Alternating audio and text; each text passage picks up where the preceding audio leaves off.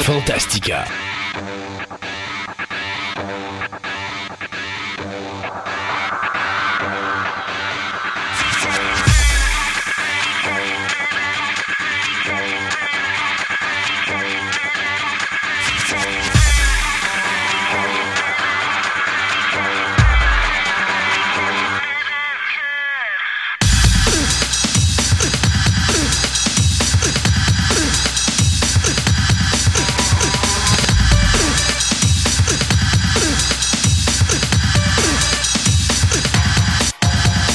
Mesdames et messieurs, bienvenue à cette 175e émission de Fantastica.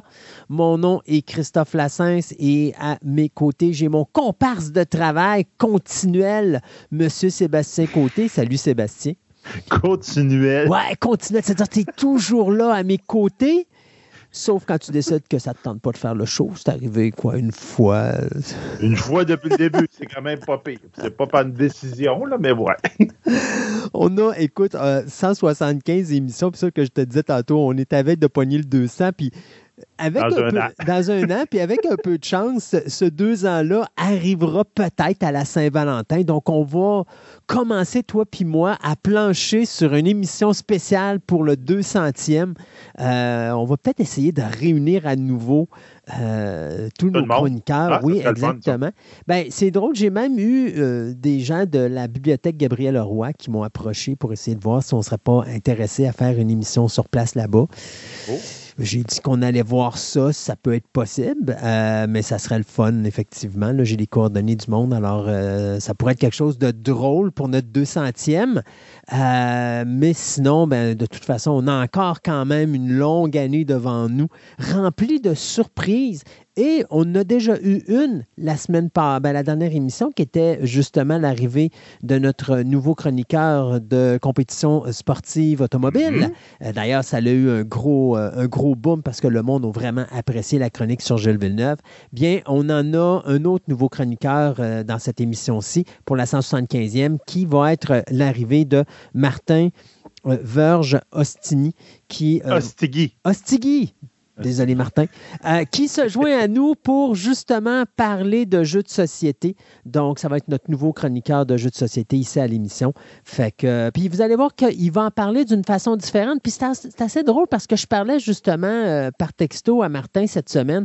Puis je disais, hey Martin, ça serait peut-être le fun qu'on puisse regarder peut-être l'historique de la création des, jeux que l'on est habitué de voir sur nos tablettes, le style Clou, Monopoly, tout ça, puis il a embarqué tout de suite dans le concept. Alors, il y a des belles affaires qui s'en viennent, puis euh, la chronique jeu de société, bien, vous allez la remarquer, elle va prendre une nouvelle tournure. On ne commencera plus à vous expliquer comment le jeu fonctionne, on va plutôt parler euh, des jeux en général et des types de jeux. Euh, donc, c'est quelque chose qu'on va faire avec notre ami Martin. on a Maxime qui est avec nous aujourd'hui pour parler d'animé manga, donc il va nous parler de la série Ikigami. Et en fin d'émission, ça c'est notre cadeau pour le 175e, c'est-à-dire que j'ai une entrevue spéciale avec Jonathan Sauvageau-Roy, qui est le photographe officiel des remparts de Québec. Donc une super de belle entrevue que j'ai passée avec Jonathan. Je vous diffuse ça euh, aujourd'hui en fin d'émission.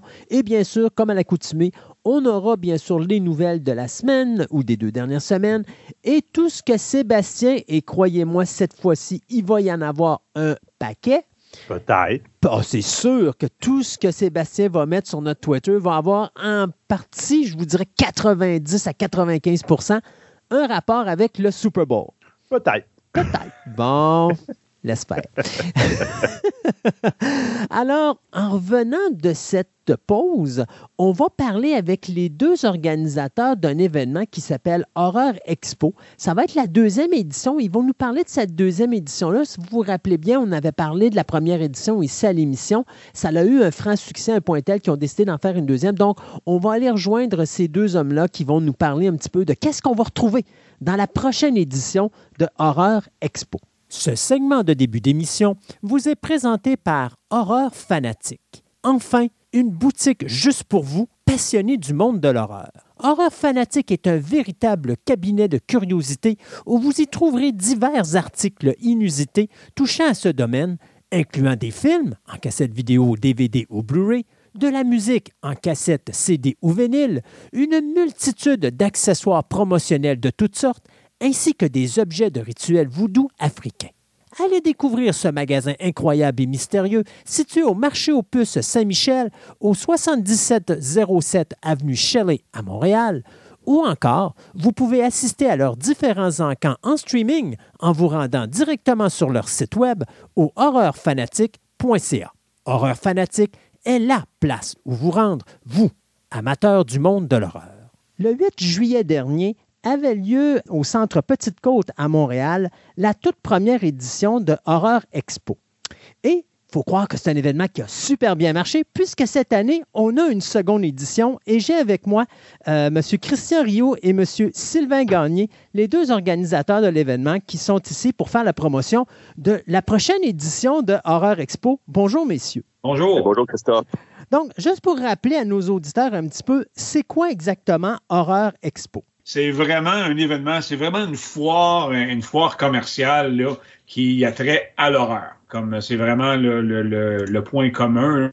Euh, on avait l'an passé euh, des artistes de différents secteurs qui étaient présents pour euh, faire la promotion de leurs produits et tout ça. Et euh, on a eu une excellente, euh, une excellente réponse là, des, des gens qui se sont présentés. Là, on a eu plus de 700 personnes qui se sont présentées dans la journée. Là, on était vraiment surpris par, euh, par le nombre de personnes là, euh, pour une journée, parce que c'était une journée qui faisait hyper chaud, c'était très beau comme, jour, comme journée, mais on a eu un achalandage là, assez, euh, qui a dépassé nos espérances. Oui, parce qu'il faut s'entendre que c'était juste un événement d'une seule journée, c'était pas un week-end comme on était habitué de voir. Donc, le 8 juillet dernier, c'était la première édition d'Horreur Expo, donc ça se passait en dans de quoi 12 heures à peu près? C'était le matin jusqu'au soir? Oui, approximatif. C'est ça, ça commençait l'année passée, on avait commencé à, 10 heures. Puis ça s'était étiré pratiquement jusqu'à jusqu'à 10 heures. Pratiquement, c'est un 12 heures, un 12 heures d'événement. Puis euh, c'est un événement qui est extrêmement complet. Euh, parce que l'année passée, on, on, va répéter un peu la même formule que l'année passée avec euh, musique, exposants, entrevues, quiz, encans. on a des, des personnes, des personnalités clés avec euh, possibilité de, les rencontrer, euh, qui vont nous parler du milieu du cinéma, puis ils vont nous parler de leur carrière, puis leur, leur cheminement. On a, euh, on a Jean-François Croteau qui est avec nous aussi, qui était, qui c'était quelqu'un qui, qui passe à, Horreur Express pour Frisson TV, qui est quand même des très grandes connaissances au niveau du, du cinéma qui est encore le modérateur euh, cette année. Là. Il l'a fait l'an passé, puis euh, il va le faire encore euh, cette année. Là. Je pense que il, est, vraiment à sa place et je pense que les, les, gens apprécient bien là, ce qu'il ce pose comme question là, aux, aux conférenciers, aux invités. C'est vraiment une journée complète. Les gens qui se présentent, ils ont vraiment là, plein d'activités là, au même endroit. Il y a, on, on, va renouveler également le concours cosplay, le concours de ah costumes. Ça avait été très populaire l'année passée, puis euh, on veut le refaire encore cette année là, parce que les gens ont énormément apprécié. Là. La formule, elle, semble bonne pour euh, les, euh, les, les, les, gens qui se présentent. On, a une formule, puis on, on, va, on va garder la même formule cette année. Là. Bon, avant qu'on élabore sur cette formule-là pour la deuxième édition, cette deuxième édition-là va avoir lieu quand, à quelle heure et à quel endroit? Comme on a dit tout à l'heure, ça va avoir lieu le 1er juin. Ça va débuter à 9 h le matin, à l'ouverture des portes. C'est au centre de la Petite Côte. Euh, est-ce que tu peux nous donner l'adresse, Sylvain, parce que je ne l'ai pas avec moi? Est-ce que tu l'adresse? L'adresse, c'est 5675 Lafont à Montréal. C'est vraiment, le, centre est vraiment situé là, entre trois, euh, trois euh, stations de métro. Donc, c'est super facile de s'y rendre. On, on, conseille vraiment aux gens de s'y rendre en, transport en commun parce que l'accès est quand même pas nécessairement facile. De toute façon, il n'y a, pas un accès facile à Montréal nulle part. Je pense que c'est plus facile pour les gens euh, d'y aller en transport en commun. Oui, et c'est bien d'avertir les gens de la ville de Québec qui, eux, sont habitués de prendre leur voiture parce qu'on a accès partout. Montréal, c'est pas Québec. Exact. Non. Ils sont mieux, eux, de, de, de se stationner dans, un, dans une station de métro, près d'une station de métro, prendre le métro, c'est tellement plus facile, là. Ils arrivent, puis c'est vraiment plus agréable, là, euh, de- d'éviter tous les bouchons, puis les, euh, les travaux, tout, tout ce qui se passe, parce que Montréal, c'est un éternel chantier de construction, là. Fait que euh, je pense que c'est plus facile pour ça, là. Je vais ajouter avec euh, Sylvain, justement, mais on a aussi notre site web euh, que toute l'information est dessus, qui est très, très bien fait, puis facile d'accès. Euh, C'est euh, le horreurexpo.com, hein, Sylvain, si je ne me trompe pas. HorreurExpo.com. Fait que vous avez toutes les informations, vous avez la tarification, vous avez l'adresse, vous avez, vous allez avoir tous les, les exposants qui vont s'ajouter au fur et à mesure. On va, avoir- on va ajouter aussi les conférenciers, un petit peu par petit peu, on va, on va vous les présenter. Euh, puis vous allez avoir, avoir tous les détails. En même temps, vous avez aussi les aperçus du, euh, de, de l'événement de l'an passé sur le site aussi, qui, vous donne vraiment une belle aperçu du party qu'on a eu l'année passée. OK. Maintenant, on parle de la deuxième édition qui va avoir lieu le 1er juin. Quelles sont, jusqu'à présent, les activités qui sont confirmées? Ben, euh, il y a, il y a la, la, la foire, donc les kiosques ont tous été vendus. OK. Donc, les gens, là, actuellement, là, c'est c'est déjà plein. Euh, on, on vient euh, avec les, euh, les, les conférences également là, qui vont débuter à, à 13h30. Après ça, on a vers 17h15 le concours de costumes. Et par la suite, on va avoir euh, euh, un, quiz interactif qui va être mélangé avec l'encan et tout ça qu'on va faire pendant une période de temps. Et à 19h30, c'est là qu'il va y avoir les spectacles. Euh, il va y avoir trois groupes qui vont se produire jusqu'à 21h et ça se termine à 21h. Là. Mais les gens ont tout sur place. Il y a une cantine, il y a un bar, tout est disponible au même endroit. Les gens n'ont pas à, à sortir et à, aller nulle part. Tout est au même endroit. Et on a une super terrasse sur le côté aussi. Donc, les gens, quand ici il fait beau, bien entendu, les gens peuvent en profiter. C'est vraiment une journée complète. Puis les gens, je pense, ont vraiment, ont vraiment apprécié l'an passé. C'est extrêmement abordable aussi. C'est ouvert pour tous les portefeuilles, toutes les bourses. On sait que les temps sont pas faciles. Autant au niveau de la nourriture que des produits de consommation, puis euh, l'entrée, c'est extrêmement abordable. Euh, le, le coût d'entrée, c'est ça va être c'est c'est 8 puis euh, c'est c'est vraiment abordable à toutes les bourses. Donc, à ce moment-là, je suppose que si quelqu'un rentre, il a besoin de sortir, il peut rentrer sans problème. Oui, C'est ben oui, ben oui, c'est sûr, Ok. c'est sûr. OK. Bon, on parle kiosque tantôt. Les gens peuvent s'attendre à voir quel genre d'exposants sur place? Vraiment là, une variété là, comme, euh, comme je pense qu'on ne voit pas nécessairement ailleurs. Là. On, euh, on faut, il, y y a beaucoup, beaucoup d'artistes qui, euh, qui font plein de, de, de, de, de genres de produits reliés à, à l'horreur. C'est sûr, on retrouve là, toujours les, euh, euh, la- la- les, les mêmes produits, un peu les DVD, les Blu-ray, euh, les posters, euh, toutes Les pop. tout ce qui est- toutes Les, les- pop- les- les figurines, euh, tout ce qui est euh, tout ce qui est que des, des, des items à collectionner là. Mhm. mais on a vraiment un choix là euh, puis encore plus cette année que l'an passé là une diversité là au niveau là, des, euh, des euh, des vendeurs des kiosques là qui va être vraiment intéressant je pense que les gens vont bien ils vont découvrir plein de choses là, je pense cette année, en plus, on a, on a une tatoueuse qui va nous va faire des petits tatous, euh, du flash tattoo d'horreur sur place. Euh, ça va être intéressant. Là, et fait que, moindrement, vous voulez vous faire faire le un petit tatou de votre personnage favori, puis c'est que- c'est quelqu'un qui a, qui a plus de 20 ans d'expérience dans le domaine. C'est comme je dis, il y a des gens qui font leur propre œuvre d'art, qui vont être sur place, euh, comme des, des props de films, euh, des différentes euh, balises, exemple de, de films, comme on exemple les Freddy, les Chucky, les Jason, les, tous vos personnages favoris au niveau des films. Ça, va, être, ça va être vraiment complet. là. On s'est organisé là, pour avoir une très grande variété. On a choisi les exposants puis les gens qui sont sur place pour vraiment avoir un peu de tout, puis pour euh, satisfaire la clientèle. Au niveau maintenant des conférences, on peut s'attendre à peu près à quoi comme style de conférence? Ben, on a l'an l'an passé, on avait six conférenciers.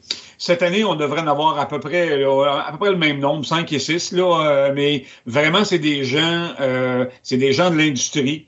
Euh, c'est des gens qui qui ont réussi, donc, donc vraiment, là, ils ont des ils ont des carrières super super accomplies qui vont venir partager leur, leur anecdote, un petit peu leur cheminement et tout ça. C'est vraiment là, de découvrir là, euh, leur parcours. On focus beaucoup sur euh, l'aspect plus québécois, plus canadien qu'à l'international. Disons qu'il y a d'autres euh, y a d'autres événements ailleurs qui s'occupent des vedettes internationales. Nous, on veut vraiment on veut focuser plus sur euh, le, le, talent d'ici. Fait que c'est vraiment notre le mandat qu'on s'est donné là, pour en faire la promotion. Dans le fond, on veut vraiment promouvoir l'horreur québécois, l'horreur d'ici envers tout le monde. C'est vraiment ça qu'on veut faire. Parce qu'on en a des talents ici, il ne faut pas se le cacher. Ah non, définitivement, je suis tout à fait d'accord avec vous. Euh, c'est sûr qu'on parle horreur, donc est-ce que c'est un événement où est-ce qu'on peut amener toute la famille ou c'est un événement qui est beaucoup plus réservé à un auditoire adulte? Moi, je pense que c'est assez, c'est, assez familial comme événement. Il n'y a pas vraiment rien de. de euh, c'est sûr que c'est sûr que au niveau du spectacle musical, euh, on, c'est des groupes, c'est des groupes un peu underground. C'est, euh, c'est des groupes. c'est, vraiment un peu métal et tout ça. Je suis pas sûr que ça soit pour pour des jeunes enfants, mm-hmm. mais encore là, c'est vraiment aux, parents à juger là justement, aux parents à juger, là, comme euh, Sylvain dit, là, parce que c'est ouvert. L'année passée, on a eu de tous les âges, puis euh, les enfants, c'est aux parents à décider le niveau, justement, de. Parce que l'horreur, c'est large, là, c'est vraiment large. Ben, euh, c'est pour ça que je posais la question, parce que moi, je suis un fan d'horreur, mais bon, tu sais que tu as de l'horreur ou est-ce que tu as des gens qui sont capables de comprendre que tu peux avoir un auditoire qui est un petit peu plus jeune, donc qui sont un peu plus réservés, mais tu en as d'autres qui vont y aller à, plein, à, pleine, à pleine vapeur dans leur passion. Fait que des fois, c'est peut-être des choses qui peuvent faire peur aux enfants. Donc, je suppose que quand on arrive au niveau des kiosques et tout ça, ça doit être des choses qui sont assez modérées. Oh oui, je pense. Il n'y a pas vraiment rien de, de, de, dans, le, dans, le sens là, que. Non, non, je pense que c'est. Euh, c'est vraiment friendly. Là. Je pense pas là, que vraiment là, de. En tout cas, ce qu'on a vu l'an passé, c'était vraiment euh, c'était vraiment bien. Euh, oh c'était de bon goût et euh, les, les gens, en tout cas, les, autant au niveau des exposants que, de, que des, des, gens qui ont, qui, qui, ont participé, ils ont vraiment adoré leur expérience. Donc, c'est pour ça qu'on s'est dit, nous, on veut vraiment là, euh, refaire à nouveau là, ce qu'on euh, qu'on a fait l'an passé. Puis, qu'est-ce qui est intéressant aussi au niveau de cet endroit-là, que pour les gens, exemple, à mobilité réduite, exemple, chaise roulante ou peu importe, c'est accessible pour tout le monde. Là. Il y a, y a, pas, c'est très, très, très facile d'accès. Euh, il y a les rampes, il y, a tout. Là, euh, ça fait que ça, ça c'est vraiment un plus là, pour euh, ceux qui ont un peu de difficulté à se, à se déplacer. Est-ce qu'il y a un festival de, ou présentation de films pendant cet événement-là? Non, ça, ça ne fait pas partie de notre, de notre façon là, de, de, procéder. Donc, c'est vraiment plus un style genre Comic-Con, c'est-à-dire va y avoir des stands, va y avoir des, des, des entrevues, des, des, événements de déguisement, des choses comme ça. C'est vraiment une foire. C'est vraiment une foire. Le, le, mot foire, je pense qu'il est plus euh, il est plus adapté à ça. C'est vraiment là, euh, c'est une foire commerciale qui, qui, a, qui a rapport à, l'horreur. Donc c'est vraiment euh, parce que les on, on veut pas faire nécessairement ce qui est fait ailleurs. sais, on veut mm-hmm. pas on veut pas doubler un événement qui est déjà existant ou quelque chose qui on veut vraiment avoir notre créneau et notre façon là, de, de, de faire et ça plaît aux, aux gens. Donc on s'est dit ben on, va continuer dans cette, euh, dans cette veine-là. Donc, on disait tantôt, si les gens veulent avoir plus ample information, parce que je suppose que là, on a accès euh, présentement aux billets, parce que quand même, ça s'en vient vite. Le 1er juin, on est déjà à la fin février. Euh, on s'en va directement sur le site d'Horreur Expo ou est-ce qu'il y a peut-être un téléphone à appeler, des, endroits autres pour les coordonnées? Tout est accessible via le site Internet, horreurexpo.com. Les gens y vont dans le, dans le pré-achat et les gens peuvent payer. Ils vont, euh, le fait de préacheter le billet en ligne, ils, vont payer 8 dollars au lieu de 10 dollars à la porte. OK. C'est important, ça, de, savoir ça, là. Ouais. Ben oui, c'est ça. On, a, on la possibilité aux gens d'économiser en achetant directement via le site. Puis, euh, comme je vous ai dit tout à l'heure, euh, c'est vraiment un événement qui, qui est ouvert à tous les portefeuilles. Parce que si on regarde avec les gros événements qui se font présentement, les, ça commence à être assez dispendieux, mais nous, on voulait vraiment que ce soit accessible à, la famille puis à, à, tous les portefeuilles. c'est ça qu'on a décidé de, vous offrir. Euh, si, mettons, parce que là, vous me disiez tantôt que toutes les tables sont déjà vendues pour l'événement, euh, est-ce qu'à un moment donné, il va falloir commencer à penser à agrandir? Euh, parce que je suppose qu'il y a peut-être des gens qui vont vouloir par la suite encore avoir des tables, mais ils ne seront pas capables. Est-ce qu'ils peuvent déjà pré-réserver pour l'année suivante? Bien sûr, je suppose que ceux qui sont là présentement ont une priorité. Donc, à ce moment-là, lorsqu'on va arriver à la troisième édition, on commence-tu déjà à penser à grossir ou est-ce qu'on est encore dans un niveau qui est euh, acceptable pour l'emplacement où on est? Moi, ce qui, en ce qui me concerne, je trouve que l'endroit, faut vraiment, parce que l'endroit est vraiment parfait pour ce genre d'événement-là. Il mhm. euh, faudrait, en tout cas, pour pouvoir agrandir, il faudrait trouver un équivalent à ça, mais plus grand. Et pour l'instant, euh, on n'en est pas là. Mais si vraiment on, sent que la demande est, elle est forte, on va revoir la, possibilité de, de, faire ça dans un autre endroit. Mais encore là, on veut vraiment garder cet aspect-là, -là, qu'on peut tout combiner ensemble de cette manière-là. Là. On ne veut pas être obligé là, que les gens sont obligés de se déplacer, euh, à, de, faire euh, quelques étages pour aller à un événement, euh, d'autres étages pour aller à un autre. On veut vraiment pas. On veut essayer de garder ça à peu près sur le même plancher. Là. Fait que c'est ça qui est un peu la, la, la la problématique, là, quand, quand, quand l'événement est super populaire, là, c'est quand tu veux prendre l'expansion, ben, t'es comme un peu, es comme un peu pris là, dans, euh, ben, ça. En même temps, euh, c'est d'aller étape par étape. Euh, regardez, nous, cette année, on, se donne à 100% puis ainsi de suite. On va continuer aussi à se donner à, se donner à 100% puis on va évoluer avec les gens. On, on évolue tout le monde ensemble. Puis mais l'endroit là-bas, c'est un endroit qu'on aime bien, puis ça nous permet en même temps de vous offrir des, tarifs qui sont qui sont dans sont conviviales. Puis euh, pour les gens qui aimeraient réserver, on a des listes d'attente. Euh, on, peut, prendre quand même vos noms. On est quand même ouvert à, vous mettre sur une liste d'attente. Puis, euh, si éventuellement des, des changements, ben, on va vous contacter. nous, on est ouvert à tout le monde. Puis c'est ça, l'emplacement où vous êtes permet également de donner des facilités à la clientèle, ce qui fait que les gens, comme vous disiez tantôt, n'ont pas besoin d'aller ailleurs pour manger, aller à la salle de bain ou quoi que ce soit. Tout est sur place, donc on ne se casse pas la tête. Tout est sur place. C'est ça. Puis comme, comme Christiane disait, c'est à des prix abordables. Ouais. Quand tu vas dans des, euh, dans, des foires comme ça, euh, tu achètes un, lunch, ça te coûte 20-25$ euh, pour une personne. Tu te dis, ben garde, c'est pas, pas nécessairement pour ça que je suis venu. Là, ouais. Tu veux pas nécessairement débourser 25 pièces pour, euh, pour t'acheter un, hot dog, un sac de chips, puis, euh, puis, euh, une boisson gazeuse.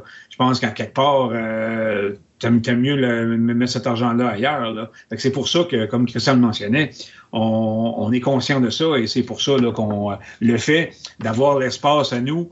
C'est nous, dans le fond, qui contrôlons tout. Là. Mm-hmm. On n'est pas à la merci d'un promoteur que lui va décider, oui ou non, euh, tel prix ou telle affaire. Là. Fait que, euh, on est vraiment à, l'écoute des, des, gens qui sont sur place, puis on veut vraiment qu'ils profitent au maximum de leur journée. Donc, on remémore aux gens l'emplacement. Donc, on parle de la date, c'est le 1er juin 2024. L'événement s'appelle Horreur Expo. C'est la deuxième édition. Ça a lieu, donc, à quel endroit avec l'adresse? C'est au centre Petite, euh, Petite Côte, au 5675 rue Lafont à Montréal. pour toute information, ils ont juste à aller sur le site euh, horreurexpo.com et toute l'information là est, sur le site. Y a-t-il un numéro de téléphone des fois qu'on peut appeler ou c'est directement sur le site? Oui, le numéro, il y, a le numéro de téléphone qu'on mentionne un peu partout, là, le, le 514-777-4707 qui, est mentionné. Euh, puis, euh, il y avait euh, Jean-François Croteau aussi par les, les, réseaux sociaux que vous pouvez communiquer pour aussi des informations par texto. Mais le site, le site est, comme vous, allez voir, il est extrêmement complet. Là, Tout est là. L'horaire, l'horaire est là, les, les différents exposants et tout ça. Là, donc, toute l'information pertinente là, se retrouve sur, sur le site. Donc, messieurs, 1er juin 2024, c'est un rendez-vous à Montréal pour la seconde édition d'Horreur Expo. Merci beaucoup de votre présence. Et puis, euh, qui sait, on va peut-être se revoir là-bas.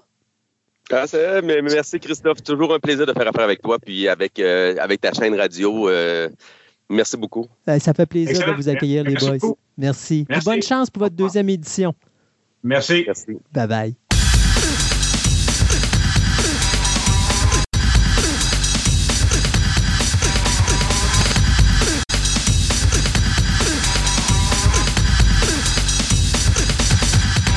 Ce segment de nouvelles vous est présenté par Vidéo Centre-Ville, le plus grand club vidéo répertoire de la ville de Québec. Avec ses quelques 50 000 films en inventaire, ce petit village de cinéphiles a su, avec le temps, s'adapter afin de résister à l'empire grandissant du streaming. En plus de ses films cultes rares et de ses grands classiques disponibles en DVD et même, dans certains cas, en cassette vidéo, Vidéo Centre-Ville possède le plus grand choix de bandes sonores de films en vinyle, ainsi que différents articles promotionnels reliés au domaine du cinéma, tels que des livres, des magazines, des figurines et plein d'autres surprises. Vous pouvez aller les rencontrer au 230 Marie de l'Incarnation à Québec ou rendez-vous sur leur site web au www.videocentreville.com et profitez de leur nouveau site transactionnel avec une livraison disponible partout au Canada.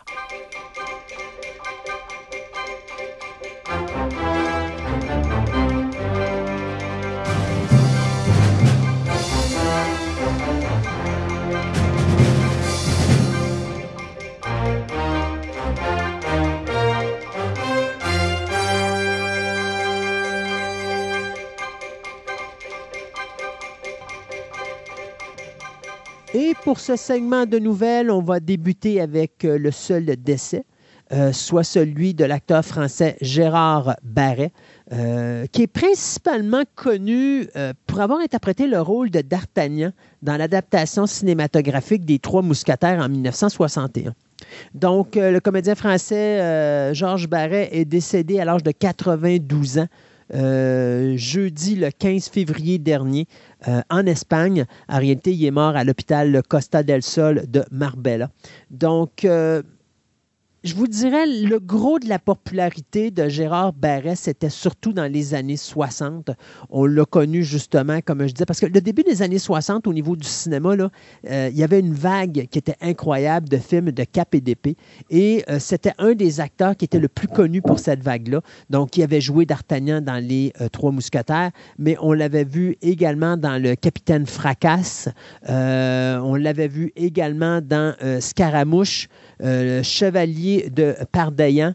Euh, et on l'avait également, il avait interprété le personnage du corsaire Surcouf dans Tonnerre sur océan Indien et Le Tigre des Sept Mers en 1966. Et par la suite, c'est probablement là qu'on va plus le connaître, c'est le personnage qui a interprété euh, le euh, policier Sant'Antonio. Je ne sais pas si tu te rappelles, Sant'Antonio, il y avait eu une bande dessinée là-dessus. Et ils ont fait oui, puis ils ont fait une adaptation. euh, je crois que Depardieu l'avait interprété euh, dans les années 90 ou 2000, mais dans les années 60, euh, il y avait deux films qui avaient été interprétés par justement Georges Barret au niveau du personnage de Sant'Antonio. Donc, l'acteur qui avait joué dans un petit caméo en 1971 avec le cinéma de papa de Claude Zidi, c'était complètement retiré des plateaux de tournage parce que le gros de sa popularité s'est vraiment fait dans les années 60. Après ça, euh, il n'était plus vraiment utilisé. Mais à la fin des années 90, il y a un certain Alexandro euh, Amenabar qui va aller le rechercher pour jouer dans un film et ça va lui redonner d'une certaine façon une certaine popularité. Donc, il va jouer dans Ouvre les yeux. Puis après ça, il va jouer dans plusieurs films qui vont être produits ou coproduits en Espagne, dont Sexy Beast euh, en 2000 et l'excellent euh, Galindez en 2003. Euh, à ce moment-là, il était aux côtés de Harvey Keitel dans ce film-là. Et ce sera d'ailleurs son dernier film. Donc, l'acteur Gérard Barret nous quitte à l'âge de 92 ans. Ben, la, la nouvelle que je vous avais lancée, qui était un, pseudo, quasiment une pseudo-rumeur, ben, c'est confirmé.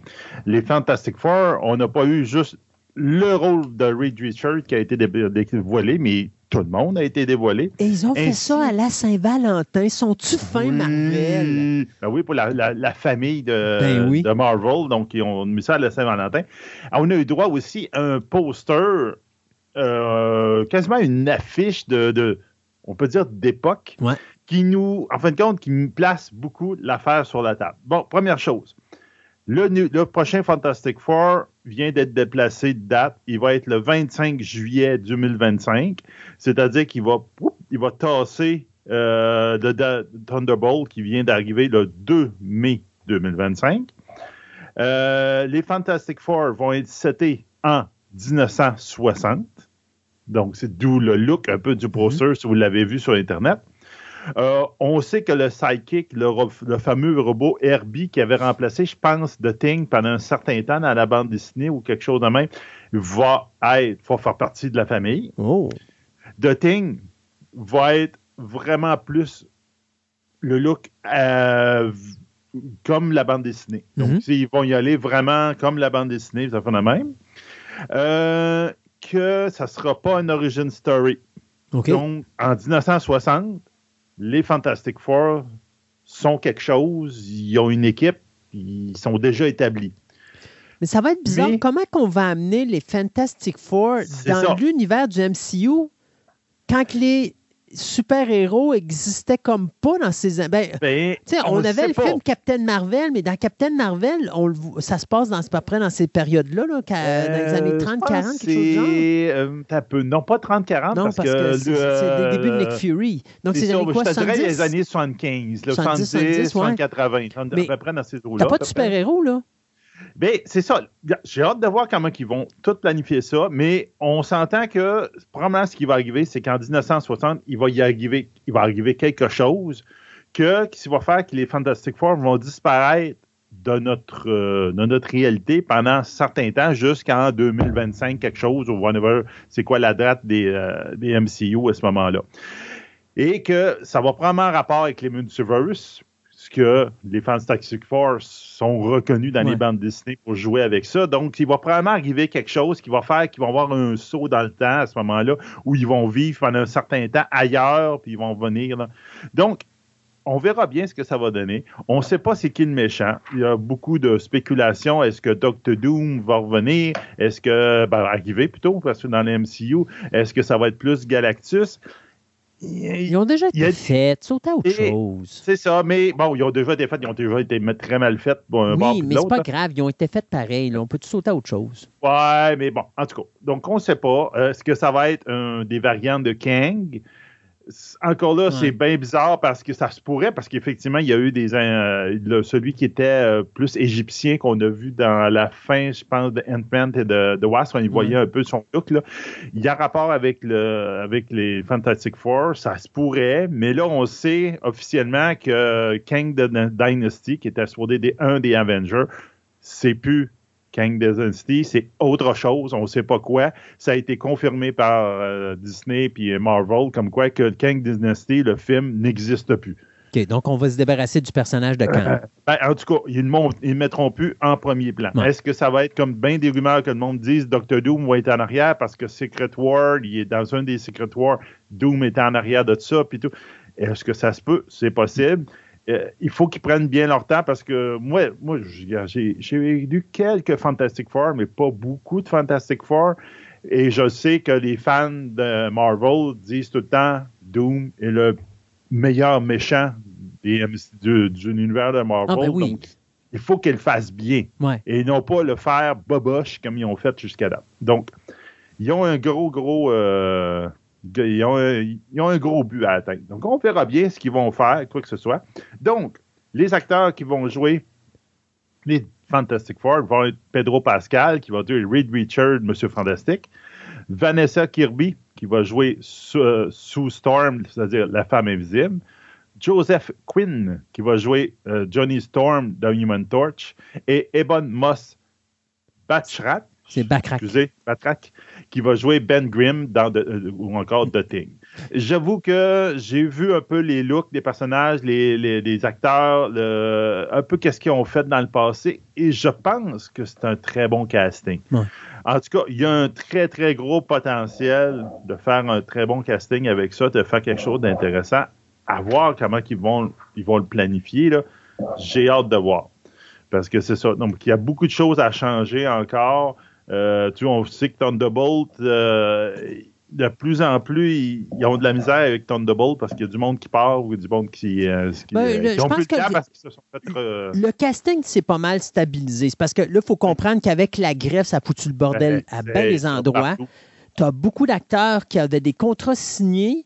Euh, donc là, à un moment donné, ils ne peuvent plus faire les deux productions. Donc, à ce Mhm. moment-là, ben, euh, on va respecter l'ordre des signatures. Donc, puis quand je dis l'ordre des signatures, je ne parle pas nécessairement l'ordre où les signatures ont été faites. Je parle de l'ordre des signatures temporelles. C'est-à-dire que si le film commence, mettons, le 2 mai, ben, si tu avais un film qui devait à se faire au mois de mars, mais que ça a été reporté à cause de la grève, puis que c'est au mois de juin, ben, c'est dommage, mais là, tu t'en vas du, euh, du film du mois de juin parce que le 2 mai, tu as un tournage ailleurs. Donc, ta priorité, c'est celui du 2 mai. Euh, et je pense que c'est ce qui s'en vient. Puis c'est la seule façon que tu peux briser des contrats à Hollywood, c'est que s'il y a un report pour une production puis que tu es reporté dans une autre production où tu as déjà signé, il y a une clause dans ton contrat qui te permet de quitter la production sans avoir de risque de poursuite judiciaire. Ben oui. Euh, fait que c'est pour ça que là, présentement, il y a beaucoup de productions qui changent euh, de date ou qui reportent encore des tournages. Tu sais, on va en parler tantôt, mais on parlait de Gladiator 2 qui est hors de contrôle au niveau du, boc- du, du budget parce que je pense qu'on vient de dépasser les 300 millions de dollars en budget. Oh, mais- pas de- Oui, mais c'est pas de leur faute. Les gars, bon, Mm. y a- y a- y- les gars sont tombés. le- le- la grève est arrivée en plein milieu du tournage. Puis ça coûtait 10 millions de dollars par mois et ça a duré cinq mois. Fait que tu as 50 millions de dollars là-dessus qui sont directement en rapport avec la grève.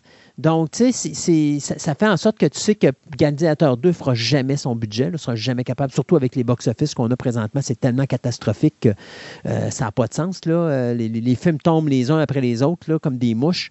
Euh, c'est inquiétant parce que, tu sais, je regardais ce qui s'en venait, puis tu sais, tu vas encore là nous en parler en fin d'émission avec les, box-office du Super Bowl.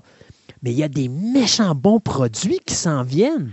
Oui, ben c'est ça. Là, là euh, ils, vont concentrer, je te dirais, beaucoup des bons produits euh, dans le même temps, parce que là, c'est ça, c'est ce qui reste. Il faut qu'ils mettent le- les sous à la bonne place, Ouais. puis que ça, Et ça repart la machine. On regarde Dune. Dune, ça commence Oui. mal, là. On prévoit un 35 millions de dollars pour ses recettes pour le premier week-end. C'est pas bon, là. Non, Ce film-là, il faut qu'il gagne à peu près 70-80 minimum. Parce que Oui. c'est un film dans les 200 millions. Tu peux pas ne pas faire ça. Et là, on Non. prévoit que le maximum qu'il va aller chercher, c'est 35. Ça se peut qu'on soit surpris et qu'il fasse plus. Ben, Peut-être, mais, Mais- c'est- un film niche, c'est un film tough. C'est ça. C'est- pas évident de faire de vendre Dune. Même si toutes les critiques qui sortent présentement, le monde qui ont vu le film disent que c'est un masterpiece. Oui. Ça va être, regarde, il va gagner des prix, ce film-là, c'est épouvantable, mais eh, c'est- Ça va être rough. c'est- ça va être rough. Ouais. Le premier, il, il était long, puis là, le deuxième va être très long. Ouais. Puis il faut que tu aies vu le premier pour le voir le deuxième. Il faut que je me dise, faut que je regarde le premier, regarde de nouveau le premier Ouais. avant de voir le deuxième. Là, c'est comme pour pas me choix. remettre dedans. Là, c'est Exact. ça. Donc, c'est une grosse commande à une période pff, mars. C'est pas extraordinaire par rapport à Noël où il aurait dû sortir. Non, puis les films, comme je dis, les films ne font pas d'argent au box-office. Tu sais, j'ai même peur pour Ghostbusters Frozen Empire, Ben oui. qui a de l'air génial. Mais j'ai peur parce que, justement, les films font plus d'argent au box-office. C'est ça. Euh, Mais en tout cas, c'est tough. on va parler de... Ouais, on Mais va regarde, parler- regarde, la dernière chose, en même temps, on, Oui. on- on va rester deux choses. Première chose, on va rester dans le DCU, vite, vite, vite. Dit, euh, Harry Cavill aurait un rôle dans le DCU. Ouais, ça, c'est pas confirmé encore, mais ils sont en négociation. Ben, je te dirais que Harry Cavill, je pense c'est pas mal confirmé. À savoir, c'est quel rôle? C'est une autre histoire. Là, regarde, euh, allez-y, il faut les- vos spéculations, puis de main. Puis comme tu tombais sur les, euh, les, euh, la grève, etc., c'est pas une mauvaise nouvelle, mais House of Dragon, la saison 2, retourne pour faire du, euh, du reshoot Ouais. jusqu'à mi-mars. Mi-mars, pour dire, ils font pas des, des dialogues. là. Ils vont retourner des scènes de bataille, des affaires de même. Justement, probablement, des affaires à cause de la grève des acteurs, il avait été permis de continuer leur tournage en Europe, ce qui est en Angleterre, je me rappelle bien, même si c'était la grève des acteurs, mais les, les, euh, les écrivains, les, les scénaristes n'avaient pas le droit de retoucher au scénario. J'ai l'impression que c'est là que ça a échappé. Il y a peut-être des affaires que quand ils ont fait, Ah, on aurait dû retourner ça de telle manière. De. Ça, ça va augmenter les coûts pour prendre de, la série. C'est dommage pour eux autres. C'est pas, c'est pas dramatique pour Ben, la tant que série. si c'est Mais- positif, ça vaut la peine. C'est ça, ça va être positif. C'est juste que c'est des sous. Oui. Hey, tu retournes puis tu refais des scènes majeures. Oui. Et garde, comme on disait, là, ça a coûté des sous, puis ça risque de faire encore des dommages dans les prochains temps, dans bien des séries, qu'il y en a qui vont être moins bonnes qu'ils auraient dû être, ou il y en a qui ça va leur coûter des sous supplémentaires, puis ils vont avoir de la misère à rentrer dans leur argent. Exact. Puis quelqu'un va payer au bout de ligne, puis ça va être nous autres. C'est ça. Jurassic Park numéro 4, la, semaine, ben, la dernière émission, vous avez confirmé que le réalisateur Ben oui. David Leitch euh, avait signé avec Universal. Ben, finalement, il n'a pas signé avec Universal parce qu'au moment où il allait mettre euh, de l'encre sur le contrat, ben, il y a eu une chicane entre les deux parce que lui, il avait une vision de Jurassic Park, Jurassic World numéro 4, puis Universal ont une autre vision. Parce que le problème qu'il y a présentement, c'est qu'on a un, scénar- un scénariste du nom de David Cope qui a réalisé bien, ben, qui a fait le scénario du premier et du deuxième Jurassic Park. Euh, et là, ben, le scénario est déjà préécrit. Donc, on ne cherche pas quelqu'un qui a une vision. On cherche quelqu'un qui va juste mettre sa touche comme réalisateur sur une vision qui est déjà là. Alors, euh, David Leitch, lui, qui, euh, justement, on va avoir son prochain film cet été, qui est The Fall Guy, que honnêtement, je me disais, bon, je ne sais pas, un remake d'une série télé de Lee Major, je ne sais pas ce que ça va donner, mais j'ai vu la bande-annonce au Super Bowl et je suis tombé en amour avec ce film. Alors, c'est sûr et certain que The Fall Guy fait partie de mon top 10 cet été à voir absolument. Euh, Ryan Gosling et Emily Blunt sont juste géniales dans ce film-là, en tout cas, du moins dans la bande-annonce. Mais, euh, c'est lui aussi, David Leitch, qui avait fait John Wick le premier, puis c'est lui qui avait également réalisé Bullet Train, que j'avais beaucoup aimé, et Deadpool, le numéro 2. Donc, tu vois déjà que c'est un réalisateur d'expérience, qui a euh, une, bonne qualité de mise en scène. Et là, ben, il arrive sur le plateau de tournage, puis là, on lui dit, ben oui, OK, euh, on veut t'avoir comme réalisateur. David Leitch dit, moi, je rêve de, parler de dinosaures, puis de faire des fins avec des dinosaures, sauf qu'à un moment donné, on dit, ben voilà ton scénario, puis Leitch, ouais, OK, je peux-tu le changer? Non. C'est ça que tu dois filmer. Alors, Leitch est parti. Il a sacré son camp. Il a dit non, je ne ferai pas ça. Mais on est parti en bon terme entre Universal et David Lynch. Euh, sauf que le problème qu'on a, euh, c'est que là, ben, le film, il est supposé sortir le 2 juillet en 2025. hein. Fait que ça prend un réalisateur au PC. Et on vient déjà de le trouver, puisque maintenant, le réalisateur qui vient d'être signé est nul autre que Gareth Edwards, le gars qui a fait la version de 2014 de Godzilla, le gars qui a fait Monsters, le gars qui a fait probablement un des meilleurs derniers Star Wars depuis qu'on a fait l'épisode 7, qui était Rogue One, et qui a réalisé récemment The Creator, que j'ai vu et que j'ai adoré. Je pense que toi aussi, tu avais adoré, Ah Sébastien. oui, il a prouvé plein de choses. Ils Mm. sont capables de faire une bonne histoire. Puis deux, avec le budget qu'il y a eu, tu vas être d'accord avec moi, avec le budget Oui, qu'il y a oui. eu, tu regardes ce film-là, Visuellement, c'est impeccable. c'est écœurant comme Ouais. visuel. Tu dis, tu es capable de faire, puis pas nécessairement de couper les poires en quatre, puis d'essayer de te déchirer ta chemise, puis Non, un non. peu pour dire, de, non, de, tu es capable, Mm. avec des moyens raisonnables, de faire un film qui rentre dans un budget et qui a l'air écœurant. Ouais, puis tu sais, Spielberg l'a déjà dit. Euh, Amenez-moi les meilleurs effets visuels. Si ça paraît bien sur l'écran, je vais les utiliser, mais si ça paraît mal sur l'écran, je les utiliserai pas. Et Gareth Edwards a exactement cette même mentalité. Donc, Gareth Edwards, c'est lui qui va travailler sur Jurassic World numéro 4. Euh, bonne nouvelle, c'est encore Steven Spielberg, Frank Marshall et Patrick Crowley qui vont s'occuper de la production de ce nouveau volet qui va se situer plusieurs années après la fin de Jurassic, euh, World numéro 3. Donc, euh, on n'en sait pas plus que ça sur l'histoire parce qu'on garde ça bien secret. Question de surprendre les amateurs de la franchise. Bon, deux nouvelles un petit peu reliées. Euh, du côté des jeux vidéo, ben, Naughty Dog, donc la grosse compagnie qui est en train de Last of Us et Uncharted, a confirmé que Uncharted, ben, c'est terminé. Il n'y en aura pas d'autres. Puis euh, ils ont dit, garde, oui, ça a été notre, euh, notre personnage fétiche pendant des années avec Nathan Drake, qu'on a vu un film qui a été fait euh, Ouais, avec le ce- box-office, avait été décevant pour eux Ouais. autres. C'est ça. Euh, Et donc, pourtant, c'est c'était pas mauvais comme film. Hein? Moi, Ah, j'avais j'ai pas détesté Moi, Uncharted. j'avais pas trippé. Ah non? Ben, ben, ben, moi, j'avais joué les trois premiers jeux. J'ai pas joué le dernier, le quatrième jeu, justement. Là. Et j'ai trippé, j'ai trippé sur la, la franchise de jeux vidéo. J'ai Ouais. écouté le film et c'était pas le jeu vidéo. Non, mais c'est ça. C'est que toi, hmm. toi vu, comme joueur, t'as pas aimé, mais moi, comme juste cinéphile, j'ai. Puis n'ayant pas joué aux jeux vidéo, moi, j'ai aimé ce qu'ils ont fait avec Uncharted. Ouais, mais c'est parce que c'est- très cinématique, le jeu. C'est Mm. c'est- oui, c'est un jeu. Oui, tu joues quelque chose, là, mais c'est très, très cinématique. Et oui, c'était facilement transposable à l'écran, ce, ce style-là. et. Puis c'était pas le style Ouais. du film. Ils sont allés complètement ailleurs. puis je pense que c'est pas une bonne idée. Mais bon, garde ça, c'est. Euh, euh, donc, le Uncharted 4, qui est de Thief N, il dit un très bon hommage, que c'est une très bonne fin, puis ils vivent très bien avec cette finale-là. Dans le dans la même veine, ils ont dit ben, qu'un Last of Us 3 n'est pas impossible. C'est pas s'ils arrivent à trouver quelque chose pour continuer l'histoire. Ils veulent faire un, Last of Us 3. Mais ils sont encore en train de jongler avec des idées de comment continuer l'histoire. Mais comme ils disent, si ça se fait pas, ben c'est pas grave. Last of Us 2 va avoir été une très belle fin. Donc, justement, là, je tombe au cinéma, ben, au cinéma, ou à la télévision plutôt quasiment. Donc, The Last of Us saison 2. Euh, malheureusement, ben, on ne l'aura pas vraiment avant 2025, donc avec la grève. et tout et tout et tout. Donc, pour les, amateurs, on est un petit peu, on va rester sur notre chaise un petit peu plus longtemps en espérant que le, momentum ne sera pas perdu euh, et tout et tout. Mais on a quand même plusieurs personnes, de casting qui est quand même intéressant. Donc, Bella euh, euh, Ramsey qu'on a vu à Ellie, Pedro Pascal dans Joel, Gabriel Luna dans le rôle de Tommy, euh, Rutina Wesley dans le rôle de Maria, Kathleen Denver, Denver, qui va être dans le rôle de Abby, que je me rappelle bien, c'est la méchante. Je n'ai pas joué Last of Us 2 en passant parce que malheureusement ma console est trop vieille. Isabella Merced qui va jouer Dina, qui est comme l'ami de, Ellie là-dedans. Puis euh, c'est ça. Donc, on verra bien ce que ça va donner. Moi, j'ai très, très hâte de voir la saison 2 de, de Last of Us, sauf malheureusement, ben, ça va être loin. Puis c'est ça. Donc, euh, tu sais, il y, a des séries ou des enfants de même que quand ils attendent trop, mon année, c'est plate, mais tu perds ton auditoire. J'espère que dans ce cas-là, ils ne la perdront pas. Ouais, ils ont quand même un bon. Euh, ils ont même un bon follow-up. Le monde, ils ont, pas, ils ont quand même les fans du jeu puis tout.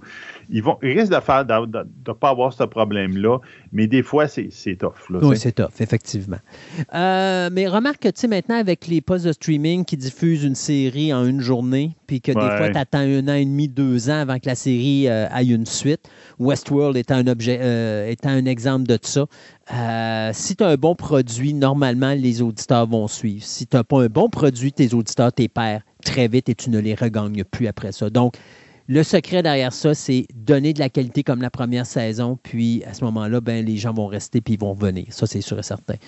Euh, Scarlett Johansson, celle qui faisait la Black Widow, euh, va faire une série télé et c'est une première en 30 ans de carrière.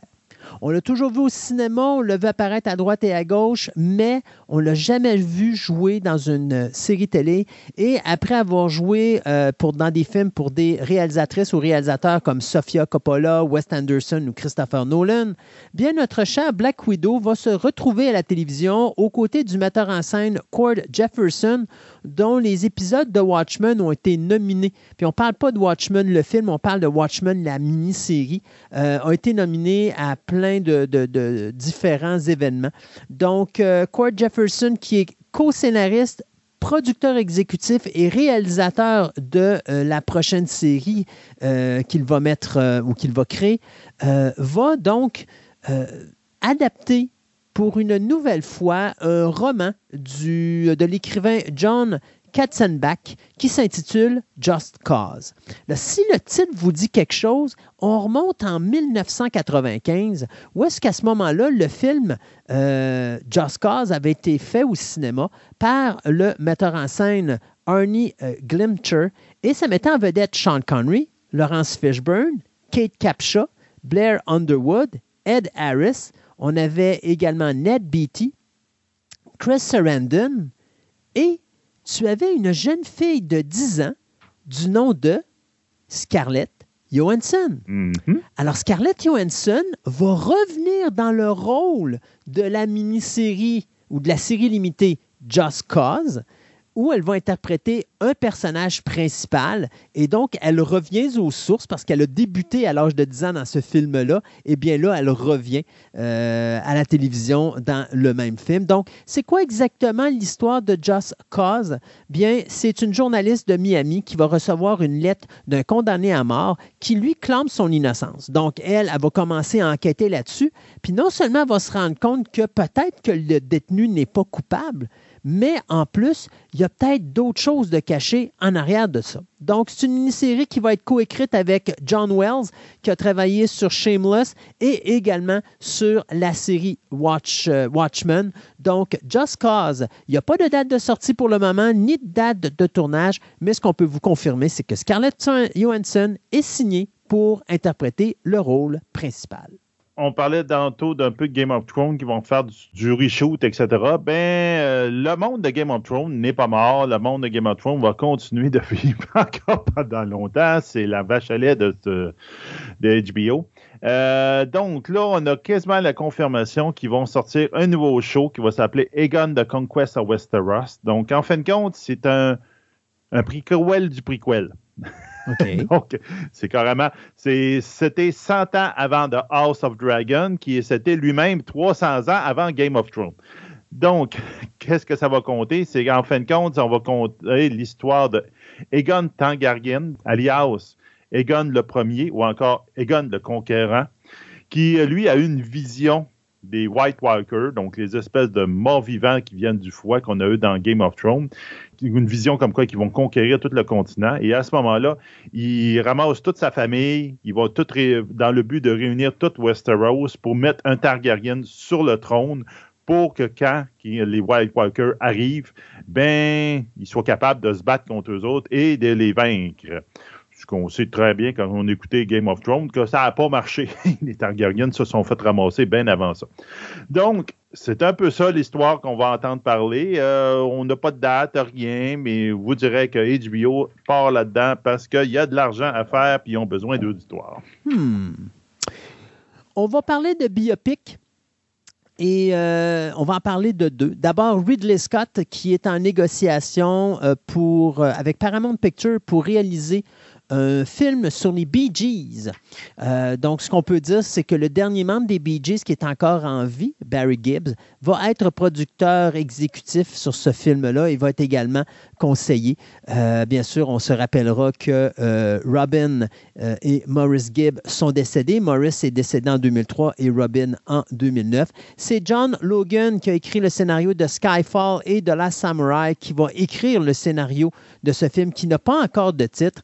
Et bien sûr, Ridley Scott, qui, euh, lui, euh, veut pas arrêter de réaliser des films, a décidé qu'il allait euh, faire la réalisation de ce film-là et bien sûr de produire. Ce qui est très important de souligner pour les Bee Gees, c'est que c'est quand même un des groupes les plus populaires dans le monde des années 70. Il faut se rappeler que l'album Saturday Night Fever avait été vendu à plus de 220 millions d'exemplaires à travers le monde et c'est encore aujourd'hui un des albums les plus vendus à travers la planète. Donc, bien sûr, bien hâte de voir ce que va faire notre ami Ridley Scott avec les Bee Gees. De l'autre côté, ce, que j'adore comme concept, mais ce que j'ai hâte de voir comment ça va être fait, c'est que le réalisateur Sam Mendes, qui avait réalisé les films Skyfall, Spectre et 1917, est en train présentement de travailler sur pas un, pas deux, pas trois, mais quatre films sur les Beatles qui seront présentés en 2027,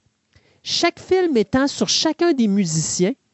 Et quand tu écoutes tes quatre films, l'histoire va s'intermêler entre les quatre films. Donc, j'ai hâte de voir comment que ça va marcher parce que c'est quand même quelque chose qu'on n'a jamais vu au cinéma.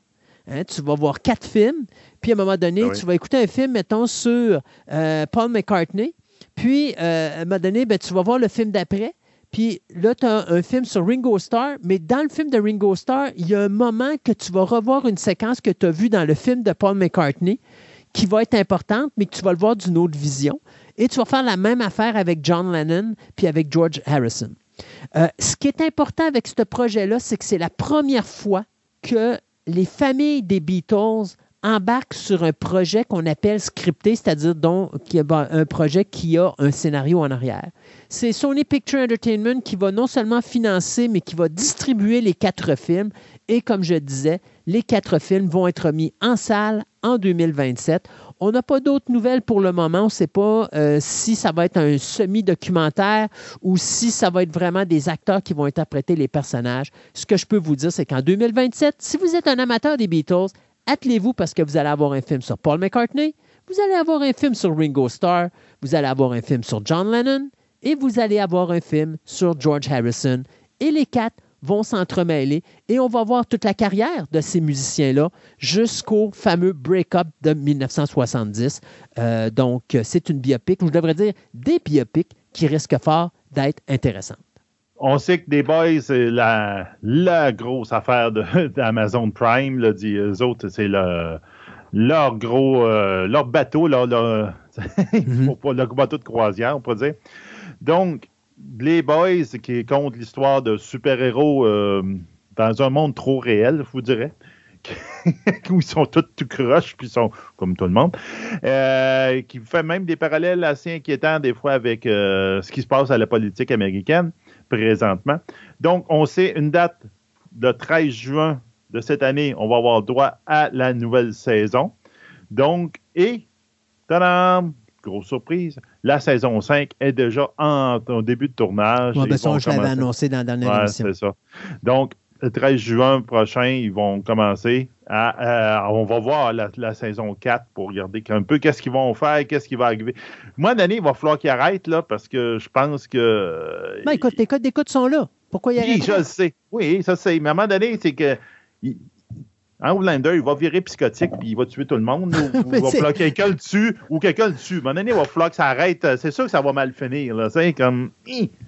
C'est pas grave, ça. On est pour ça, nous autres. Oui, c'est sûr, mais il faut que ça finisse à un moment donné. Là. À un moment donné, tu pars ailleurs dans ton univers après, mais je pense que ce petit bout d'histoire-là devrait avoir une fin bientôt. Parce qu'à un moment donné, tu peux tirer la sauce, mais même si tu le tires trop, le monde ah, va se. Si les gens suivent, ils vont continuer. Ouais, ben c'est ça. On verra bien. Euh, si vous êtes un amateur de la série Suits, ben, sachez qu'il va y avoir une suite qui va s'appeler Suits Ellie. Donc, euh, ça va mettre en vedette nul autre que Stephen Amell, l'ex-star de la série télé Arrow. Donc, Suits, la série, euh, c'est une série juridique, si je ne me trompe pas, euh, avait été lancée en 2011. finalement, ça s'était achevé en 2019 après huit saisons. Et là, bien, je vous dirais, le gars qui est derrière la création de cet univers-là, Aaron Korch, vient de signer avec NBC pour faire un pilote qui va s'intituler, bien sûr, comme je le disais tantôt, Suit Ellie. Donc, il va se passer à Los Angeles.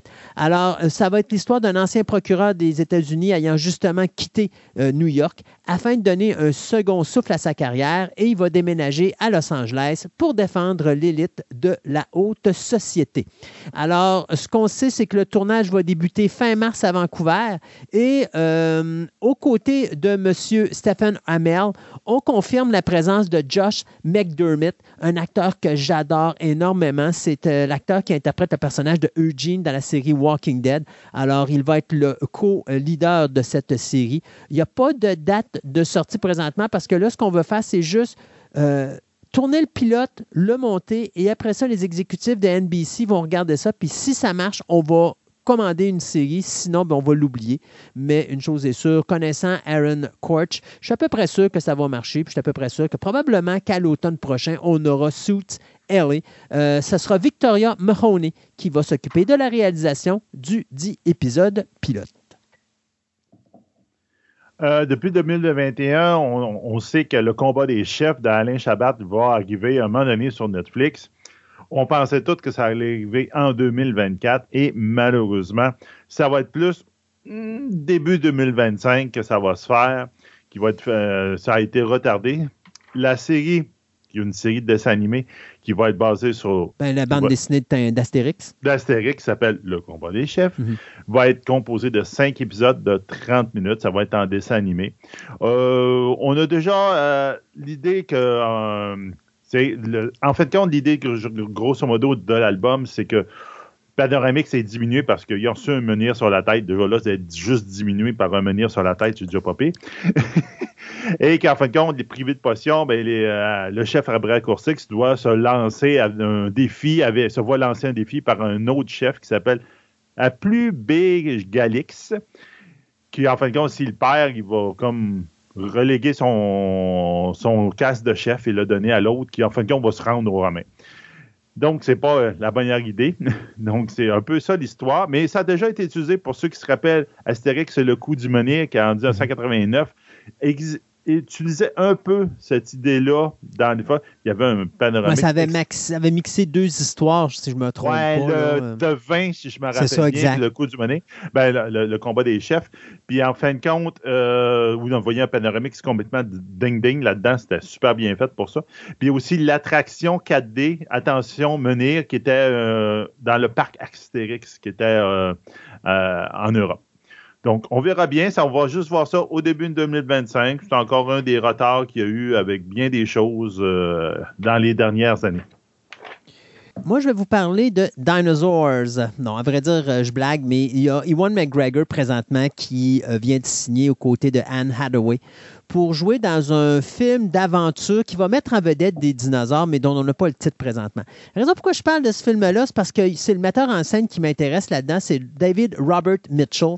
David Robert Mitchell est le gars qui a fait un film qui s'appelle It Follows. Si vous avez jamais vu It Follows, c'est un méchant drame fantastique, vraiment bien fait. C'est ben, justement mon ami Patrice de Vidéo Centre-Ville qui m'avait dit T'as-tu déjà vu ce film-là J'avais dit non, ça, passé sur mon radar. Il dit Faut que tu écoutes ça. Puis je l'ai écouté, puis je suis tombé en amour. D'ailleurs, euh, euh, Mitchell est en train de travailler sur une suite qui va s'intituler Day Follows, puis qui va ramener euh, l'actrice Mecca Monroe, qui était l'actrice principale du film original. Donc, ça, c'est quelque chose qui est en production. Mais David Robert Mitchell travaille présentement sur ce film-là. Ça va suivre l'histoire d'une famille qui va vivre des aventures dans un monde euh, où il y a des dinosaures, mais durant les années 80, bien sûr, ses parents, c'est-à-dire Anne Hathaway et Ewan McGregor, ont des enfants, mais les enfants, eux autres, n'ont pas été encore choisis au niveau de la distribution, donc on travaille là-dessus.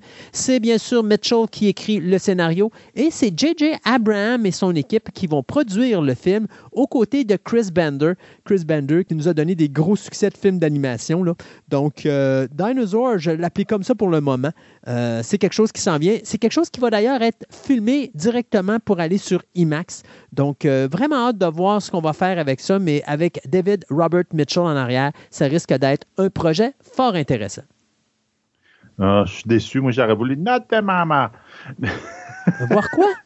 Non, de Dinosaur. Ouais. Quand tu vas parler de Dinosaur, ça me faisait la référence au show de, on peut dire, de marionnettes. Ah oui, oui, oui, de, ouais, les, ouais, ouais, ouais, les papettes. De Dinosaur. Ouais, c'est ça. Not the Mama. Hmm. Qui était comme un pendant euh, des Simpsons, mais en, dinosaure. En tout cas, un qui Il y a eu quatre saisons, si je ne me trompe pas de ça. Ouais. C'était vraiment drôle. Euh, dans toutes les, euh, les choses, justement, qu'on ne sait pas trop trop que ça va venir, quoi que ce soit, euh, on sait que Netflix a annoncé par la bande que Squid Game, saison 2, devrait être vu en 2024. Comme de raison, c'est Netflix, comme de raison, ils ne donnent jamais de date avant la veille. Donc, euh, on verra bien ce que ça va donner. Mais on sait que d'après les petites images qui ont leaké, que les autres ont partagées, on sait que Lee Byung-hun, désolé, mon coréen est très mauvais, qui était un des personnages principaux de la saison 1 euh, qui va revenir. Euh, oui, il y a Ah Jun, qui aussi est un personnage du, euh, du première saison, va revenir aussi. Puis on va voir aussi Kang Yo, qui était aussi un des personnages de la première saison. En fin de compte, ça doit être les trois seuls personnages qui ont survécu. J'ai pas écouté Squid Game. J'ai commencé à écouter Squid Game et j'ai arrêté. Ça me tentait juste pas. ben, tu sais, ça m'a pas accroché. Ça m'a pas accroché du tout au début. Là, j'ai fait, Squid ah, Game, c'est juste un remake de. Bon, c'est un remake de Hunger Games. Hunger Games qui était lui-même un remake de Bataille Royale, qui, qui excellent. Euh, d'ailleurs, tant qu'à écouter Squid Game, moi, je réécoute Bataille Royale parce que j'aime mieux Bataille Royale que Squid Game. Je dis pas que Squid Game est mauvais, c'est pas ça que je dis, mais je dis juste, j'aime mieux aller à la source que d'écouter un remake. Euh, donc, oui, euh, c'est quelque chose que j'ai hâte de voir comme deuxième saison, mais c'est ça. Ah ça. a été très populaire. C'est très populaire. Il y a plein de monde qui l'attendent. Oui, puis ça me fait rire parce que le monde que je connais sont là et me disent Ah, ouais, c'est original. Non, c'est un remake. C'est même un deuxième remake. C'est ça. Il n'y a rien d'original là-dedans, là, assurez-vous. Là. Mais euh, c'est ça. Hey, en passant, je vais en profiter. J'ai terminé, euh, d'où mon image en arrière de moi, j'ai terminé la saison 1 de Avatar The Last Airbender sur Netflix. C'est parfait.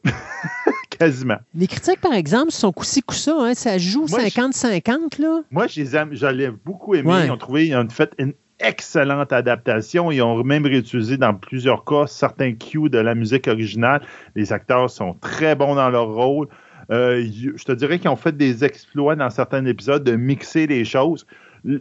Moi, le défaut que j'y trouve, mais c'est parce que j'ai écouté la série originale, c'est que oui, c'est une, une adaptation extrêmement fidèle mais justement, c'est peut-être trop fidèle. Parce que là, tu n'as pas les surprises, tu n'as pas les Ah, qu'est-ce qui va arriver? Non, tu dis Ah non, il va arriver ça. C'est dans ce sens-là hmm. que je trouve qu'ils ont peut-être manqué un petit peu le bateau, mais c'est normal. Tout le monde s'attendait à une adaptation le plus fidèle possible de la bande dessinée. Puis je pense qu'ils ont très bien fait. Tu sais, tu sais c'est quoi le problème, hein, Sébastien? Euh, si les gens veulent avoir de quoi de fidèle, puis tu leur donnes ce qu'ils veulent, ben, ils vont chialer. Puis si tu leur donnes pas ce qu'ils veulent, ben, ils vont chialer. Fait que dans ce temps-là, ils vont toujours chialer. Fait que dans ce temps-là, fais donc le produit que tu as à faire pour donner une bonne qualité de produit, ben puis le reste, on s'en fout. Mais c'est 50-50 présentement. Je disais, il y a autant des journalistes qui adoraient ce qui avait été fait, autant il y a des journalistes qui disaient qu'ils s'étaient endormis parce que c'était tellement dol et ennuyant et plate et tatati tatata, autant il y a du monde qui ont adoré euh, de voir enfin une adaptation quand même assez bien réussie de, de Last Airbender. Autant il y en a qui ont critiqué en disant c'est trop fidèle, c'est euh, euh, ils, ont, ils, ont, donné les pires moments de la série d'animation puis ils nous ont pas donné les meilleurs moments. Tu sais, ça chiale tout le temps. Alors moi je me dis. Et là, avec un film de quoi une série, oui, étant presque une heure chaque, mettons presque huit heures, tu peux pas faire une, la, la série originale. Je pense que c'était dans. C'était plusieurs, plusieurs, plusieurs. C'était pas rien que 30 épisodes. Là. C'était un coup de demi-heure. C'était très, très long. Là. Puis, regarde, ils ont enlevé beaucoup. Puis, c'est une bonne chose qu'ils ont enlevé beaucoup. Des fois, c'était pas aussi. Non, exactement. Puis, de toute façon, j'ai hâte de voir parce que, tu sais, le problème que tu as présentement, c'est que tu as des kids. Et les kids, ben, ils grandissent et ils ont, ils ont un âge qui grandit vite. Alors, je sais que déjà, on a annoncé que s'il y avait une deuxième saison, on faisait un jump, un jump dans, dans le temps pour aller plus loin dans le, dans le futur parce que justement, là, on s'attend que le temps que la confirmation soit faite puis qu'on part en tournage, que l'étiquette y ait grandi d'une coupelle de centimètres. Euh, c'est normal, c'est normal, mais tu regardes, je regarde Rotten Tomato, effectivement, les, les, critiques, ils donnent 59, très mitigé. c'est ça, c'est 50-50. Les autres histoires donnent quand coin de 75. Ouais ce que je pense que c'est assez réaliste par rapport à ça. ça va être bien. je te dirais peut-être aussi des critiques qui s'attendaient à un show un peu plus adulte, alors qu'ils ont décidé de dire, garde, le show original était plus visé en ben, jeunes enfants, jeunes adultes. Ils ont resté là-dedans, tu verras pas de sang dans cette série-là. Oui, tu as des morts, oui, tu as des pas la même, du monde qui se tapoche dessus. Ah mais ils ont laissé ça très non, je, euh, suis d'accord. Tu n'as pas besoin de tout ça. Je, suis tanné des, des J'aime mieux voir une violence qui est, entre guillemets, pacifique que de voir une violence où est-ce que tu as des tripes qui rebondissent partout. À un moment donné, c'est parce que c'est comme écœurer le spectateur plus qu'autre chose. sais, moi, ça ne me dérange pas. Je suis habitué de voir des films, des films d'horreur puis tu le quittes. la violence ne me dérange pas à l'écran, mais tu as des gens qui n'aiment pas ça. Et pourquoi perdre cette auditoire-là moi, ça oui, surtout que l'auditoire de base, c'était sûr qu'il avait aimé. Exact. c'est ça. Puis, tu sais, pourquoi perdre ton auditoire en mettant de l'hémoglobine à, la larigot sur ton écran? C'est pas nécessaire, surtout pas avec des enfants. Alors, non, je suis d'accord que ce soit une violence très pacifique. J'appelle une violence très pacifique, là, on s'entend, là, c'est une violence où est-ce qu'il n'y a pas d'hémoglobine sur l'écran, là, ah, que genre, ça gicle, pas sur la caméra, là. T'as pas besoin de voir des têtes coupées, puis de faire la même. Exactement.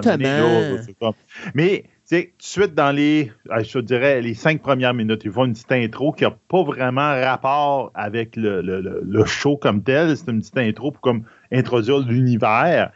Puis après ça, ils mettent le, le, long, la longue intro de, qui ne rejoue pas après ça dans tous les épisodes, qui explique un peu la série. Peut-être juste ça, là, ils ont clenché le film de Shyamalan, mais ah ben oui, ben là, 100 000 à l'heure. Le film de Shyamalan, c'est pas dur à battre, hein? on eh, non, non, mais là, là ils, ont, compris comment ça marchait, le, le bending dans le chose, puis la vitesse, puis l'affaire.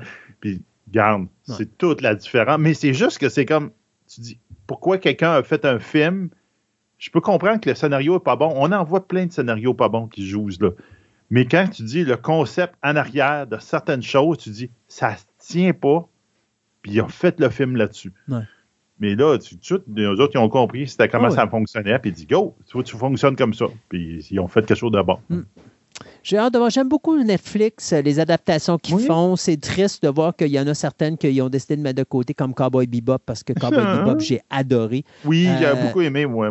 One Piece, c'était bien fait également. Là, Last Bender, c'est une bonne réussite également. Oui. Euh, Netflix, je trouve qu'ils ont mis le doigt sur le bon piton pour les adaptations. Il faudrait qu'ils arrêtent d'écouter le monde un petit peu puis qu'ils se concentrent plus sur le produit, là, euh, puis d'éviter d'essayer de faire ce que les gens veulent qu'ils fassent. Là, à un moment donné, faites ce que vous avez à faire pour donner de la bonne qualité de show. C'est juste ça qu'on vous demande. Le reste, là, on va, on va s'organiser avec, euh, avec le reste de l'histoire. Et ça me donne beaucoup, beaucoup d'espoir pour la prochaine adaptation qu'ils vont faire. Comment ça s'appelle le jeu vidéo? Là? je vais mettre ça. Over Horizon. L'histoire avec euh, un univers où les, robots ont pris le dessus, mais c'est des robots qui font des, euh, qui sont des animaux là, puis main. Ça, j'ai j'ai vu, j'ai pas joué au jeu, j'ai joué un peu, ben, j'ai vu quelqu'un jouer un petit peu au jeu et j'adore cet univers-là. J'aurais voulu avoir une console à date pour pouvoir être capable de jouer dans cet univers-là. Puis j'avoue que j'ai hâte de le voir à, l'écran. Puis je pense que Netflix, la manière qu'ils adaptent les affaires dernièrement, là, ils ont quelque chose à, ils tiennent quelque chose, comme tu dis. On s'arrête euh, le temps de vous faire écouter nos chroniques et on revient en fin d'émission avec ce long segment de Sébastien sur qu'est-ce qu'il a osé mettre sur notre Twitter et bien sûr des nouvelles express.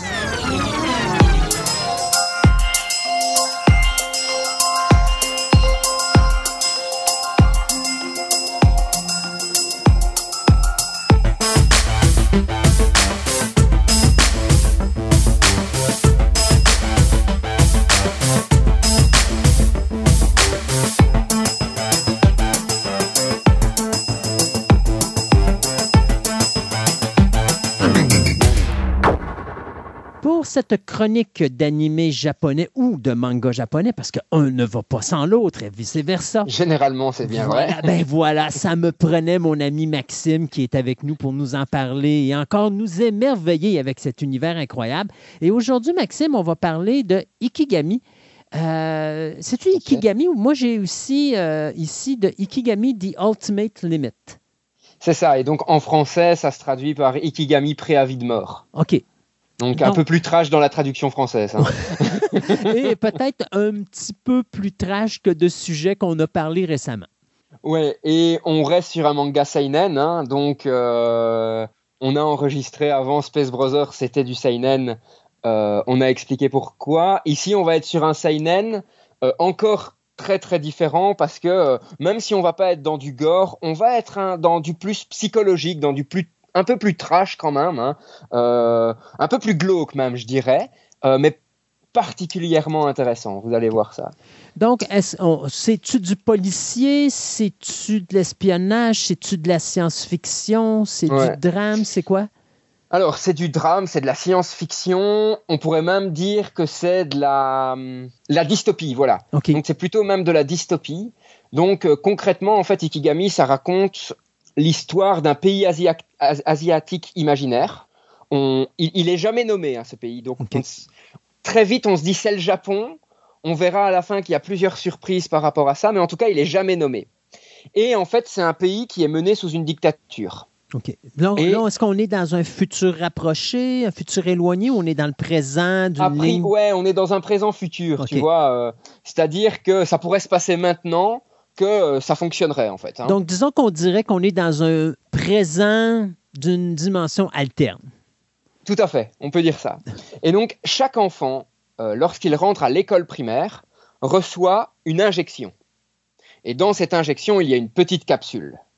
Et une capsule sur mille contient une bombe. OK. Et euh, entre leurs 18 et leurs 24 ans, ces personnes qui ont reçu cette bombe, donc en, moyenne c'est une personne sur mille, hein, euh, vont recevoir ce qu'on appelle un nikigami, un préavis de mort, qui leur dit que euh, leur bombe va exploser dans les 24 heures. Et donc ils ont 24 heures pour euh, faire, pour clôturer un petit peu leur vie. Et en fait, le principe de l'ikigami, c'est que comme une personne sur mille meurt, il est théoriquement expliqué que les 999 sur 1000 restantes sont conscientes de la chance qu'elles ont d'être en vie. Et donc, on tue une personne sur 1000 pour mettre en avant la valeur de la vie aux autres. Et ont-tu pensé que peut-être que celui qui allait mourir pour se venger a décidé de se faire sauter dans un train où il y a 999 personnes? La petite bombe, en fait, tout ce qu'elle fait, c'est exploser le cœur. Ah, Donc, euh, ils n'explosent pas dans, un, dans une explosion euh, semi-nucléaire. Euh, mais par contre, tout le manga, en fait, ce sont différentes histoires de ces personnes qui reçoivent l'ikigami et de comment elles le vivent et de ce qu'elles font de leurs dernières 24 heures. Avec des gens qui décident de se rebeller contre le système, d'autres qui décident de renouer avec des proches, d'autres qui décident de réparer des erreurs. Et en fond, vraiment en fil rouge, on a ce personnage euh, Kengo Fujimoto qui est en quelque sorte le héros. C'est le personnage qui va être toujours là. Et lui, en fait, il est le, la personne qui distribue l'ikigami. Il est le livreur. Il travaille pour l'État et c'est lui qui reçoit la notification comme quoi telle personne va, euh, va, mourir dans les 24 heures et donc on doit lui fournir un ikigami, donc cette petite carte qui lui indique cela et cette carte donne aussi des avantages. Donc pendant les 24 heures, par exemple, la personne peut prendre les transports en commun gratuitement. Hmm par exemple. Et en fait, l'ikigami prend place dans une loi, donc c'est vraiment un texte édité hein, dans la loi de ce pays fictif, qui s'appelle la loi pour la sauvegarde de la prospérité nationale. Donc on a vraiment cette idée de euh, comprendre le sens de, de la vie, comprendre l'importance de la vie par rapport à la mort. Et euh, c'est assez fou parce que le manga va évoluer petit à petit. Donc c'est une série finie hein, en 10 tomes. Et le manga évolue après euh, vers du complot politique, euh, vers euh, aussi ce qu'on appelle la, propagande. comment en fait cette loi de prospérité nationale est passée? Pourquoi? Qu'est-ce qu'il y a derrière?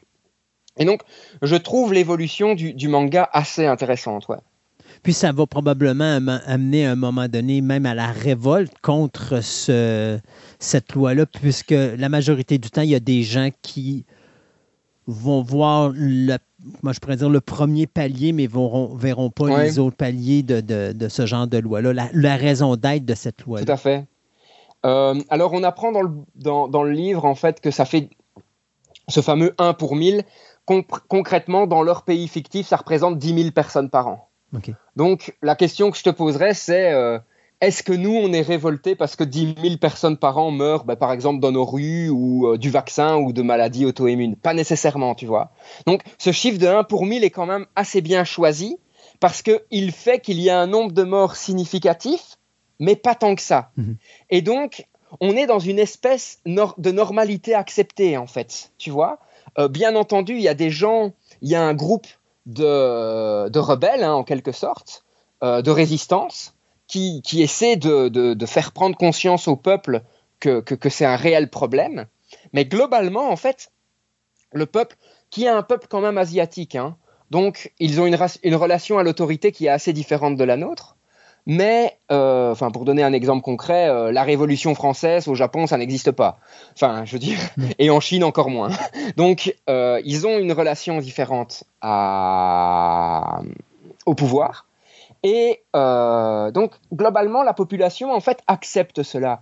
Et on voit même des cas où, où les parents sont heureux que leur enfant va mourir pour la loi de la prospérité nationale, quoi. Hmm. Parce que, en fait, si tu veux, il y a aussi tout un système derrière où, euh, mais comme les parents perdent leur enfant, parce que l'ikigami ne peut être donné qu'entre 18 et 24 ans, euh, eh bien, en fait, il y a une série d'indemnités. L'État euh, va subvenir aux besoins de la famille de la personne qui, qui va mourir pour la, la prospérité nationale. Bien entendu, si cette personne qui est censé mourir le fait sans dignité, donc commence à se révolter contre l'État ou à tuer d'autres personnes, etc., eh bien, en fait, sa famille perd tous ses avantages. Mais d'un côté, pour le Japon, on comprend parce que la majorité des familles restent unies jusqu'à ce que l'enfant va se marier. Donc, des fois, lorsque les parents sont trop âgés, c'est l'enfant qui va travailler, qui ramène l'argent à la maison. Mm-hmm. Donc, de prendre la vie de ce revenu-là, c'est normal que l'État compense pour. Tout à fait. Mais encore là, tu vois, c'est difficile pour les gens qui ne connaissent pas la mentalité japonaise de comprendre en arrière ce que je disais tantôt, le deuxième niveau et le troisième niveau, parce que c'est des choses qui vont encore une fois. Puis ça, c'est peut-être la complexité de comprendre un genre de manga comme ça ou de le savourer vraiment pour sa qualité. C'est faut vivre dans cette culture-là pour comprendre Tout à fait. l'univers qu'on nous présente. Clairement.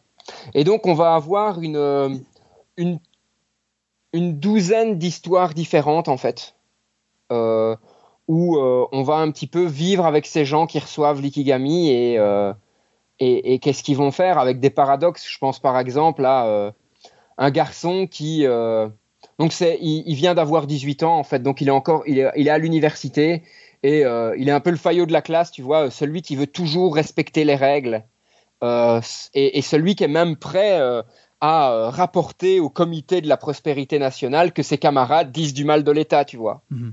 Donc on a l'archétype de la personne qui veut respecter, et malgré ça, en fait, l'histoire va mal se finir parce que il veut tellement bien faire, il veut tellement devenir un héros national lui aussi, qu'il finit par kidnapper des gens, euh, à les enfermer dans l'université euh, parce qu'il devient un peu fou. donc il, y a vraiment toutes ces vies différentes euh, qui vont être exposées dans le manga et comment on, voit vraiment toutes ces réactions qui restent très très humaines en fait. Notre personnage principal, qui est Kengo Fujimoto, je crois, c'est ça? C'est ça. Ouais. Euh, lui, est-ce qu'on le voit juste au début de chacune des histoires ou est-ce qu'il suit les personnages? Il suit les personnages parce que, euh, en fait, euh, il, doit vraiment faire un dossier sur comment se sont passées les 24 heures de cette personne, si elle s'est bien comportée, si la famille mérite d'avoir la, la, pension. Et donc, il va vraiment vivre toute une série d'aventures avec ces personnes parfois de loin, où euh, il va juste avoir des informations, et euh, parfois de très très près, où par exemple dans une des histoires, euh, la personne qui doit mourir en fait voudrait faire un don d'organes à sa sœur, mais il ne veut pas que sa sœur le sache avant d'être opérée. Hmm. Euh, parce qu'elle pourrait refuser. Et donc, euh, ils vont s'amuser à changer l'heure de l'hôpital comme sa sœur est aveugle pour lui faire croire que. Donc, et lui va participer à ça. Il va même se faire taper sur les doigts parce que, euh, a priori, ça dévalorise l'acte de la mort de la personne, en fait. OK. Avec cette évolution-là, est-ce que notre personnage principal va se retrouver à subir une modification personnelle?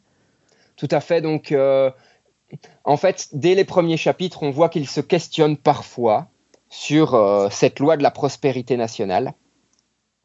Et en fait, euh, il va rencontrer des gens qui sont contre la prospérité nationale.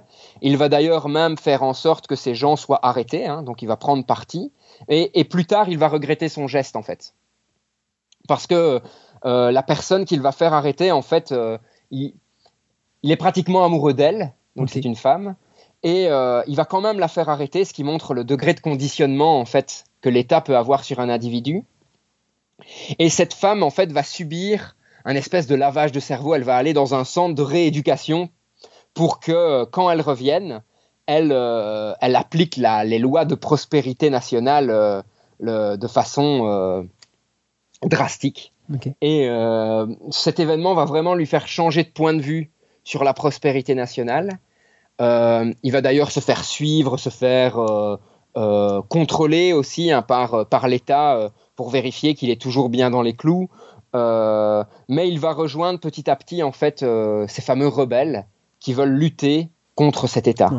Ben, c'est ça que j'allais dire, c'est qu'à un moment donné, ça, à force de voir des histoires, à un moment donné, ça tourne en rond, puis tu revois toujours les mêmes histoires. Puis, avec l'histoire qu'on commence comme ça, où tu as une personne qui, en plus, doit suivre les gens qui amènent un, bout de papier qui annonce qu'ils vont mourir dans 24 heures, ça amène jusqu'à un certain point une, une sorte de rébellion contre l'État à la fin, parce que peut-être que la base du programme était peut-être bonne à l'origine, mais a peut-être été modifiée avec le temps. Je ne sais pas si. Alors, c'est même plus tordu que ça, mais le problème, c'est qu'on va rentrer dans du spoil, donc je ne veux pas trop en raconter non plus. Mais c'est pour donner un intérêt de plus, pour dire qu'il y a peut-être un aspect politique qui se rajoute à toute l'histoire. Alors, il y a un aspect politique qui se rajoute à l'histoire qui, fondamentalement, est pourquoi cette loi de la prospérité nationale a été créée, en fait. Et on va le voir, et c'est en lien avec la, comment la propagande, on va le voir qu'en fait, c'est pas du tout les raisons pour lesquelles on pourrait l'imaginer. Et euh, très, à un moment dans le, dans, dans le manga, euh, il va y avoir un, un changement fondamental où l'État va tout d'un coup, du jour au lendemain, dire OK, on arrête cette loi de la prospérité nationale.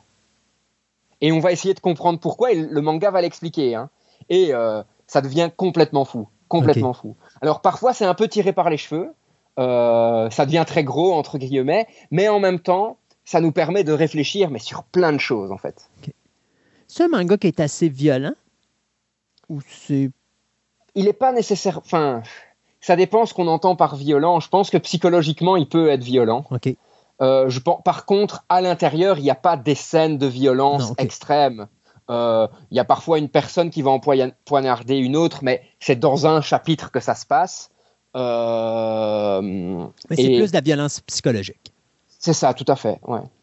Et on est encore une fois sur un message beaucoup plus adulte hein, par rapport au shonen, Oui, qu'on- ben oui, qu'on qu'on parlait euh, tout Ouais. à l'heure. qui est un Euh, petit peu la référence dans le monde du manga, euh, parce que c'est les, les choses qu'on connaît le plus. Cette année, c'est ce que ça a pris pour faire ce manga-là, c'est de 2005 C'est jusqu'en ça. 2012. Ouais. Est-ce que c'est par perte de popularité que l'histoire s'est terminée ou c'est juste qu'on a mis un terme à l'histoire parce que l'on était arrivé au bout puis il n'y Mais- avait plus rien à dire? Moi, je pense pas que c'est par, euh, par perte de popularité, parce que euh, l'auteur du manga, donc Motoro Mase, euh, est un habitué de faire des séries courtes, en fait. Il a fait, comment Une série de 2002 à 2003, puis il a fait Ikigami de 2005 à 2012, et puis il a fait Démocrati- Démocratia de 2013 à 2015. OK. Et à chaque fois, il, il touche à des thèmes euh, ben, qui sont liés vraiment euh, à, euh, à la politique, à euh, le pouvoir de l'individu face au pouvoir de l'État, euh, comment il se positionne là-dedans, etc. Donc, euh, il, il reste sur ces thématiques-là, ouais, tout à fait. C'est drôle, par exemple, tu sais, on avait parlé dans, un autre, euh, dans une autre émission, justement, Space Brothers, où on parlait du créateur qui était un fan de sport, puis il mettait sa passion à travers son histoire. Ouais. Là, de la façon dont tu m'en parles, j'ai l'impression que l'auteur ici est un auteur qui adore les aspects politiques. euh, parce que ça, il y a de l'air à tourner beaucoup sur ces points-là. C'est intéressant quand même de voir que les auteurs mettent autant d'eux-mêmes à l'intérieur de Ouais. leurs œuvres. Et d'un autre côté, c'est peut-être pas si euh, surprenant que ça, sachant que les gars doivent écrire la majorité du temps, euh, quoi, un, un épisode par semaine? C'est ça, donc euh, il n'est pas anormal qu'ils s'appuient sur des sujets. Pour lesquels ils ont un intérêt. C'est ça, pour lesquels ils ont un intérêt, parce que euh, ils doivent aller puiser une source d'inspiration assez. Enfin, je veux dire, c'est un. Le métier de mangaka est un métier, contrairement à ce qu'on peut avoir comme, euh, comme, comme préconception, mais un, mé- un métier extrêmement difficile en fait. Ouais. Euh, avec des gens qui ont un rythme de vie. Enfin, ils ont, euh, ils ont une semaine pour euh, imaginer, euh, écrire les dialogues, dessiner un, un truc de 14 à 20 pages. Et euh, quand c'est fini, tu repasses sur la page suivante. Quoi. Et si tu n'arrives pas à publier, il y a des risques qu'on t'arrête. Alors bien entendu, il y a des exceptions. hein. Oda, donc l'auteur de One Piece, maintenant il peut faire une pause quand il veut. Ouais. Enfin, je veux dire, euh, il, fait a priori partie pratiquement des hommes les plus riches du Japon. En tout cas, il est, il est dans le classement. Euh, euh, je ne sais plus à quelle position, mais euh, il y a tellement de produits dérivés, etc. de One Piece que le gars peut se permettre de dire, écoutez, là, je fais une pause pour ma santé.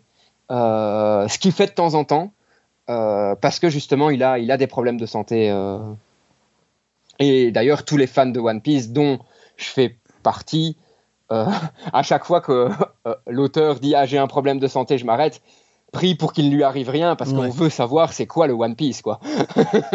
Oui, effectivement. Ben, c'est un style de vie extrêmement exigeant. Et en Ouais. plus, tu te dis, OK, si je dessine pas la semaine prochaine, je fais comment pour mettre de la, de la nourriture sur ma table? Parce que Ouais, ouais, je sais tout à pas fait. si, euh, tu sais, mettons, prenons quelqu'un qui aurait un animé, ou pas un animé, mais un manga qui est je te dirais, toujours au milieu du volume, donc qui n'est pas le meilleur vendeur, mais qui n'est pas non plus le pire, mais qui se maintient régulièrement. Est-ce qu'il est capable de vivre aisément de ça? Ou est-ce que, justement, il ne faut pas qu'il manque de semaines? Parce que s'il manque de semaines, euh, il y a des Non, il ne faut pas qu'il manque de semaines, ça c'est clair, il ne faut pas qu'il manque de semaines. Euh, après, il y a toujours des exceptions par rapport à des œuvres euh, hyper emblématiques, hein, on l'a dit, mais sinon, non, généralement, ils ne doivent pas manquer de semaines. Et c'est pas une profession où. Enfin, il suffit de regarder euh, l'auteur de One Piece, encore une fois, parce que, comme je dis, c'est certainement un des auteurs les plus riches en termes euh, euh, au niveau du manga. Enfin, je veux dire, Oda, il vit pas dans une villa, enfin, quatre mm. façades, etc. Hein. Faut bien comprendre que Oda a acheté une maison à sa femme et à ses enfants. Et lui vit dans un studio où tout a été fait pour pouvoir euh, faire en sorte qu'il puisse dessiner facilement, qu'il y ait de la place pour ses assistants, etc. Mais, mais c'est un petit deux ou trois pièces, quoi. Euh, donc, euh, c'est ouais, c'est vraiment pas une, une, vie facile. Et d'ailleurs, on a parlé de, de ça dans, dans, un des, des dans un des épisodes qu'on a enregistré ensemble. Bakuman raconte justement toute cette histoire-là, où justement le point de départ de, de Bakuman, c'est l'oncle de un des héros qui est mort et on ne sait pas s'il s'est suicidé parce que son manga ne fonctionnait plus ou s'il a tellement essayé de faire fonctionner son manga qu'il s'est épuisé en fait. Et ouais, des, auteurs de manga qui s'épuisent, c'est une réalité, vraiment. Euh, au niveau de Ikigami, on a eu un film qui a été fait, mais on n'a pas d'animé. C'est surprenant. Non, pas d'animé. Ouais, c'est ça, c'est surprenant. Habituellement, tu vas voir l'animé avant de voir un film, mais là, ils ont fait un film, mais ils n'ont pas fait d'animé. Euh, le film, est-ce qu'il était représentatif du manga comme tel? Eh ben, je ne l'ai jamais vu, le film. Euh, c'est un film live. Euh, Donc avec de vrais acteurs. C'est ça, avec de vrais acteurs. Les films live, c'est un peu tout ou rien. Soit tu hmm. vas détester, soit tu vas adorer. Et comme j'ai découvert plutôt sur le tard Ikigami, hein, je me suis pas intéressé du tout au, film, donc je sais pas, je sais pas si le, le film est, est pertinent ou pas par rapport, euh, par rapport à l'œuvre de départ. Quoi. Film qui est arrivé en plein milieu d'ailleurs euh, de l'histoire du manga parce que, c'est en 2008. C'est ça qui me fait peur en fait. mais non, mais soyons réalistes. la force du manga, c'est aussi dans sa fin. Hmm. Et euh, si t'as pas la fin, c'est juste une succession d'histoires, comme tu le disais, de personnes qui reçoivent un préavis de mort et qu'ils vivent d'une façon plus ou moins positive, en fait. Mais qui est un euh, bon, honnêtement, qui est une belle thématique pour une série télé. Euh, et même pour une série de films, parce que euh, tu n'as pas besoin nécessairement d'avoir une fin. C'est juste, OK, voilà ce que tu reçois, euh, tu oublies l'aspect politique en arrière et puis tu fais juste, OK, tu reçois ton ticket, maintenant, comment tu vas vivre cette situation-là? Et donc, pendant deux heures, tu vois tout simplement la réaction d'une personne, puis à la fin de l'histoire, elle va mourir. Puis bon, c'est un sujet que je trouve très intéressant. Tout à fait. Pour faire une série télé, une série d'animation, sans même qu'il y ait une conclusion, parce que tu peux te le permettre. Puis si à un moment donné, tu vois que ça marche, si tu vois que tu, que tu peux évoluer, puis que tu vois que le manga est sur le bord de la fin, ben là, tu peux amener un aspect politique plus intéressant parce que tu sais que tu peux te rendre jusqu'au bout de ton histoire, mais je pense que le concept de, de, de, Ikigami va très bien pour ce style de, produit-là. Alors, je pense que le manga a quand même des points faibles. Hein. Euh, je ne dis pas que c'est une œuvre parfaite. Euh, je pense qu'on aurait pu, pu en voir plus. Par exemple, sur la rébellion, on n'en voit pas nécessairement beaucoup. Euh, ça aurait été intéressant, peut-être. On, voit des choses, mais c'est pratiquement anecdotique parfois. Tu sais, euh, une pancarte, par exemple. Tu vois le gars qui se balade dans la rue et tu as un gars en arrière-fond qui, porte une pancarte qui dit euh, arrêtons cela ou on, est on est tous des criminels, enfin des trucs comme ça. Mhm. Par contre, on voit pas d'actes significatifs, sauf à la fin on voit pas d'actes significatifs. Euh, par exemple, des gens qui euh, euh, essaient de détruire les fameux vaccins, tu vois. par contre, ce qui est intéressant, c'est on nous explique tout le processus de vaccination pour que, au final, si tu veux, l'information est vraiment segmentée. Donc, il y a ceux qui font le, il y a ceux qui font le vaccin, il y a ceux qui font la petite bombe, et puis, il y a ceux qui rassemblent un numéro de vaccin avec un numéro de capsule. Et il y a ceux qui savent quelle capsule contient une bombe. OK. Tu vois? Et donc, tout est hyper segmenté pour qu'au final, personne n'arrive à savoir avant le dernier moment qui a une bombe et qui n'en a pas. Tu vois? Ouais. Donc, pour que euh, on puisse se dire aussi, ben, en fait, c'est pratiquement plus dangereux d'essayer d'opérer l'enfant, de lui enlever de la capsule, parce que si ça tombe, il contient pas la capsule avec une bombe. Tu vois? Ouais. Euh, donc, il y, a vraiment des, des aspects de l'histoire qui sont extrêmement bien pensés, et d'autres, je trouve, qui auraient mé- mérité d'être détaillés. Par exemple, on on voit jamais d'attaque contre ces centres de vaccination. Ouais. Alors, est-ce que c'est parce qu'on ne sait pas où ils se trouvent qu'ils sont hyper, euh, tu vois, euh, hyper camouflés euh, et que l'État euh, retient l'information pour ne la partager avec personne Ça, euh, ça, c'est pas mentionné clairement, en fait. Mais ça, ça peut être aussi une problématique d'écrire une histoire à toutes les semaines et justement Oui. d'avoir le stress de toujours ramener le max pour s'assurer que ton histoire va se poursuivre, va Ouais. pouvoir se poursuivre. Euh, donc, des fois, tu dois faire des sacrifices parce que tu n'as pas le temps de t'arrêter et de dire, OK, maintenant, j'aimerais, j'aimerais développer beaucoup plus cet aspect-là parce que, un, ça peut être, tu as peur de le développer parce que tu as peur de perdre l'intérêt de ton, de ton lecteur Ouais. ou encore tout simplement parce que tu n'as juste pas le temps de le faire. Et, et surtout aussi qu'on le voit dans Bakuman, hein, euh, les éditeurs ont vraiment, vraiment leur mot à dire sur le manga. Mhm. Et donc, euh, il y a parfois des changements très très radicaux que l'éditeur demande à l'auteur pour, euh, pour le manga. Mhm. Tout simplement parce que en fait, c'est euh, c'est aussi le système de paiement, entre guillemets, le système de salaire, c'est-à-dire que l'éditeur reçoit aussi une cote-part de la vente des, des mangas, des produits dérivés, etc. euh, qui est quand même assez assez conséquente. Hein. J'ai plus les chiffres en tête, mais euh, c'est pas genre 5%. Quoi. On est sur euh, des chiffres beaucoup plus gros. Donc euh, c'est assez fou. Est-ce que des fois, l'éditeur peut avoir plus d'argent que euh, l'auteur? Écoute, j'avais regardé les chiffres euh, il y a quelques mois parce qu'avec des potes, on, on discutait justement de ça, de entre Oda et son éditeur, qui fondamentalement avait le plus d'argent. Ouais. et on avait trouvé la réponse. hein. Et pour donner un ordre d'idée, quand on parle d'Oda, Oda, l'année l'année dernière, il a gagné 22 millions d'euros. OK. Juste l'année dernière. hein. C'est fou. Euh, donc c'est assez fondament- phénoménal, mais c'est pas du tout. euh, euh, en moyenne, là, ce que je lis, un, un mangaka moyen, il gagne pas plus de 15 000 euros sur son manga. OK. Ce qui est pas grand chose. Hein. Ouais. Quand on voit 15 000, enfin, on prend un truc comme Ikigami, hein, donc tu l'as dit, sur 5 ou 6 ans, euh, 15 000 euros dessus. Ça Mais fait. c'est-tu euh, 15 000 par année ou c'est 15 000 pour son global? Non, non, c'est ga- 15 000 pour le manga. C'est c'est- c'est ça, ça n'a pas de sens, c'est 20 000 à peu près. Là. Ouais, ouais. Non, 20, non, 25 mais. 000. euh, Fait que c'est- c'est c'est c'est pas ça. grand-chose. C'est- C'est même pas une année de salaire. Non. Alors ça dépend. Ils disent ici aussi ben, qu'un mangaka euh, moyen, donc quelqu'un qui sort des séries régulièrement, va gagner plus ou moins 15 000 euros par an. Donc on n'est même pas, à- enfin on est à un peu plus de 1000 euros par mois. Ouais. Et donc en moyenne par volume, il touche 370 euros.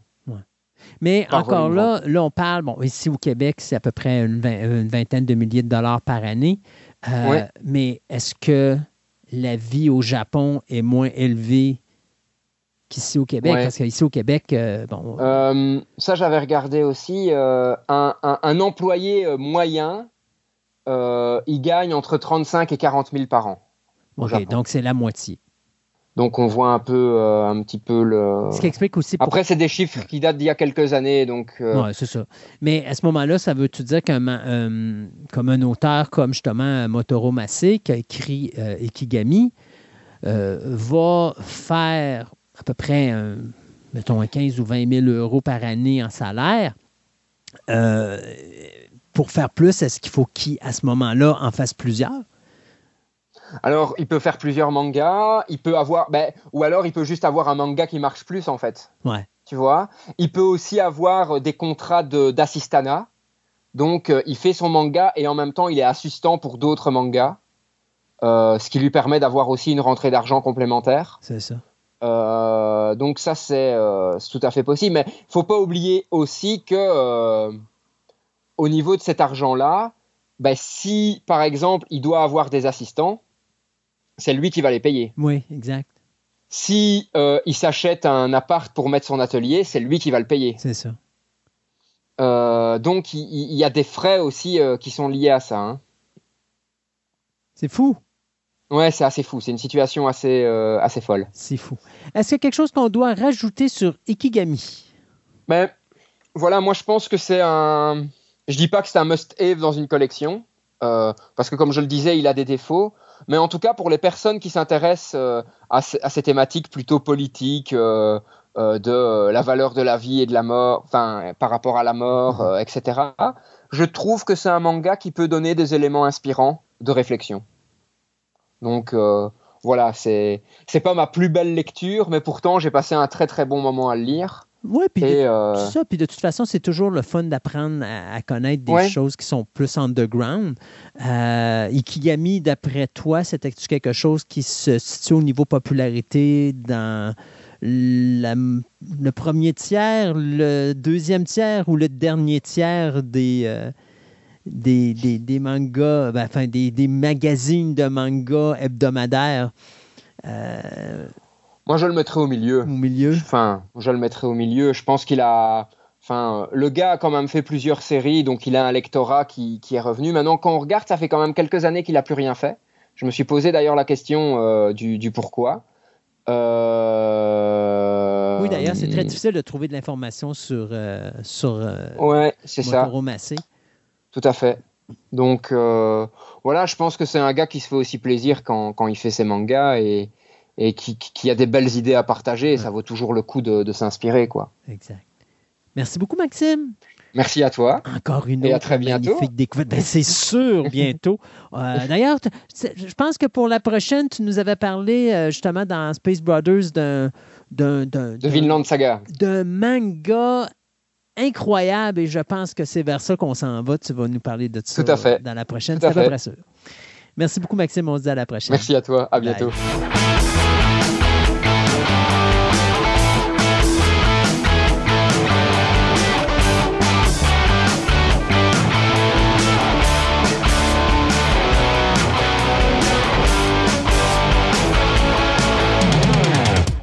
Il est encore venu ce temps de jouer euh, à, des jeux de société, mais aujourd'hui, on a une petite nouveauté, puisqu'on a un nouveau chroniqueur qui se joint avec nous, euh, chroniqueur du nom de Martin Verge Ostini. Donc, Martin va devenir un nouveau régulier à l'émission, euh, avec qui on va pouvoir échanger sur les jeux de société, puis il va pouvoir finalement m'instruire, comme tous les autres chroniqueurs en jeux de société ont essayé de faire. bonjour, Martin. Bonjour, Christophe, ça va bien? Ben oui, ça va bien, toi. Super, merci. Donc, pour notre première chronique, on va parler un petit peu de la mécanique de jeu. On a déjà parlé avec euh, Jean-François de certains types de mécaniques de jeu, mais là, toi, je pense que tu vas nous en parler plus global. Ben, j'aimerais. En fait, mon, euh, mon intention, c'était d'aborder les mécaniques de jeu parce que de deux choses-là, bon, moi, euh, juste pour te faire un petit topo, moi, j'ai un background très technique. Puis, ce que j'ai remarqué au fil des ans, depuis que je suis impliqué dans le domaine, dans, le monde du, jeu de société, c'est que souvent, les gens, non seulement ils ne savent pas quoi acheter comme jeu, mais ils se butent souvent à du jargon, mm-hmm. qui est le jargon de la mécanique de jeu. Euh, des gens comme moi, puis d'autres, je veux dire, on est très familier avec ce jargon, on est très familier avec ce jargon-là, donc on utilise ces mots-là comme, comme comme si de rien n'était. Puis là, la personne devant toi, elle a un malaise. Les, yeux, les yeux, lui, c'est ce vitre. Puis euh, là, tu es comme, OK, là, je viens de te perdre. Donc, aujourd'hui, c'est ça, moi, je voulais aborder un peu globalement, effectivement, les. J'en ai une très longue liste. On, les, on les regardera probablement pas tous, mais euh, parmi les plus importantes mécaniques qu'on a dans le jeu de société moderne aujourd'hui. Euh, parce que c'est un, peu, c'est ça, c'est un peu étourdissant. Par exemple, Board Game Geek, j'ai l'intention éventuellement de parler aussi des ressources disponibles en jeu de société. Board Game Geek en étant une. Euh, liste 55 mécaniques. Sauf que Board Game Geek utilise son propre jargon, qui n'est pas le jargon qui est généralement utilisé dans, dans les boutiques, par exemple, par les fans. Fait que si tu veux bien, Christophe, on va, je vais me lancer tout de suite là-dedans. Ben, avant qu'on va commencer, parce que j'aimerais peut-être ça que tu te présentes un peu à nos auditeurs, savoir, euh, écoute, c'est qui ce gars-là qui nous va nous parler de jargon de jeu et tout ça? Parce que d'un côté, ça fait longtemps que tu es dans le domaine du jeu de société? J'ai commencé sérieusement à, jouer euh, à, m'impliquer dans, le domaine du, du monde, dans, dans, le monde, excuse-moi, du jeu de société aux alentours de, je te dirais, 2003. Euh, et ça de façon sérieuse, mais j'ai toujours été un joueur, beaucoup plus un joueur euh, tapier sur table. Donc, à l'époque, euh, les, jeux de rôle, euh, même étant plus jeune, les jeux de cartes, parce que c'est les jeux de cartes, puis les classiques, là, Risk et Monopoly et compagnie, parce que c'est tout ce qui c'est tout ce qu'on avait, Uno, puis jour de paye. mais quand il y a eu, euh, ben, au début des années 2000, je dirais, il y a eu une espèce de résurgence comme ça de, du monde du jeu de société avec les plateformes de sociofinancement et tout et tout. Puis il s'est mis à sortir à ce, moment-là, en tout cas à ma connaissance, une, une, nouvelle vague de jeux, évidemment, qui a été accentuée par la pandémie il y a, quelques années. Euh, fait que moi, je me suis, euh, je me suis jeté à pieds joints là-dedans parce que ça me rejoint. J'aime la nature physique du jeu. Euh, être capable de manipuler des pièces, être capable de manipuler un plateau de jeu, ça a toujours été quelque chose que j'ai aimé. Par la suite, j'ai été brièvement impliqué dans les, euh, les, journées ludiques de Québec, un peu comme euh, ton autre chroniqueur, Yann Morin. Oui. Euh, fait que c'est ça, j'ai été impliqué dans, dans cet organisme-là, malheureusement, que j'ai eu, j'ai eu besoin de, de, de, quitter parce que je me suis blessé à ce moment-là. J'étais juste plus capable de, de m'occuper de ça. Euh, ça reste quand même que les jeux, quand t'en as une tonne, c'est lourd. Fait que quand t'as des problèmes de dos. Ça va pas bien ça va pas bien. Exactement. Fait qu'on animait euh, dans le cadre des jeux des, des, euh, des, journées ludiques de Québec, mais il y avait des, il y avait des activités d'animation, un petit peu, à la, bibliothèque, euh, la bibliothèque sur la route de l'église, entre autres. Puis on organisait un événement, un gros événement annuel qui durait du vendredi au dimanche. Euh, la nuit du samedi à dimanche qui était une nuit blanche. Les gens jouaient toute la nuit, fait qu'on apportait des centaines et des centaines de jeux, puis, euh, les gens jouaient. C'était bien, bien le fun. Fait que j'en ai appris en très peu de temps. J'ai acquis une grosse collection. Je me suis familiarisé, avec tout ça. Je me suis fait de très bons amis dans le, cercle des jeux de société aussi. Euh, puis c'est à ce moment-là que j'ai appris que collectionner des jeux de société puis jouer à des jeux de société, c'est deux hobbies complètement différents.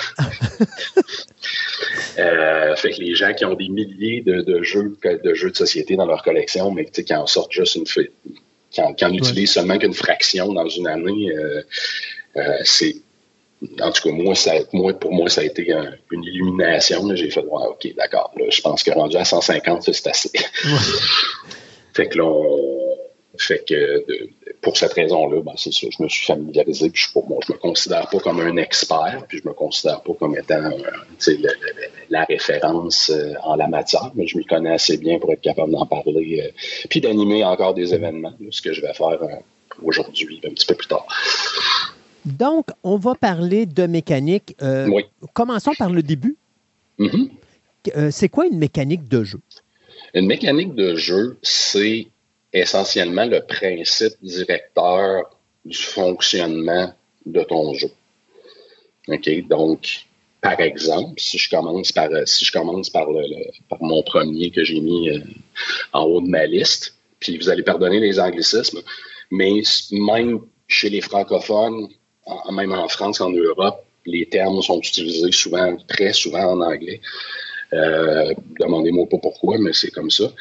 De toute façon, c'est des termes que si les gens vont dans des boutiques de collection, même des boutiques de jeux, ils vont se taper ces, termes-là. exactement. Donc, j'ai choisi, bon, dans, certains cas, je les ai traduits juste, pour, euh, juste pour être convivial, mais euh, dans, la plupart des, dans la plupart des cas, je les ai laissés tels quels. par exemple, c'est ça. Le principe directeur de jeu, évidemment, le principe directeur d'un jeu, souvent combine plusieurs mécaniques, mais allons-y euh, avec un jeu de un jeu de cartes, par exemple, comme le poker. Ben ça, c'est de la gestion, on appelle ça de la gestion de main. Parce que là, tu as des cartes dans tes mains, il faut que tu gères ta main. C'est ça qui dirige, c'est ça, c'est la mécanique, dans le fond, qui, guide ton jeu. Il n'y a pas de dé, il n'y a, pas de, a pas de gestion de ressources. Par exemple, si, comme je te dis, si je saute directement dedans, tu n'as pas de deck building. Non. C'est quoi le deck building? Ben, le deck building, c'est un type de jeu de cartes, généralement où le joueur commence avec un, une main de cartes, généralement 10, euh, et puis que tu construis ton deck au fur et à mesure en ajoutant d'autres cartes euh, en ajoutant d'autres cartes au, fur et à mesure que le jeu avance. Donc ton deck, ton paquet de cartes augmente. C'est pour ça qu'ils appellent ça du deck building. Tu retrouves le même principe dans le bag building, qui est aussi un jeu où est-ce que tu vas dans le sac avec lequel tu joues, il va y avoir un certain nombre d'éléments auxquels tu vas en ajouter durant la partie. Il y a... quand on parle de deck building, je pense que pour que les gens fassent le rapprochement, si on parle de Magic, les cartes Magic ou les cartes Pokémon, c'est considéré comme du deck building. Mais non, c'est pas considéré. Non, c'est ça, c'est pas considéré. Ça, je vais l'aborder un petit peu plus tard, mais c'est pas. C'est oui, mais non. Parce que le deck building, contrairement à Magic, où est-ce que tout le monde part, tout le monde a un deck de cartes, oui, mais les gens ne parlent pas, ne partent pas avec le même euh, deck de cartes. Je comprends. OK, ça, c'est ça, c'est ce qu'on appelle un deck. Euh, je vais retrouver le terme, c'est euh, c'est construction de deck plus que un deck builder. building. OK, parce que puis la différence majeure, c'est ça. C'est que tu pars pas. C'est que chaque joueur qui s'implique dans une partie d'une partie de, de, de, de Magic n'a pas nécessairement les mêmes cartes que son adversaire ou ses adversaires pour commencer la partie. Oui, il y a, une, il y a, un concept de deck building là-dedans, mais euh, dans le cas d'un deck builder, tout le monde part avec les mêmes cartes. Donc, un exemple de jeu de deck building. Je t'en donne un. Un bel exemple de ça, qui est un peu le grand-papa de, le grand-papa des deck builders, c'est Dominion. Okay. C'est Dominion qui a un thème très médiéval, donc tout le monde part avec un certain nombre, un certain nombre de cartes, le but, comme je dis, avec 10 cartes certaines qui représentent des pièces de, des pièces de monnaie avec lesquelles tu vas aller acheter d'autres cartes, puis d'autres qui sont des points, qui sont essentiellement des cartes qui, qui, vont compter à la fin de la partie pour te faire faire des points, mais qui te nuisent durant la partie parce que quand tu les mets sur la table, ils font rien. Un autre, euh, un autre euh, type de deck builder que moi j'apprécie beaucoup, c'est euh, mais bon, c'est un deck builder, mais pas juste un deck builder, c'est le jeu qui s'appelle Concordia, qui est un jeu de type, euh, ben en fait, c'est un jeu de plateau, mais il y, a il, y a il y a un volet à l'intérieur du jeu qui est euh, le deck building. Fait que tu vas acheter des cartes durant la, tu vas, encore une fois, tu vas aller acheter des, quand je dis acheter des cartes, c'est que tu ajoutes des cartes qui te permettent de faire plus de choses durant la partie, donc qui te donnent un avantage sur ton voisin, euh, tes, tes, adversaires. Euh, évidemment, il y, a, il y, a, Clank. Je ne sais pas, Christophe, si tu as déjà entendu parler de Clank. Il y en a deux, euh, deux versions. Ouais, de Clank puis Clank in Space, euh, qui ont été très populaires ces dernières années. Encore une fois, c'est un mix euh, de jeux de plateau. C'est ça qui est intéressant avec Clank, c'est que c'est un mélange de jeux. Il y a un plateau. Parce que traditionnellement, les deck builders, c'est vraiment juste un jeu de cartes. Okay, quand on parle de deck builder, ce sont des cartes Dominion en est un excellent exemple. C'est des cartes, puis c'est tout. Euh, alors que dans le cas de Concordia, dans le cas de Clank, en plus d'avoir la, mécanique deck building à l'intérieur du jeu qui prend 80 de, qui, guide à 80% ton jeu, ben, tu as aussi le, faut que tu bouges, faut que tu bouges des pions sur, euh, sur un plateau de jeu. Euh, quand on parle de back building, excusez-moi, il y a Orléans, qui est aussi un, qui est aussi un très, très bon jeu dans lequel tu vas rajouter des disques, des, disques, euh, à l'origine c'était des disques en bois, maintenant ça doit être des disques en plastique, dans ton sac pour, euh, pour aller, euh, que tu vas piger pour être capable de faire, de faire tes actions. Fait comme tu disais tout à l'heure, quand tu m'as posé, ben c'est ça, la construction de deck comme Magic n'est pas à confondre, parce que c'est, c'est vraiment pas la même chose.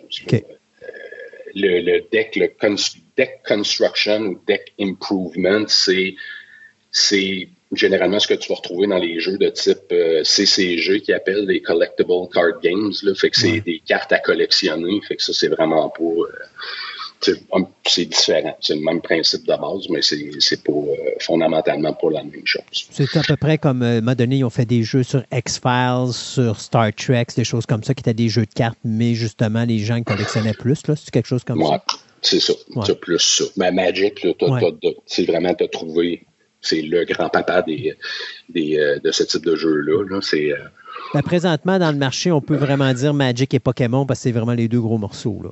Oui, mais il y en a. Oui, tout à fait. Ben, c'est encore, tu sais, je veux dire, Magic, Magic, écoute, euh, Magic, ça remonte à la nuit des temps. C'est le grand-papa. C'est un peu comme je disais, c'est un peu comme Dominion dans le deck building, qui a été parmi les premiers.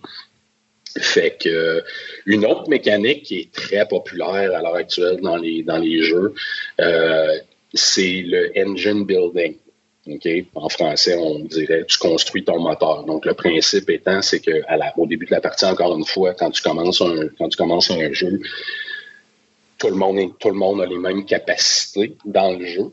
Puis au fur et à mesure où le jeu avance, à travers d'autres mécaniques mineures comme le deck building, la production de ressources, le placement de travailleurs sur le, sur le plateau, par exemple, ou la, le contrôle de territoire sur une, une carte. Okay, tu vas être capable de faire de plus en plus de choses, puis ton moteur va se va devenir de plus en plus puissant, puis les choses vont aller, vont avancer de plus en plus vite. OK? Plus en plus rapidement, puis tu vas être capable de faire des choses de plus en plus puissantes. Un bel exemple de ça dans les jeux modernes, c'est Russian Railroads qui est un euh, qui est un jeu de train, évidemment. Là, les, euh, mais d'autres, d'autres beaux exemples que ça. Je veux dire, un certain, pour en nommer un qui est très, très classique, jusqu'à un certain point, Risk est un engine builder parce que tu contrôles du territoire, plus tu contrôles le territoire, plus que tu as de plus que tu as de plus que tu es capable de, détruire tes euh, de, de, Jusqu'à un certain point, euh, même un ancêtre comme risque pourrait être jusqu'à un certain point considéré comme, comme étant un engine builder. Euh, bon, on a parlé un peu de, construction de deck, fait que je pense que j'ai pas vraiment besoin d'en reparler. Évidemment, une autre mécanique, ça, c'est probablement la mécanique avec la mécanique avec laquelle les gens sont assez familier, c'est le jeu de rôle. Évidemment. Tu as déjà joué à des jeux de rôle, j'imagine. Bien, à vrai dire, moi, non. J'ai joué, par exemple, à un livre dont vous êtes le héros. Ah, bon. Qui est, à peu près la même chose, le même concept, mais euh, un peu moins complexe pour moi. En solo. c'est ça. on, va, en parler. Euh, on va en parler. Fait que, fait que le jeu de rôle, pour les gens qui ne sont pas familiers avec ça, ben, c'est essentiellement un jeu dans lequel tu adoptes euh, tu adoptes un personnage, puis tu joues ce personnage-là. Dans le monde des, jeux de société, il y a aussi des, jeux de rôle. Tu as Fallout, qui est une adaptation, une adaptation, fait Fallout the Board Game, qui est une adaptation du jeu vidéo.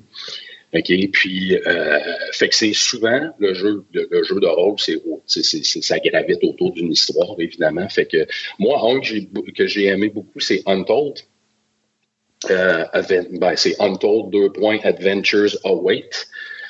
Euh, fait que, puis dans lequel, dans fait que ça, c'est, un jeu de société, mais qui est très story, euh, ce qu'on appelle story driven, donc qui est, qui est propulsé par une histoire.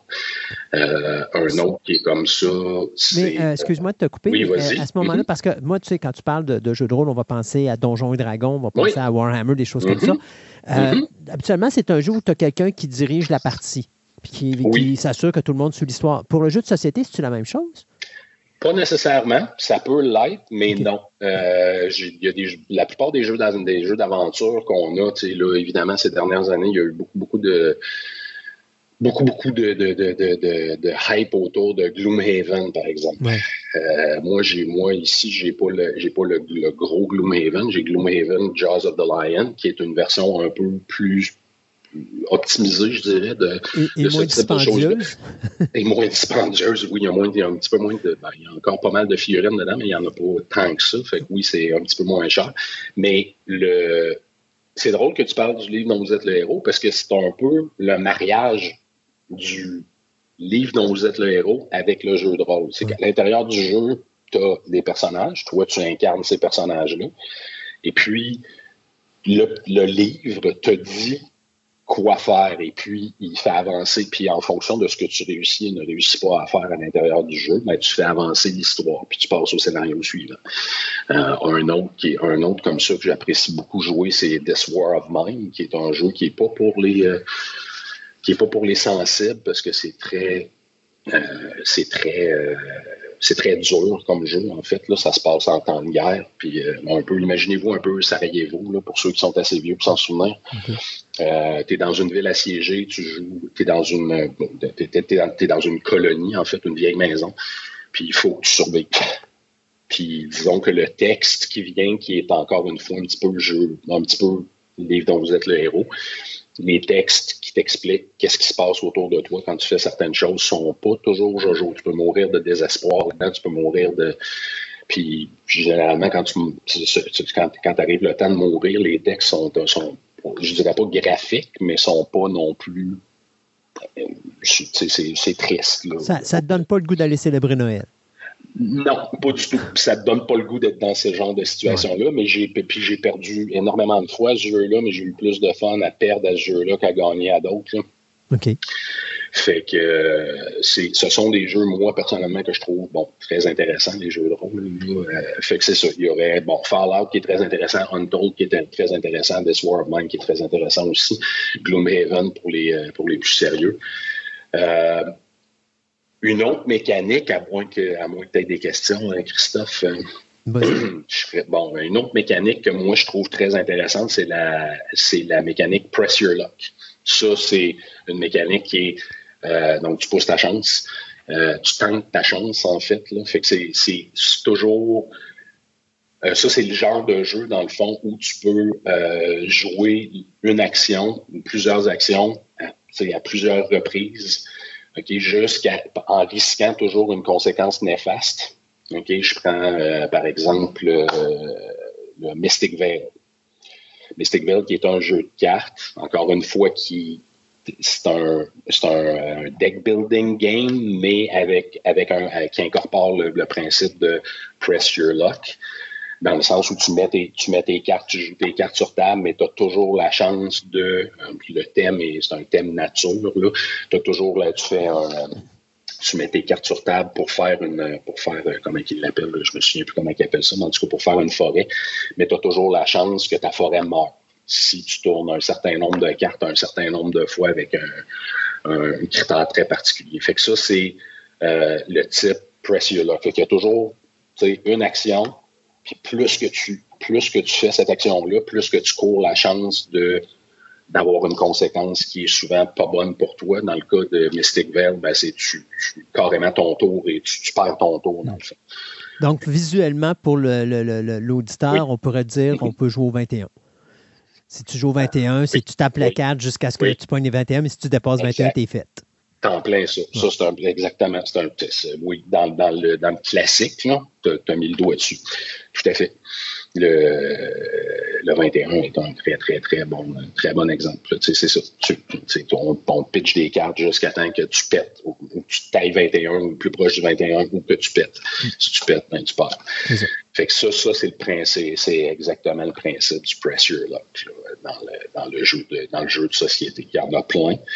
Euh, fait qu'il y en a des jeux Pressure Lock. C'est généralement des jeux de party sont des jeux de Pressure Lock. Euh, souvent. Euh, pas tout le temps, mais souvent sont, sont comme ça. Évidemment, un grand classique, rouler les dés. Ouais. ça, c'est une mécanique. C'est une mécanique que moi, personnellement, j'aime pas. Mm. Trop aléatoire. Pour moi, mm-hmm. euh, personnellement, c'est trop aléatoire. J'aime pas, j'aime pas cette, euh, cette, euh, l'aspect aléatoire de la patente. Mais dès que tu roules un dé, évidemment, dans un jeu, un bel exemple de ça, King of Tokyo. Je sais pas si tu l'as, déjà vu. Non, ben, je connais le jeu, mais j'ai jamais joué avec. OK. Ben, King of Tokyo, qui est euh, essentiellement, c'est Yahtzee. Je ne sais, pas si je sais pas si les auditeurs connaissent le jeu Yahtzee, mais c'est le même principe de jeu où est-ce que tu lances des dés sur lesquels il y a différents symboles qui te permettent de faire différentes choses, marquer des points. Euh, ou dans ce jeu-là, tu incarnes des gros monstres à la Godzilla ou euh, King Kong. Puis essentiellement, il faut que tu battes les autres. Euh, tu as une petite fiche avec euh, tes points de vie dessus, puis euh, les autres te frappent dessus, puis, puis c'est ça, tu, combats pour la dominance, c'est le dernier qui reste, le dernier qui reste vivant autour de la table qui gagne. En réalité, moi, ce que j'ai compris de cette parce que moi, c'est le genre de jeu avec lequel je me fatiguerai pas parce que c'est facile à comprendre. Mais pour un gamer, c'est plate parce qu'il n'y a pas le contrôle de son jeu. C'est c'est la ben, chance de ses dés qui détermine s'il gagne ou il gagne pas et non pas sa, qualité de joueur ou sa, sa, logistique ben, de, jeu. Là. Mm-hmm. ben, ben, regarde, toutes les mécaniques de jeu sont des préférences, sont vraiment des préférences personnelles, je te dirais. Puis plus tu joues à des, plus tu joues à des jeux euh, petits ou gros, petits, moyens ou gros, là, dans, dans, le jargon, encore une fois, on parle de lourd ou pas lourd, euh, physiquement et euh, physiquement ou pas. moi, les dés, mais dans le cas de King of Tokyo, tu sais, toi, tu me dis, ah, regarde, moi, c'est un jeu dont, c'est un jeu dont je ne m'attendrai pas parce que c'est facile. Puis, effectivement, dans son implantation, c'est super simple. Un jeu comme le Yahtzee, un jeu comme Zombie Dice. Ben, Monopoly. Monopoly. Monopoly est le plus bel exemple, parce que si tu ne pognes pas les bondés, euh, je veux dire, si tu ne tires pas les bondés, tu vas tomber sur des mauvais terrains, puis l'autre à côté, il va tomber sur tous les bons, puis t'es fait.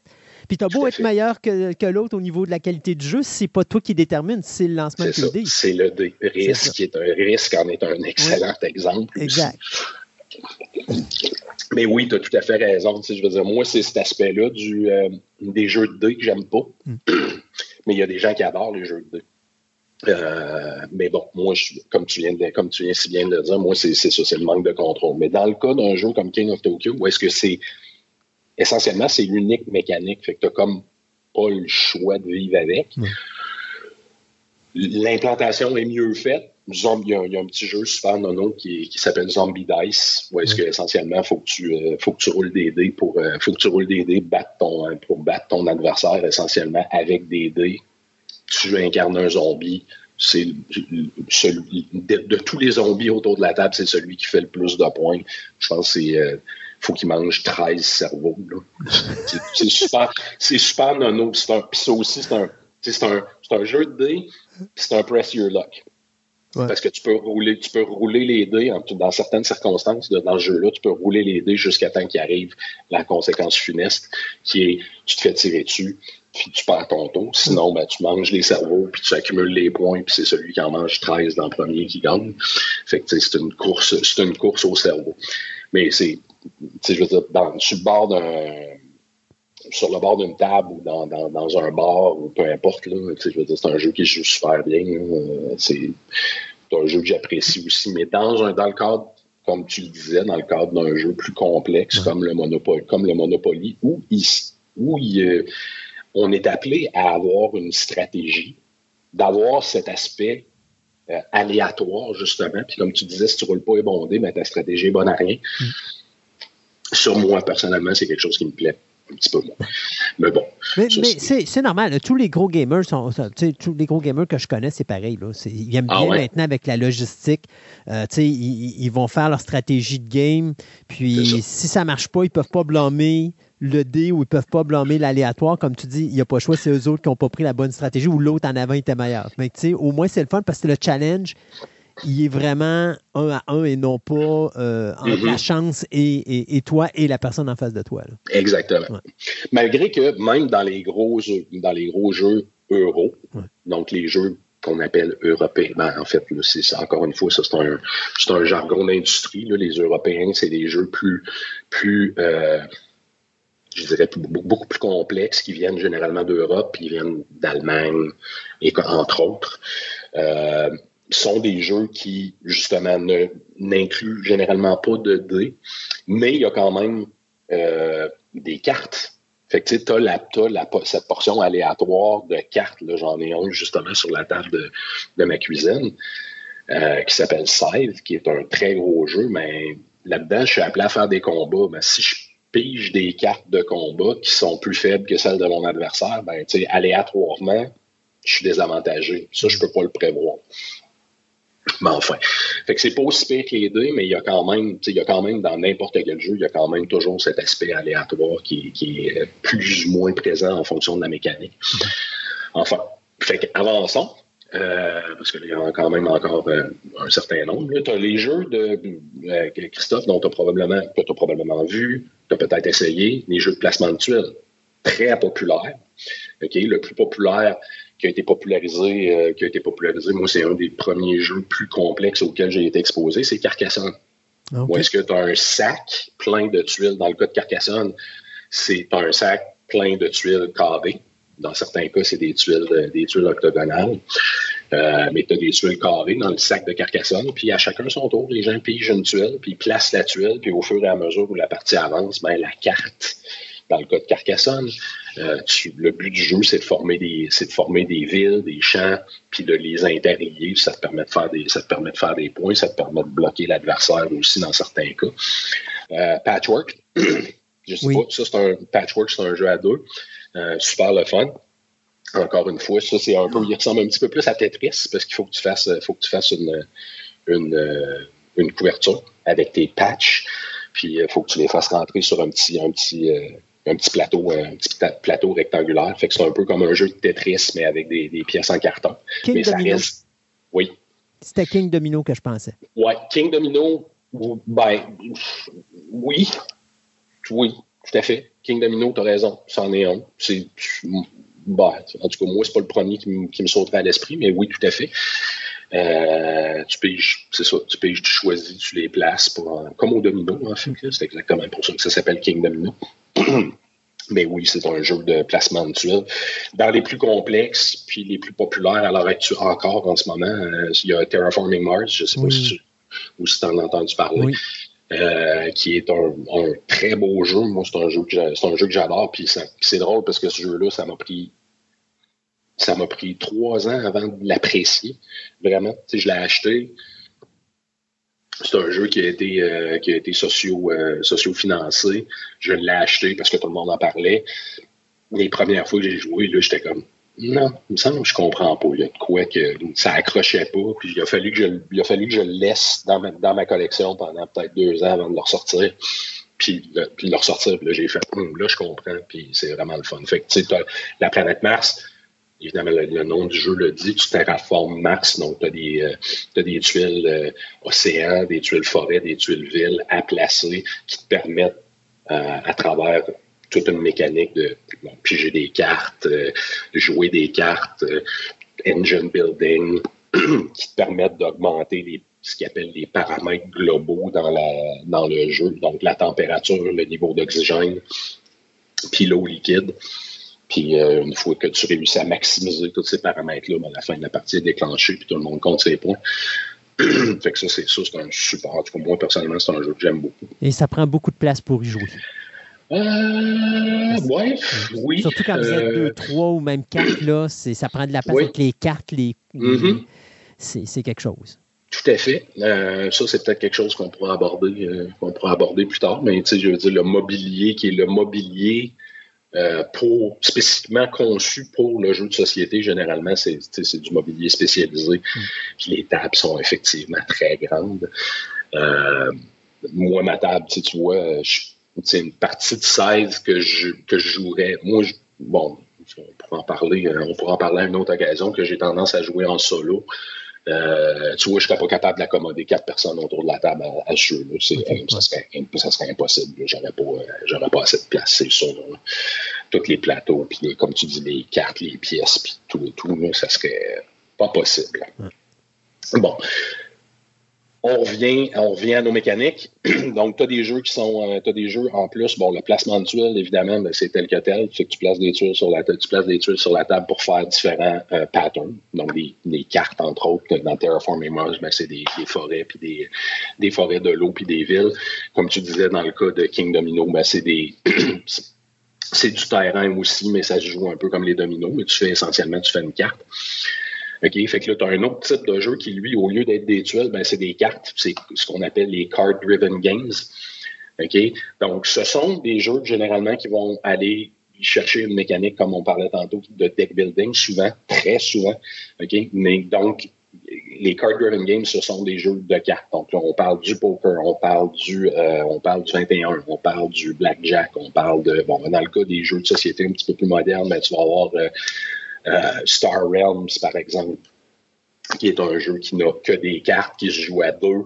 Euh, c'est un, un, combat essentiellement. Tu as des cartes dans tes mains, tout le monde, les deux joueurs partent avec 10 cartes dans leurs mains.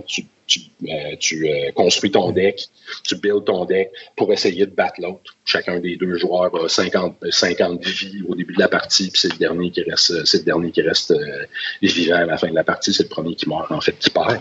Tu as Imperium, ça c'est un jeu que j'ai découvert, euh, euh, récemment, qui est aussi un deck, tu sais, c'est card driven. Il y a plus que juste ça, mais essentiellement c'est un jeu de cartes, qui est euh, Imperium Legends, Imperium Classics, donc c'est des tu, incarnes euh, des, euh, des civilisations anciennes, puis tu bâtis ton empire avec tes cartes. C'est- très intéressant. Donc, encore une fois, la notion d'engine building qui est là-dedans, mais drivé avec des cartes. Euh, évidemment, ben, on reparle de Dominion ici, qui est, card-driven, comme je disais, tantôt.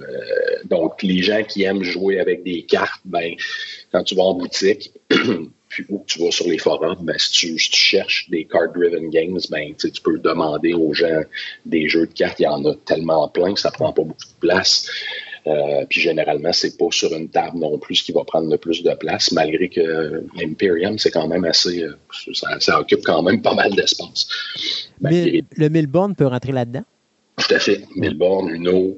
Euh, comme je dis, dès que, dès que tu as un, deck de cartes, on va. Mais comme je mentionnais au début de la, au début de la chronique, euh, la, plupart des, la plupart des jeux, à moins d'être un, bon, Milborn, Uno, où est-ce que essentiellement, dans la boîte, tout ce que tu as, c'est des cartes. Bon, Star Realms, c'est ça. Tu as juste des cartes. Euh, The Game, qui est un jeu euh, qui est un jeu super le fun, qui est un jeu coopératif, un jeu coopératif. Euh, dans ta boîte, dans ta petite boîte, tu as juste des cartes. Ça, c'est vraiment un pur, un jeu qui un, un card-driven game qui, qui, qui, est pur, là, entre guillemets. Euh, mais la plupart des jeux vont avoir plusieurs mécaniques comme, encore une fois, parce que je l'ai devant moi, je vais, je vais reprendre 16 comme, euh, comme exemple. Ben, j'ai du l'engine building, j'ai d'autres mécaniques dont je vais parler un petit peu plus tard, mais tu as aussi un, un volet euh, qui est card-driven parce que j'ai euh, un, deux, trois, ouais, c'est ça, j'ai trois paquets de cartes sur la table là, qui peuvent affecter à certains niveaux la, la quatre paquets de cartes qui peuvent affecter la partie à certains, à certains niveaux. Okay, fait que ça, c'est l'aspect card-driven du, euh, du, jeu. Fait que ça, en fait, la raison pour laquelle je parlais de mécanique comme ça, c'est que au fur et à mesure où tu, rentres dans le hobby, où tu t'y intéresses déjà, mais tu n'as peut-être pas déjà Il y a des mécaniques, comme on disait tantôt, pour moi l'aider, euh, que tu vas découvrir que tu aimes plus, puis d'autres que tu aimes moins. Puis ça, ben, en les connaissant, puis en les essayant, ben, dans, le cadre d'événements ou quand tu vas en boutique, tu essayes le jeu, ou tu en parles aux autres, c'est ce que ça te permet de faire, c'est que ça te permet de cibler davantage euh, les jeux potentiellement parce que c'est, sais, quand on parle d'un jeu qui vaut, je sais pas, moins 50, 60, 70, puis parfois plus de dollars, beaucoup plus, euh, c'est plate d'acheter un jeu qui vient de te coûter 100 dollars pour découvrir que tu l'aimes pas à cause d'une mécanique ou à cause d'un bon, c'est peut-être le, évidemment, ça peut ne pas être juste ça, ça peut être le thème, ça peut être un paquet de choses, mais tu sais, quand t'es pas euh, dans une position où est-ce que, par exemple, bon, à Québec, à Montréal, à Trois-Rivières, c'est plus facile d'aller, c'est facile d'aller dans des endroits comme la Revanche ou le Randolph ou les Détruqués pour aller où tu rentres, tu payes sur place pour le, le, le droit d'avoir accès à leur collection de jeux, où là, tu peux essayer le jeu peut-être avant de l'acheter. Euh, certaines boutiques, comme à Québec Imaginaire, ben, il y a, y a des, un endroit où est-ce que tu as des démonstrateurs, où est-ce que tu peux potentiellement essayer. Mais tu sais, quand tu n'es pas dans une position comme ça, par exemple, où tu vis en, un peu plus loin, il n'y a pas de boutique de jeux. Dans ton coin, où est-ce que tu es obligé, puis il n'y a pas nécessairement d'événements non plus, mais tu t'intéresses quand même aux jeux de société, puis tu es obligé de les acheter en ligne. Parce que là, tout ce que tu as, c'est l'information. Il faut que tu te bases sur ce que les autres disent pour être capable de, pour être capable d'évaluer de, de, si le jeu t'intéresse ou s'il vaut la peine d'être acheté ou pas. Ou tu as Board Game Geek qui est une bonne ressource parce que là, les gens peuvent voir vraiment le jeu puis voir un petit peu comment la, la mécanique fonctionne. Tout à fait. Cependant, bon, bon, l'avantage, puisqu'on en parle, l'avantage et le désavantage. Board Game Geek, la ressource, c'est la ressource. Là. Euh, même récemment, ils ont inclus euh, pour les plus hardcore, les, gens un petit peu plus hardcore, ils ont, intégré une fonctionnalité pour euh, des qui, dans chaque jeu dans lequel il y a des cartes. Les plus les gamers un petit peu plus hardcore comme moi, on a tendance à mettre des jaquettes, à mettre nos cartes dans des jaquettes. Cependant, il n'y a, pas, a pas un jeu dont les cartes, c'est pas, pas il y a différents formats de cartes. As des grosses cartes. Ils n'ont pas les mêmes dimensions. Non, exactement. Donc, veux, veux pas, les jaquettes, c'est la même chose. Mm. Fait que là, tu as à peu près 30, je pense que tu vas avoir à peu près 50 formats de, de, jaquettes de cartes possibles et imaginables. Mais sur Board Game Geek, tu as juste à cliquer sur un bouton. Puis maintenant, ils te disent, OK, c'est des jaquettes, ça te prend des jaquettes 70 mm par 120 mm. Ça t'en prend tant merci, je m'en vais, je m'en vais en ligne ou je m'en vais dans ma boutique, même la boutique la plus proche de chez nous, puis j'en achète le nom requis. Puis, merci, bonsoir, on n'en parle plus. Mais ça, il n'y avait pas ça avant. C'est tout, tout, récent. Ça fait peut-être euh, quelques mois. Là, je me souviens plus. Cependant, pour revenir à, pour revenir à ce qu'on disait, Board Game Geek, excellente ressource, une base de données phénoménale. La communauté de gens qui contribuent, comme dans toute communauté, c'est des, des hardcore gamers plus souvent qu'autrement. Donc, les, il y, a, un biais. C'est un biais soit positif, soit négatif. Euh, pour, euh, pour les jeux, je veux dire, à l'heure actuelle, euh, pas à l'heure actuelle, mais il y a toujours une, il y a toujours une liste sur Board Game Geek de, hotness. Puis pendant des années, des années, des années, des années, Twilight Struggle, qui est un jeu, un excellent jeu de stratégie sur la guerre froide, qui se joue à deux, a, a, été en première position, puis est resté en première position euh, pendant très, très, très, très, je pense plus qu'il soit en première position, mais bref, euh, en haut. C'est un excellent jeu. De là à dire que c'est le meilleur jeu de tous les temps, bon, peut-être pas. Euh, effectivement, il y a, parce que chaque jeu sur Board Game Geek est, est, accompagné d'une cote. Puis ça, c'est une cote qui est, évidemment, c'est l'accumulation des cotes de tous les utilisateurs de Board Game Geek, même qu'il y en a deux, il y a deux cotes différentes. Tu me on pourra en parler dans, une, dans le cadre d'une autre chronique. Board Game Geek, il y a des choses à prendre et des choses à laisser, mais c'est une, comme tu dis, une excellente ressource pour euh, la ressource numéro un. Le défaut, c'est que c'est en anglais. Ouais. Mais au moins, les gens peuvent visualiser le jeu, peuvent voir un petit peu comment c'est, puis tout ça. Fait que c'est sûr que ça donne une bonne idée pour quelqu'un qui n'a pas la chance, justement, à proximité de lui, d'avoir un accès à un commerce ou à un endroit où est-ce qu'il peut tester ses, ses 10 jeux en question. Puis sinon, il y a YouTube qui est pareil. Parce que sur YouTube aussi, tu as des gens qui vont développer le jeu, qui vont jouer des games carrément mm-hmm. sur YouTube pour montrer mm-hmm. comment ça fonctionne. Moi, c'est moi, c'est une des façons dans le cas de, dans le cas de jeux plus complexes c'est euh, moi c'est une de mes euh, c'est un des premiers endroits, c'est d'aller voir justement s'il n'y a pas quelqu'un qui a fait justement qui explique les règles. Euh, un anglophone canadien qui s'appelle comment il s'appelle encore? En tout cas qui a la, le, canal YouTube qui s'appelle Watch It Played. moi, si lui, si, lui a quelque chose à propos d'un jeu que moi je cherche à apprendre, c'est à peu près la première place où je vais pour aller, euh, pour aller chercher. Il est, très convivial. Il plaît pas à tout le monde, mais il est très convivial. Il explique super bien. Il, généralement, il jouera pas la partie, mais il va te l'expliquer tellement bien que, je veux dire, après ça, c'est comme si, exactement. Bref, fait pour, euh, pour continuer, parce que là, le, le, le, le temps, avance, le temps passe, euh, puis on, quand on a du fun, euh, tu as placement le, type, un autre type de mécanique qui revient souvent, qui revient beaucoup, surtout dans les, dans les euros, justement, les jeux européens de type européen. C'est pas nécessairement des jeux qui sont faits en Europe tout le temps, mais en tout cas, bref. c'est worker placement, donc placement de travailleurs, où est-ce que là, tu vas justement, euh, tu vas placer des travailleurs dans une, encore une fois, c'est une mécanique parmi tant d'autres. Donc, tu, dans, dans, certains jeux, tu vas avoir une série d'actions. Je reprends Scythe comme exemple. Je peux faire quatre euh, en fait pas quatre, huit types d'actions différentes. Et une de ces actions-là, c'est de mettre des travailleurs sur euh, mon plateau de jeu. Puis plus tu évidemment, plus tu as de travailleurs sur ton plateau de jeu, ben, plus tu es capable de produire de ressources. Donc, ça rentre dans la mécanique d'engine building. Tu deviens plus fort à faire ce que tu as, à faire ce que tu fais.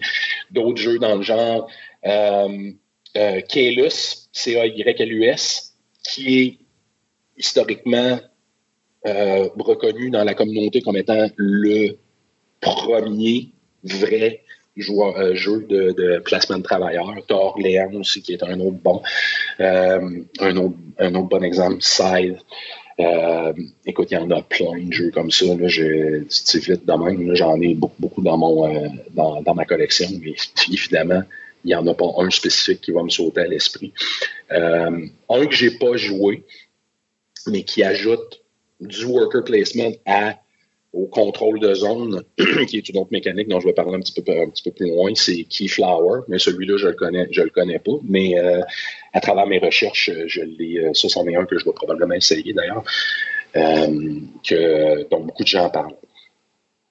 OK, fait que ça, c'est. mais si on rentre encore une fois dans le jeu un petit peu plus classique, bien que ce ne soit pas des travailleurs, ce sont, ça représente des armées. anciennement, risque est essentiellement un jeu de placement de travailleurs aussi. Parce que tes petits cubes sur la, tes petits cubes que tu places sur la carte, la carte du monde, ben, c'est des, des, armées, c'est des, des, des, soldats, mais essentiellement, on parle de travailleurs dans le, dans le jargon, de, dans, le jargon du ils travaillent, Ils travaillent pour leur pays. Ils travaillent pour leur pays, exactement. C'est des patriotes. Ils travaillent, de différentes, ça. Ils travaillent de différentes façons.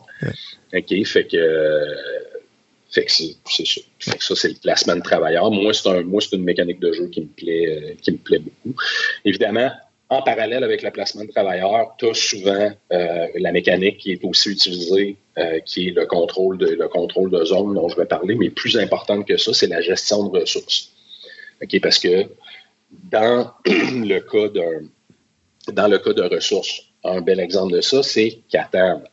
Euh, encore une fois, un jeu que moi je considère comme étant un, ce qu'on appelle un gateway game. Euh, donc un jeu qui tu vas un jeu que tu vas mettre sur la table quand tu joues avec des gens qui sont peut-être pas nécessairement super connaissants dans les jeux de société. Okay, Catan, Carcassonne sont des bons exemples de ça, mais qui peuvent servir de un peu comme un gateway drug qui vont te permettre de d'exposer de, tes, amis qui sont peut-être moins joueurs que toi des trucs un petit peu plus euh, un petit peu plus lourds, un petit peu plus complexes, un petit peu plus sérieux, entre guillemets, encore une fois. Civilisation, euh, peux-tu rentrer là-dedans? Civilisation pourrait rentrer là-dedans. Dès que tu produis des ressources que tu peux utiliser pour faire autre chose dans ton jeu, c'est je veux dire, comme je te dis, Catan, c'est un très bel exemple de ça parce que tu produis différents types de ressources pour être capable de construire d'autres choses. OK? essentiellement, bon, Catan, c'est que tu roules les dés. Si tu roules pas les bons dés, tu produis pas les bonnes ressources. Là. Mais bref, ça, c'est l'aspect aléatoire du, euh, du, euh, roulage de dés que bon, j'aime, que, comme je disais tantôt, que j'aime pas, mais bon, ça fait partie de la game. Mais dès que tu as des ressources en main, puis que tu peux utiliser ces ressources-là pour faire autre chose, ben, euh, que ce soit des cartes, que ce soit des, bon, des ressources physiques comme, mettons, du, du grain ou je sais pas moi, du grain, de la nourriture, du bois, il y en, y en, je veux dire, tu as, autant de ressources que de thèmes de jeu, évidemment, euh, qui te permettent, puis c'est ça, ça, te permet à l'intérieur du jeu de faire d'autres choses, ben ça, ça implique que toi, en tant que joueur, tu dois gérer ta production, puis ta dépense de ressources. Donc, ça, c'est ce qu'on appelle des jeux, des jeux, ben, la mécanique qu'on appelle gestion de ressources. Une autre belle mécanique qui a vu, ben, en tout cas, à laquelle moi j'ai été exposé, euh, j'ai été exposé bon, plus ou moins récemment, il y a quelques années, au début de la pandémie, c'est des jeux asymétriques. Euh, est-ce que tu sais ce que c'est, Christophe, qu'un jeu asymétrique? Hmm, tu as vu mon, mon œil clenché à gauche? Non, c'est ça? Non? les jeux asymétriques, ce qui est intéressant des jeux asymétriques, c'est que euh, les, chaque joueur, au, dès le début de la partie, vont commencer, puis souvent, tout au long de la partie, vont jouer avec des conditions différentes, soit des actions différentes, soit des pouvoirs différents, soit euh, ben c'est souvent c'est des, des, actions puis des, actions puis des pouvoirs différents. Donc, la position de, par exemple, asymétrique, ta position de départ sur le plateau pourrait être différente. OK, bon, on parlait d'habilité, on parlait de deck, on, revient à Magic tantôt. Ça, c'est. Magic est plus asymétrique dans le sens où c'est ça, tu as deux, as deux ou trois ou quatre joueurs. Chacun, oui, a son deck qu'il construit, mais les, joueurs n'ont pas un deck identique en partant, en partant dans la partie, en partant la partie. Un bel exemple de ça, euh, auquel moi j'ai été exposé, comme je te dis, moi je connaissais pas ça, les jeux asymétriques jusqu'à il y a encore pas si longtemps, c'est euh, Root. Si as déjà entendu, je sais pas si tu as entendu parler du jeu Root. Bon, Root, où est-ce que tu es, euh, dans une forêt, puis essentiellement, c'est tous les, les animaux de la forêt sous, bon, sous le, parapluie de, de, différentes factions. Euh, euh, as la dynastie de la canopée, le, en tout cas, bref, c'est des animaux. Puis ils se, Ils se battent pour contrôler la forêt, pour qui va contrôler la forêt. Mais chacun de ces, chacune de ces factions-là a, un mode de jeu complètement différent. Il y en a un qui est plus euh, basé justement sur la production de ressources et la gestion de ressources, comme on voyait tantôt, alors qu'il y en a une autre euh, faction que elle, ce qu'elle fait, c'est qu'elle fomente la révolution. c'est ça son pouvoir. Et que ça, ce sont des jeux asymétriques. Fait que tout le monde autour de la table ne joue pas le jeu de la même façon. Et que ça, c'est ce qu'on appelle euh, de l'asymétrique. Moi, personnellement, c'est une mécanique que j'aime, que j'aime beaucoup. Ensuite, pour encore une fois les plus, ça, là, on rentre dans, on rentre dans le plus, un petit peu plus hardcore, là, euh, dans, dans, la mécanique. Tu as, as les jeux vie 4X. As-tu déjà entendu parler des jeux 4X? Non, mais euh, plus on met de X habituellement, puis plus c'est pour adultes. Plus c'est pornographique, mais non, ça n'a absolument rien. Ça a absolument J'ai pas dit pornographique, j'ai dit ben, pour adultes. Moi, je l'ai dit. moi, je dit. Bref, mais non, ça n'a aucun. Euh, ça n'a vraiment pas rapport. 4X, dans le fond, c'est euh, cette catégorie de jeu, c'est une catégorie de jeu puis de gameplay en, en, tant que tel qui, qui incorpore quatre éléments très, très importants. Du coup, dans l'industrie, encore une fois, c'est dans l'industrie, dans la communauté, c'est quand tu parles de jeux catégories, tout le monde sait ce que c'est. Ben, en tout cas, les gens qui s'y connaissent. Et ce sont des jeux qui, euh, qui, euh, qui, incorporent quatre mécaniques élémentaires explorer, prendre de l'expansion, exploiter et exterminer. D'où les 4X. Donc, tu explores ta carte, tu explores ton territoire, tu explores ce, qui est, ce qui est dans le jeu. Évidemment, tu prends de l'expansion, donc tu contrôles de plus en plus de territoire sur le, sur le plateau de jeu ou sur la table. Okay, tu exploites ce territoire-là okay, pour produire des ressources ou pour euh, augmenter, ta, augmenter ton pouvoir, produire de l'énergie. Euh, il, y, a différents, encore une fois, selon le thème et euh, selon le thème du jeu, ça peut être différent. Et tu as la possibilité d'exterminer les autres joueurs. Okay, donc, tu peux te battre contre eux puis les faire sortir. Si, évidemment, moins, un petit peu moins connu comme, euh, un petit peu moins utilisé comme expression. Tu as le jeu 3.5, quand euh, il y a un de ces, on appelle ça du 3.5x, quand il y a une de ces 4x, un de ces 4x là qui n'est pas utilisé dans le jeu. Les gens disent 3.5x. Bel exemple de ça. Euh, Sébastien, ton co-animateur, a déjà joué à ça, joue à ça. Twilight Imperium. Oh mon Dieu, oui. C'est un bel exemple de, de, de jeu 4X où est-ce que dans, lequel tu, bâtis une civilisation interstellaire par l'exploration, la recherche, la conquête et la diplomatie? Très beau jeu 4X, euh, mais ça prend un temps de fou à jouer. Euh, Eclipse, encore une fois, tu construis une civilisation interstellaire par l'exploration, la recherche, la conquête et la diplomatie. C'est pas, pas super. Euh, je veux dire, les 4X, ça ressemble un peu tous. Euh, un autre jeu super intéressant, Dominant Species. Dominant Species, tu vois, c'est là, tu. Euh, dans le 4X, il y a un, dans, dans, dans, le concept 4X, c'est tu as, une aire glaciaire qui approche, puis là, à travers la mécanique du jeu, la propagation, la migration, l'adaptation, faut que tu euh, euh, faut que tu détermines de quels animaux vont survivre à cette ère, à cette ère glaciaire. Euh, Forbidden Stars, encore une fois, des armées, tu construis. Ça ressemble un petit peu à ça ressemble un petit peu à du Warhammer 40 000. Warhammer 40 000 qui est, qui est un bel exemple de jeu catique, sauf que c'est pas considéré comme étant un jeu de société. Ben, Warhammer, tous les jeux Warhammer avec des, avec des figurines sur table, c'est pas généralement pas considéré comme étant des, euh, des, jeux de société. Ce sont ce, qu'on appelle des war games. Là, euh. mais il y a quand même eu des ces dernières années, il y a quand même eu quelques adaptations de, jeux de Warhammer en, en jeux de société auxquels j'ai pas eu la chance de jouer, mais quand même. Fait que il y a euh, une tendance, je dirais, à essayer d'adapter justement le wargame qui est Warhammer à la mode de du jeu de société pour que ce soit un petit peu plus contenu puis peut-être un peu moins long aussi. Fait que c'est ça pour les jeux 4X. Mais les jeux 4X, bon, c'est ça. Le gros hic des jeux 4X, c'est que c'est, qu'ils sont généralement terriblement long. On parle de, des heures et des heures et des heures et des heures. Fait que c'est une Twilight Imperium. La dernière fois que j'ai joué, je pense qu'on avait joué 6 ou 7 heures. Fait que, ben, ça remplit un après-midi. ben, en fait, tu te bloques une journée. Tu te bloques une journée, puis, je comprends que c'est pas tout le monde qui est prêt à faire ça. Euh, fait que les jeux cathiques, si vous, si vous aimez pas, c'est thématique, généralement, c'est expansif comme jeu. Euh, ça te prend une grande table. Euh, puis ça prend, comme je te dis, une journée. Il faut que tu bloques une journée, sinon oublie ça. ça se joue, ça se joue pas. Évidemment, tu as bon, les jeux de les jeux où est-ce que tu es obligé de es obligé de, comment dire de, piger des cartes. On revient à Magic the Gathering. un jeu qui est où piger des cartes est vraiment le, excuse-moi, la mécanique principale du jeu, de Medieval Academy. Très, très, très euh, straightforward. C'est que ça, c'est ce qu'on appelle le piger des cartes ou le drafting euh, en anglais.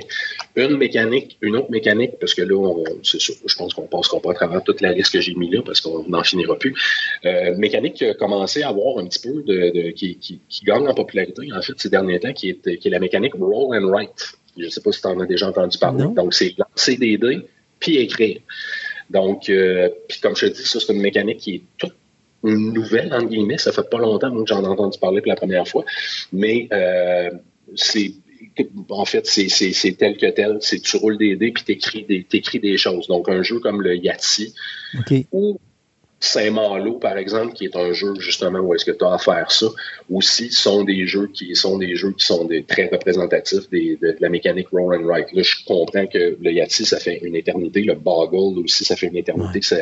Mais la, mécanique roll and write, le, terme en tant que tel, c'est très, très récent.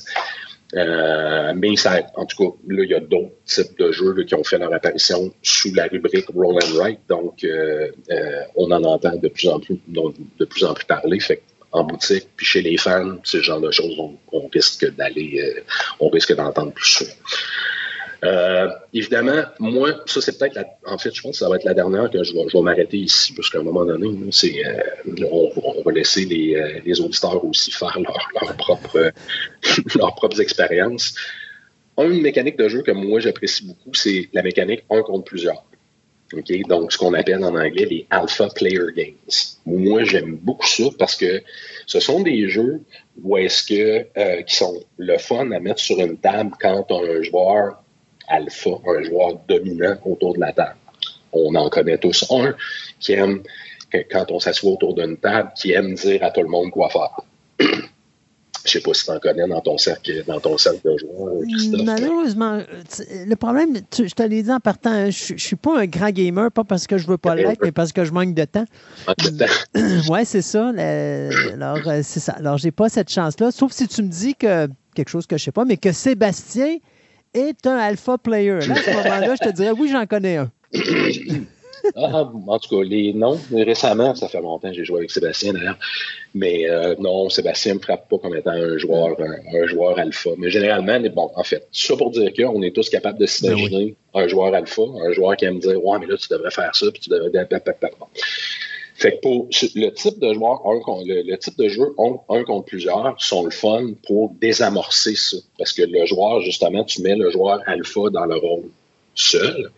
Puis tu mets tous les autres généralement en, qui collaborent les uns avec les autres.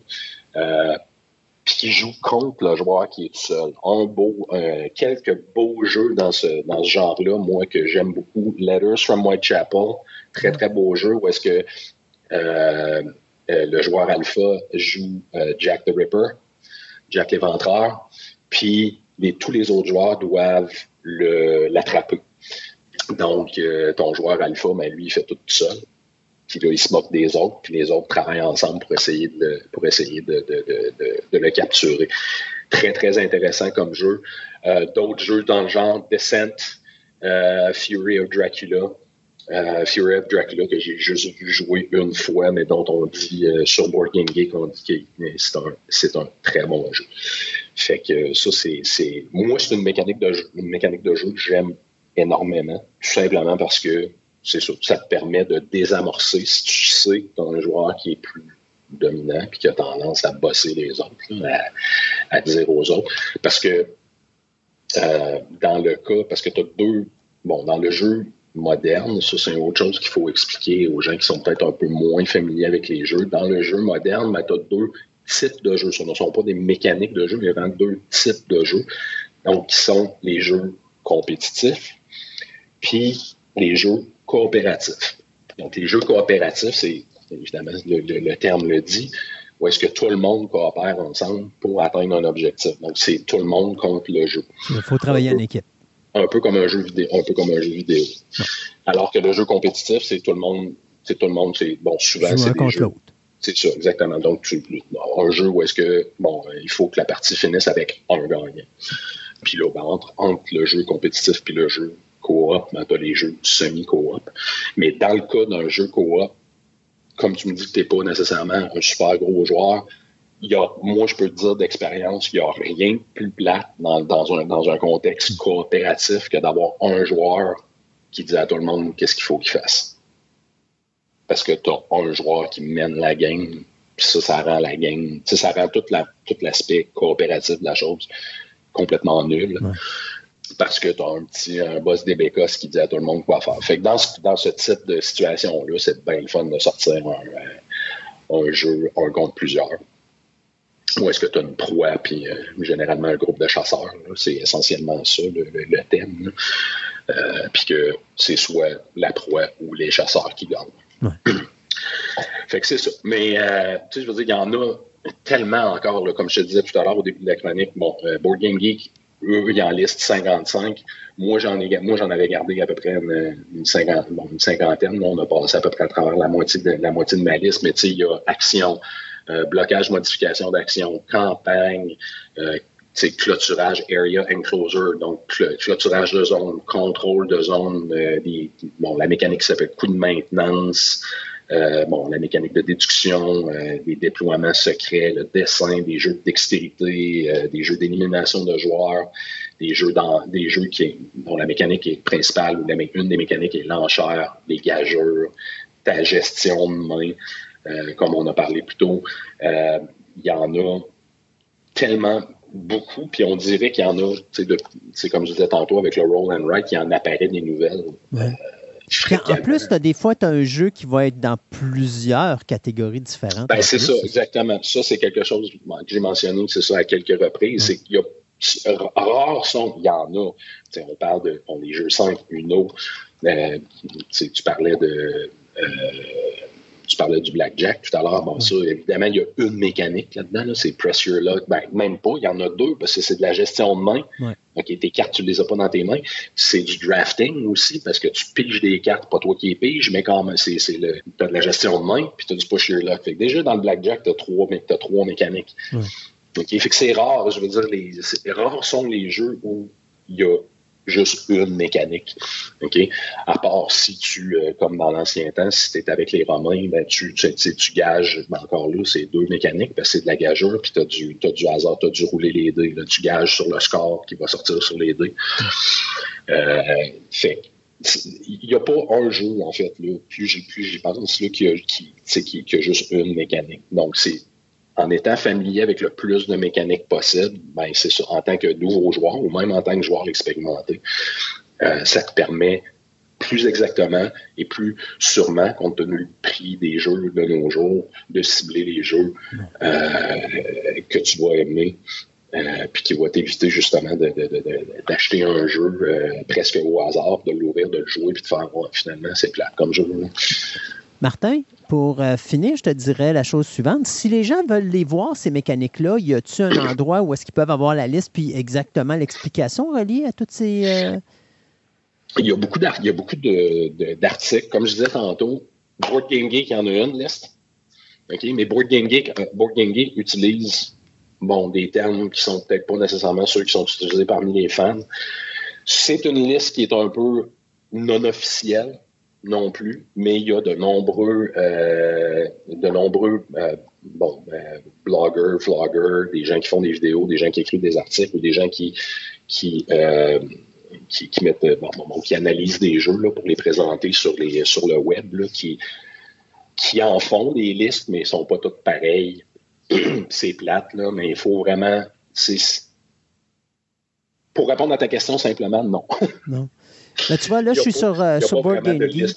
Mais sur Board Game Geek, il y en, a, une, il y en a une parce qu'ils servent de, ils servent de leur liste pour, euh, pour, dans leur moteur de recherche. Oui, c'est ça. Je suis allé, euh, mon Dieu, je suis allé dans Browse, puis dans Browse, là, il y a marqué la section mécanique. Ça. Quand on clique dessus, on les voit tout apparaître. Puis un peu comme tu Mhm. fais, là, tu vas cliquer là-dessus, ils te disent un petit peu c'est quoi la définition Ouais. de la mécanique et ils donnent des exemples de jeux. Ils donnent des exemples de jeux qui sont. C'est ça, exactement. Fait que, mais eux autres, bon, c'est ça. Moi aussi, je l'ai devant moi. Là. Euh, bon, King of the Hill, ouais, OK, c'en est une, c'en est une mécanique. C'est pas nécessairement une mécanique que j'aurais appelé comme ça.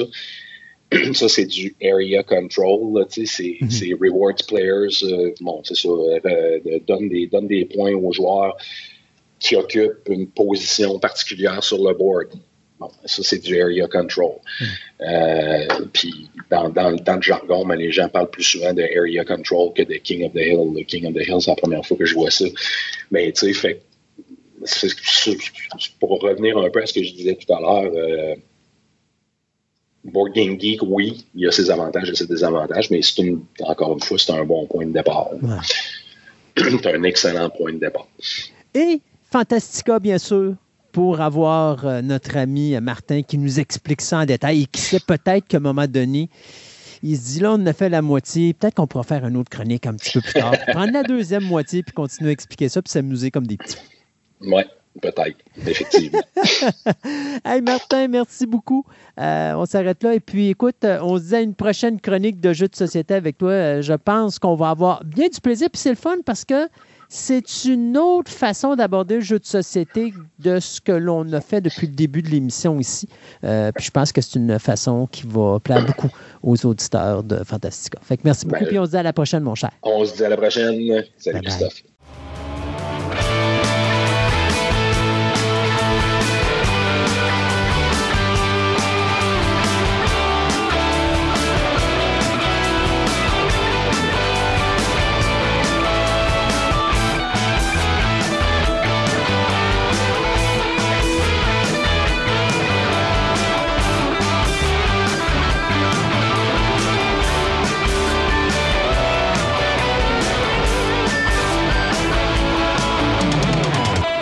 Aujourd'hui à Fantastica, j'ai la chance de pouvoir vous parler non seulement de photographie, mais également de hockey.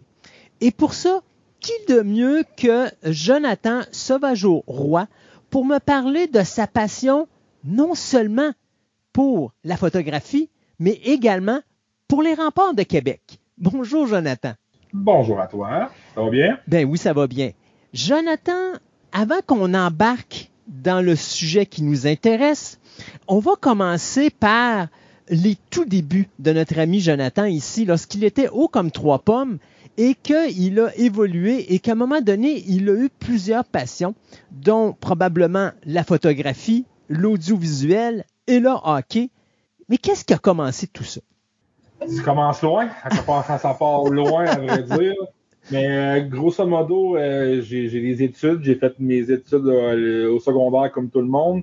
Euh, par la suite, on, tu sais, à, à l'âge qu'on est au secondaire, si tu te rappelles, il y a Bellurette, on se cherche tout. Hein? On, Ouais. se demande ah, qu'est-ce que je pourrais faire, dans quoi je m'en vais, euh, je ne sais pas. Puis tu ils te demandent, bon, fais un choix. Là, faut que tu t'inscrives au cégep. En quoi tu t'inscris? Puis t'es comme, ben là, j'ai 17 ans, j'ai 18 ans, peu importe. Mettons, là, tu te dis, là, je vais aligner mes flûtes vers quelque chose qui va être toute ma carrière. C'est pas vrai. On s'entend que les choix de carrière maintenant, euh, ça change énormément. Ah. Puis euh, des fois, on en parle à, des, à nos parents, aux grands-parents qui disaient Nous, dans le temps, on prenait une place, on restait là toute notre vie. Mais maintenant, c'est plate, mais on change. Euh, c'est les milieux qu'on est, que tu es. C'est un milieu qui a avec des chaises électables énormément, puis c'est des milieux qui changent extrêmement vite. Fait que, tu sais, on aime ça avoir un peu touché à tout, mais grosso modo, moi, j'ai fait un, un, un cours en infographie à l'époque, en 2008, quand j'ai sorti de mon école secondaire, qui touchait un peu aux graphistes. Puis, j'ai pas terminé mon cours, malheureusement, parce que euh, la porte de côté cognait beaucoup. Euh, moi, j'habite dans une ville où il y a un pénitencier, qui veut dire que j'habite à Donnacona. Puis, ben, tous les gens de la ville travaillent pas mal là, je te dirais. Fait que c'est sûr que moi, avec la famille, des amis qui travaillent là, ben, le, ça cognait à la porte parce que tu sais, je suis pas petit non plus. J'en mesure 6 pieds puis j'en pèse 300. Fait qu'imagine, une couple d'années, c'était c'est différent. Fait que là, ben, ah, je pourrais essayer ça. J'ai fait mon cours au CNDF euh, dans ce milieu-là que j'ai été pendant quelques temps avec mes stages et tout ça. Mais le milieu de la photo, puis plutôt du graphisme, je te dirais initialement, m'attirait énormément. Puis durant mon cours de graphisme, j'ai connu des gens qui étaient photographes. Parce que souvent, un vient avec l'autre. Quand tu es photographe, tu retouches tes propres photos. Fait que euh, là, c'est ça, ça vient avec. Puis on on recule belle lurette. Moi, il y avait du hockey senior euh, qui se faisait à Pont-Rouge à l'époque, qui était le grand Port-Neuf, des gens qui viennent du coin.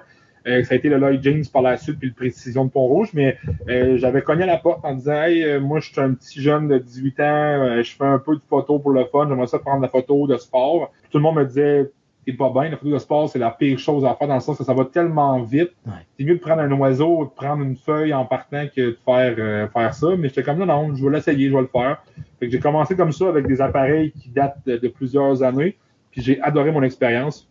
Et je te dirais que par la suite, euh, c'est un milieu que tu dois foncer. J'ai cogné aux portes, puis j'ai rentré. Euh, j'ai rentré les bonnes portes, mettons, parce que les premiers contrats à vie, ça a été les remparts puis les capitales de Québec. Fait que ça starte bien une, une carrière de photographe. Mais on parle, on parle de carrière, mais je te dirais que c'est tout récent que je peux vivre de ma passion à 200% Là, on parle de peut-être, euh, mettons, 7, euh, je dirais 6-7 ans que, que, je peux vivre officiellement de juste de la photo. Avant, j'avais toujours quelque chose euh, qui était relié à la photo. Fait que moi, j'ai travaillé dans les bars comme portier pendant plusieurs années, qui faisait mon, mon fond, son mieux pour arrondir les fins de mois. Puis le jour, je faisais de la photo. C'était vraiment ça qui s'est arrivé. Fait que tout ça pour dire que la photo a commencé là et a fait, et poursuivi euh, ses échelons par la suite. Est-ce qu'on a pris des cours de photographie en général? Hein? Oui, c'est ça. C'est-tu, quelque chose qui est arrivé, oh, on fait des essais, puis ça va venir euh, avec l'expérience, ou on a vraiment dit, OK, je vais aller poursuivre des cours dans ce milieu-là? Euh, les cours ont été l'école de la vie. Oui, c'est ça. Hein? Moi, dans le sens que j'ai été, choyé, dans le sens que j'ai côtoyé des gens qui ont beaucoup, beaucoup de métiers derrière la cravate, un peu comme en radio, peu importe. On a bien beau suivre des, des, techniques ou l'école, mais c'est nous-mêmes qui font notre qui on nous sommes. Hein. Fait que, tu sais, j'ai appris les techniques de base par des gens de. Ça fait extrêmement longtemps qu'ils sont dans le milieu. Non, j'ai pas de cours. Je me fais demander souvent. Je me fais demander même des fois d'aller faire des conférences dans des écoles qui donnent les cours, mais c'est malaisant quand la personne lui-même n'a pas de cours, on s'entend, là. Mais non, j'ai pas de cours. C'était autodidacte à ce niveau-là. Euh, puis, tu sais, on recule de plusieurs années. Il n'y avait plus de tutoriels comme YouTube que maintenant, mais dans le sens que, tu sais, c'était plus du bouche à oreille et beaucoup, beaucoup d'essais-erreurs.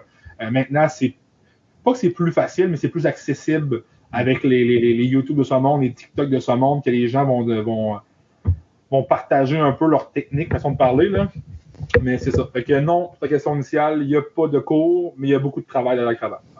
Donc, à ce moment-là, on commence avec son appareil photo, son 35 mm, probablement comme objectif, 50 si on pousse très fort. Il faut aller chercher une coupelle de téléobjectif parce que, veut, veut pas, euh, l'action sur la patinoire, elle n'est pas proche, elle est assez éloignée. Euh, mais on ne s'est pas équipé comme le, le gros professionnel peut s'équiper au début, je suppose qu'on y va étape par étape, puis on se ramasse une expérience, puis après ça, on se découvre, OK, là, sur ces prises de vue-là, mon résultat final n'est pas bon. Qu'est-ce que ça me prend pour m'améliorer? Ah, ça me prend ce type d'objectif-là ou ce type d'appareil-là. Et à ce moment-là, on évolue avec, euh, avec l'expérience. Oui, puis tu avais la chance de côtoyer, comme je disais tantôt, des gens qui avaient beaucoup d'expérience, qui veut dire que, tu sais, j'ai jamais acheté de l'équipement en eux. Tu on récupère l'équipement que monsieur... Euh, Maintenant, pour lui, c'est dépassé, mais on est encore up-to-date dans les qualités. Fait que c'est sûr, j'ai commencé les, photos. récemment, je voyais des photos passer des remparts de 2007. Je te confirme qu'on on est loin de la qualité maintenant, mais on commence quelque part. Puis oui, on commence avec un petit objectif. On se dit, bon, là, c'est toujours de l'investissement dans n'importe quel domaine qu'on travaille. C'est toujours de l'investissement. Puis on se dit, est-ce que je vais être rentable? Je fais un investissement de X nombre de dollars. Est-ce que ça va me donner? Ça va être juste pour le fun? Ou moi, à l'époque, je pensais jamais vivre de ça. Fait que c'est sûr que c'est pas des gros montants. On y va avec qu'est-ce qu'on est capable de faire. Puis on se lance, puis on se dit, ben, le résultat, ça va être tel que tel. Puis maintenant, on ramasse nos sous comme un, bon jeune étudiant qui veut ramasser ses sous pour s'acheter la, la, la bébelle euh, supersonique. Mais c'est un peu ça qui se passe. C'est dans le sens qu'en photographie, il y a plusieurs matériels qui font que les résultats peuvent être différents. Fait qu'on change une chose à la fois, on y fait attention, puis à un moment donné, on, on gradue, puis on se ramasse maintenant que j'ai une boîte de pick-up bien plein de stock maintenant quand je vais dans un mandat photo. Fait que, euh, on est parti loin. C'est bon. Euh, Jonathan, on est un joueur de hockey. Est-ce qu'on a été photographe avant d'être joueur de hockey? Est-ce qu'on a été joueur de hockey avant d'être photographe ou les deux sont arrivés en même temps? Non, j'ai joué tout mon hockey mineur, moi, euh, dans, dans Port-Neuf ici. J'ai toujours joué au hockey depuis, depuis que j'ai trois ans que je l'ai pris dans, dans, les pieds. Là. OK. Fait que c'est pas, c'est pas tout récent.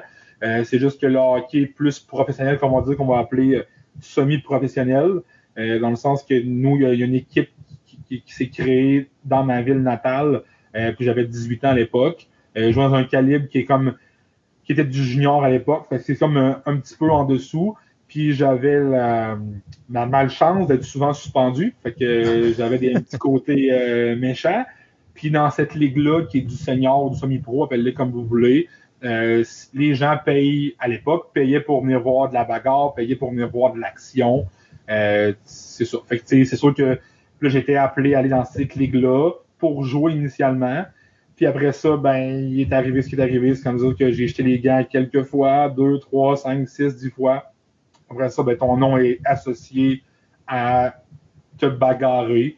Fait que là, ben, tu montes les échelons. Puis là, ben, avec le temps, ben, j'ai joué dans plusieurs ligues différentes. Euh, le calibre de jeu, même dans l'équipe où que moi j'habite, a monté de niveau. Fait que moi, j'ai suivi. Et euh, ça m'a fait. J'ai parcouru plusieurs kilomètres, je dirais, euh, dans, dans notre beau Québec, là, Mhm. pour jouer dans plusieurs ligues. J'ai eu du fun. Je parle au passé présentement parce que l'année passée, j'ai fait un. J'ai fait quelques matchs, mais cette année, le, le temps me manque beaucoup parce que euh, la photo prend beaucoup plus de place. A Beaucoup plus de place que je pensais. Fait que c'est impossible pour moi de dire oui, je m'engage envers une équipe pour un contrat de temps de match, puis je suis pas capable de livrer ce que je dis. Ça, ça me chicote un peu. Fait que j'aime mieux pas être présent puis de, que de dire oui, je vais être là pour 10 games puis que je peux voir les 10 matchs. Moi, c'est Ouais. là que ça joue un peu. Là. Puis il faut, faut pas se le cacher, la famille aussi, parce qu'à un moment donné, bon, on prend de l'âge, donc on rencontre des gens, et en rencontrant des gens, bien, on fait des petits rejetons. Et donc, à ce moment-là, ça crée une belle grande famille et ça prend du temps, ça aussi. Et voilà, c'est sûr que quand tu es célibataire ou tu as juste une, dans tes débuts de balbutiement, euh, partir un vendredi soir, monter à La Tuque, monter à Terrebonne, monter vers le nord de Montréal, ou peu importe, ou vers le Saguenay, c'est pas grave, on va venir aux petites heures le matin, mais quand on a deux sont en bon âge à la, à la maison, faut que tu laisses la, faut que tu laisses ta table longue à la maison avec les deux enfants, tu reviens à 3 heures du matin, puis à 5 h 15 ça se réveille pour faire des casse-têtes. Ouais. Tu vas voir qu'une fois, c'est pas si mais quand ça fait 4-5 fois que ça arrive, là, ton corps te dit ouais. Puis comme tu dis, avec l'âge, tu sais, moi, je suis pas là pour scorer des buts, malheureusement. Ce qui veut dire que mon corps est très hy- hy- hypothéqué. Ouais. Fait que, tu sais, mes mains, avoir mal aux côtes, avoir mal au visage, euh, des mains cassées, des nez cassés. Euh, quand tu as 20 ans, 25 ans, euh, tu as la flamme en dedans de toi, c'est pas grave, mais quand tu es rendu à 30 quelques, 35, euh, ton corps, il, il te dit quand tu es rendu à 35 ans, puis qu'il dit, ouais, plus- ça prend plus de deux jours à t'en remettre, ça prend deux semaines. là. Ouais, exactement. Il y a cette partie-là aussi qu'à un moment donné, tu dis là, euh, j'ai assez donné à ce, à ce niveau-là, mettons. là. Et est-ce que le fait d'avoir été dans le sport a donné cet intérêt à la photographie sportive?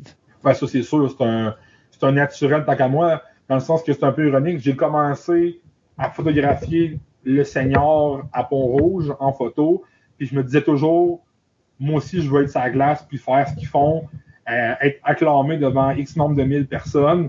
Puis quelques années plus tard, c'était le cas, dans le sens qu'on échangeait le- le- le- le- la position de bord. Là. Mais oui, oui, c'est sûr. Puis c'est le sport, le hockey, c'est un sport que j'adorais, le baseball aussi. Fait que c'est sûr que quand tu connais en plus le sport que tu photographies, c'est encore plus facile parce que tu peux anticiper ce qui va se passer. Ouais. Ce qui veut dire anticiper ta photo, tu sais qu'il va se passer telle telle chose, tu vas te mettre au bas endroit. Fait que faire un sport que tu connais, c'est beaucoup plus facile pour moi qu'un sport que je connais pas, en tout. Tu j'ai photographié du basketball à l'époque à Québec avec les Kebs.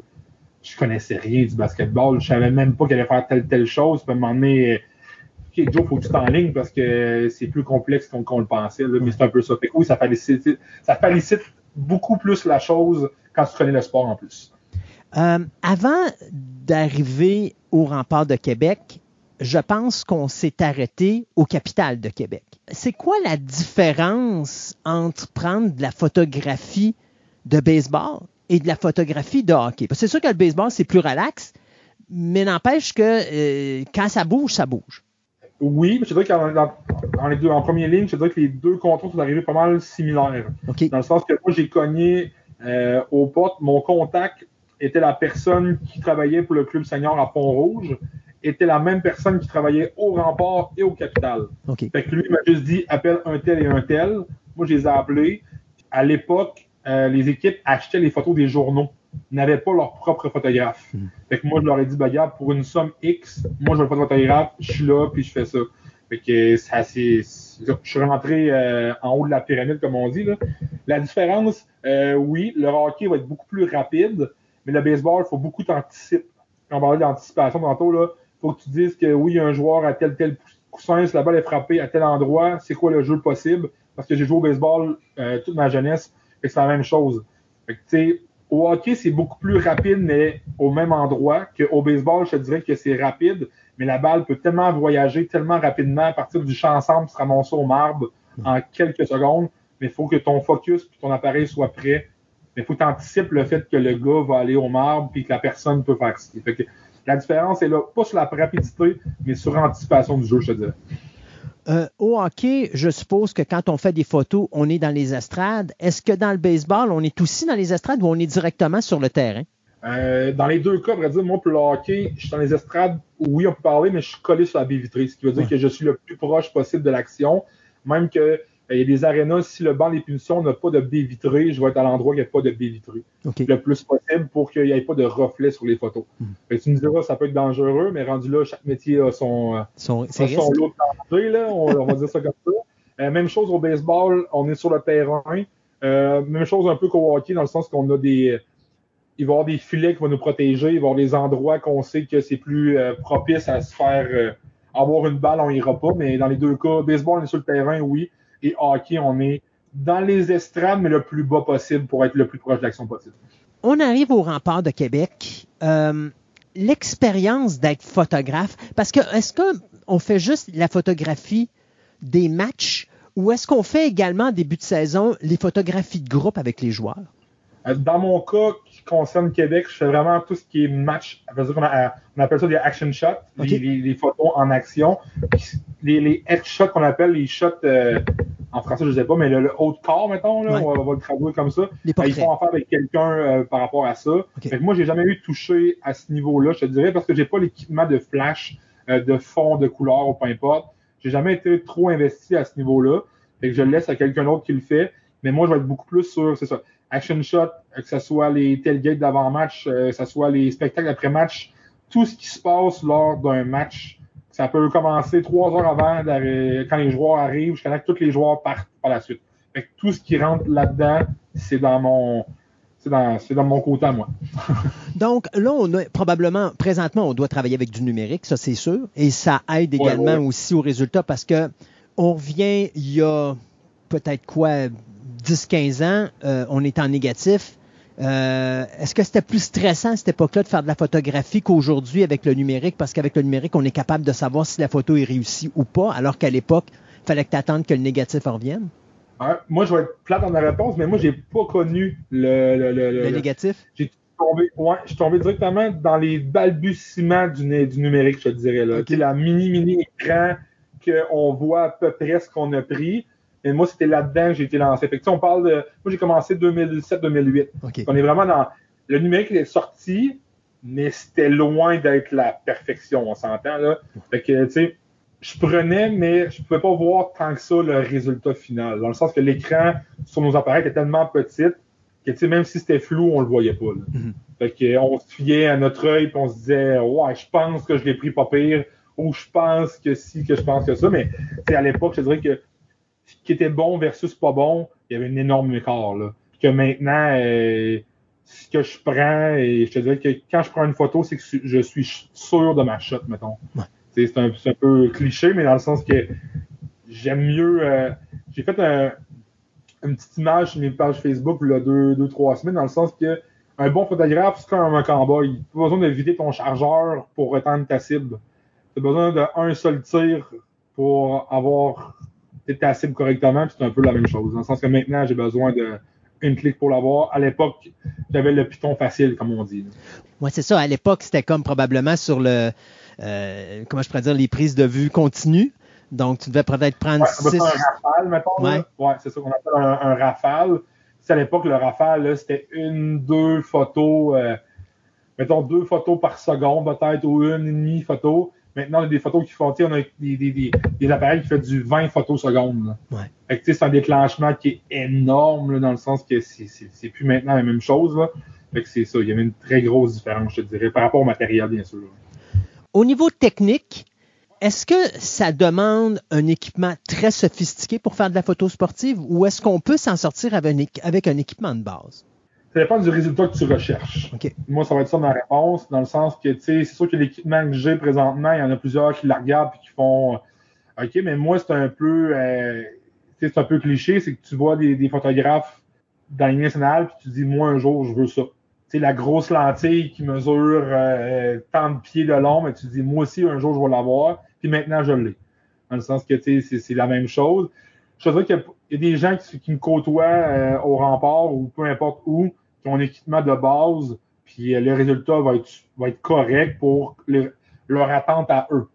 Dans le sens que ça dépend aussi du, client que tu as. Dans le sens que moi, les photos que j'ai à faire vont servir pour être mis sur la 40, sur un autobus scolaire, pour euh, être mis en gros format, peu importe. Ça, ça prend une résolution euh, particulière, mettons, là. Mais qu'à l'époque, quand j'ai commencé au rempart, mes photos ne servaient pas à ça non plus. Là. Ils servaient juste à être sur le web un peu. On, Facebook n'était pas dans ses, dans ses débuts, on parle plus de, du site web à l'époque. Là. Mais ça servait un peu à ça, l'impression un petit peu. Mais c'est sûr qu'il y a plus en matériel.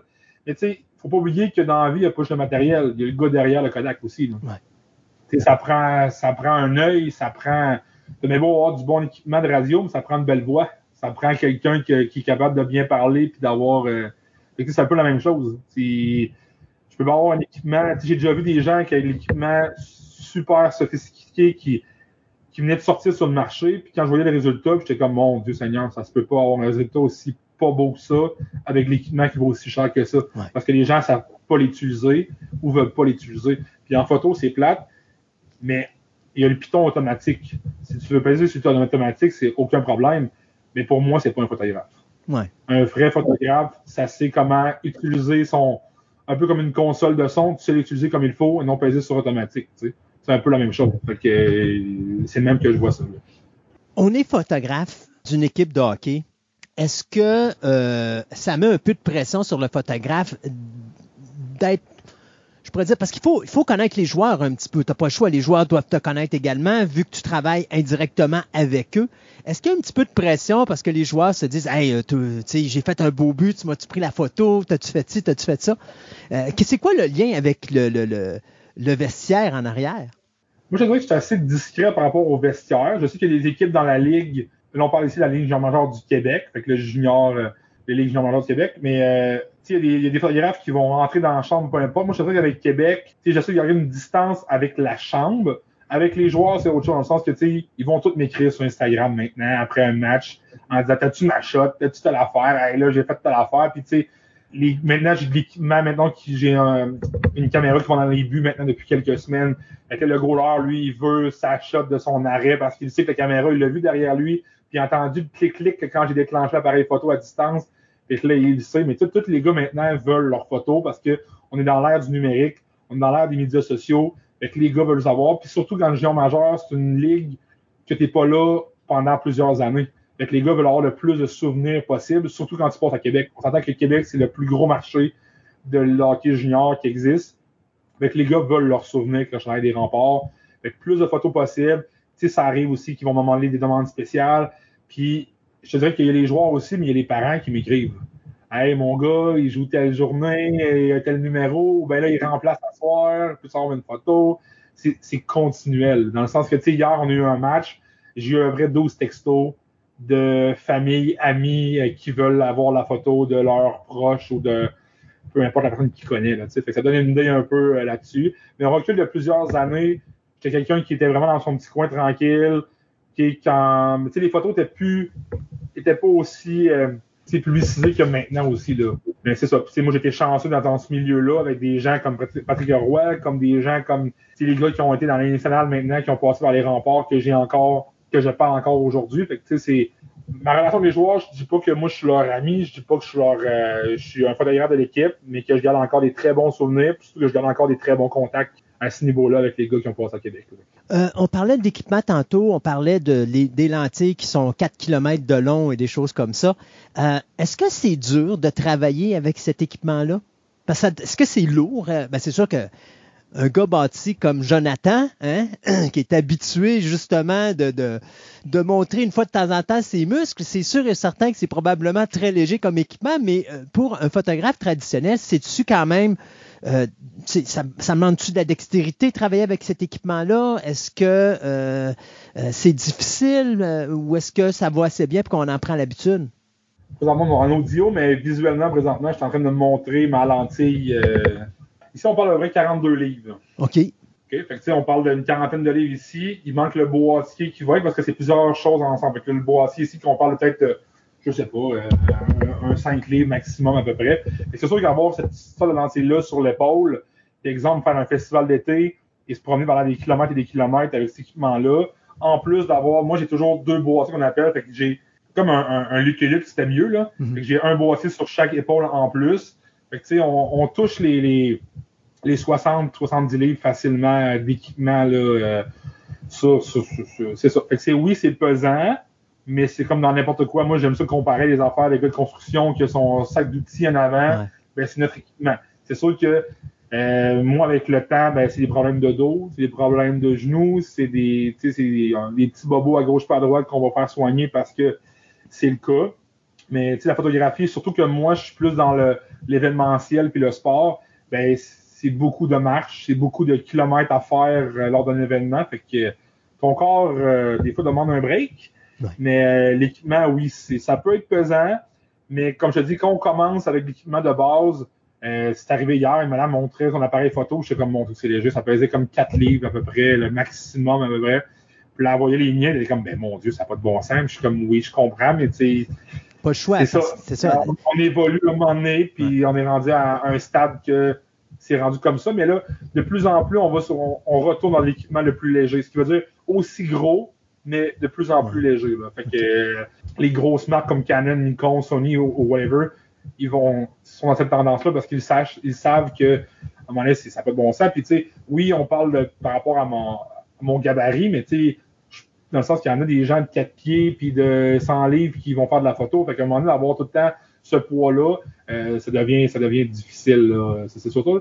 Mais ça fait des bonnes épaules. Les épaules, euh, il y a une bonne partie, c'est la photo, je te dirais là-dedans. Je te dirais que tu trimbales avec toi durant une partie pratiquement mon poids global. fait que je pourrais être sur tes épaules, tu verrais pas de différence entre les deux. Euh, savoir ça. Oui, exactement. Puis juste pour que les gens, parce que là, les gens à la radio ne visualisent pas, mais on parle de quelque chose qui ressemble à un mégaphone à peu près. Là. Mais ça, ici, on appelle ça une 400 mm, euh, dans le sens que ça a peut-être euh, deux pieds et demi de, de, de longueur, mettons, là. Ah, puis l'ouverture, là, euh, une grosse fenêtre de Red Bull rentre en avant.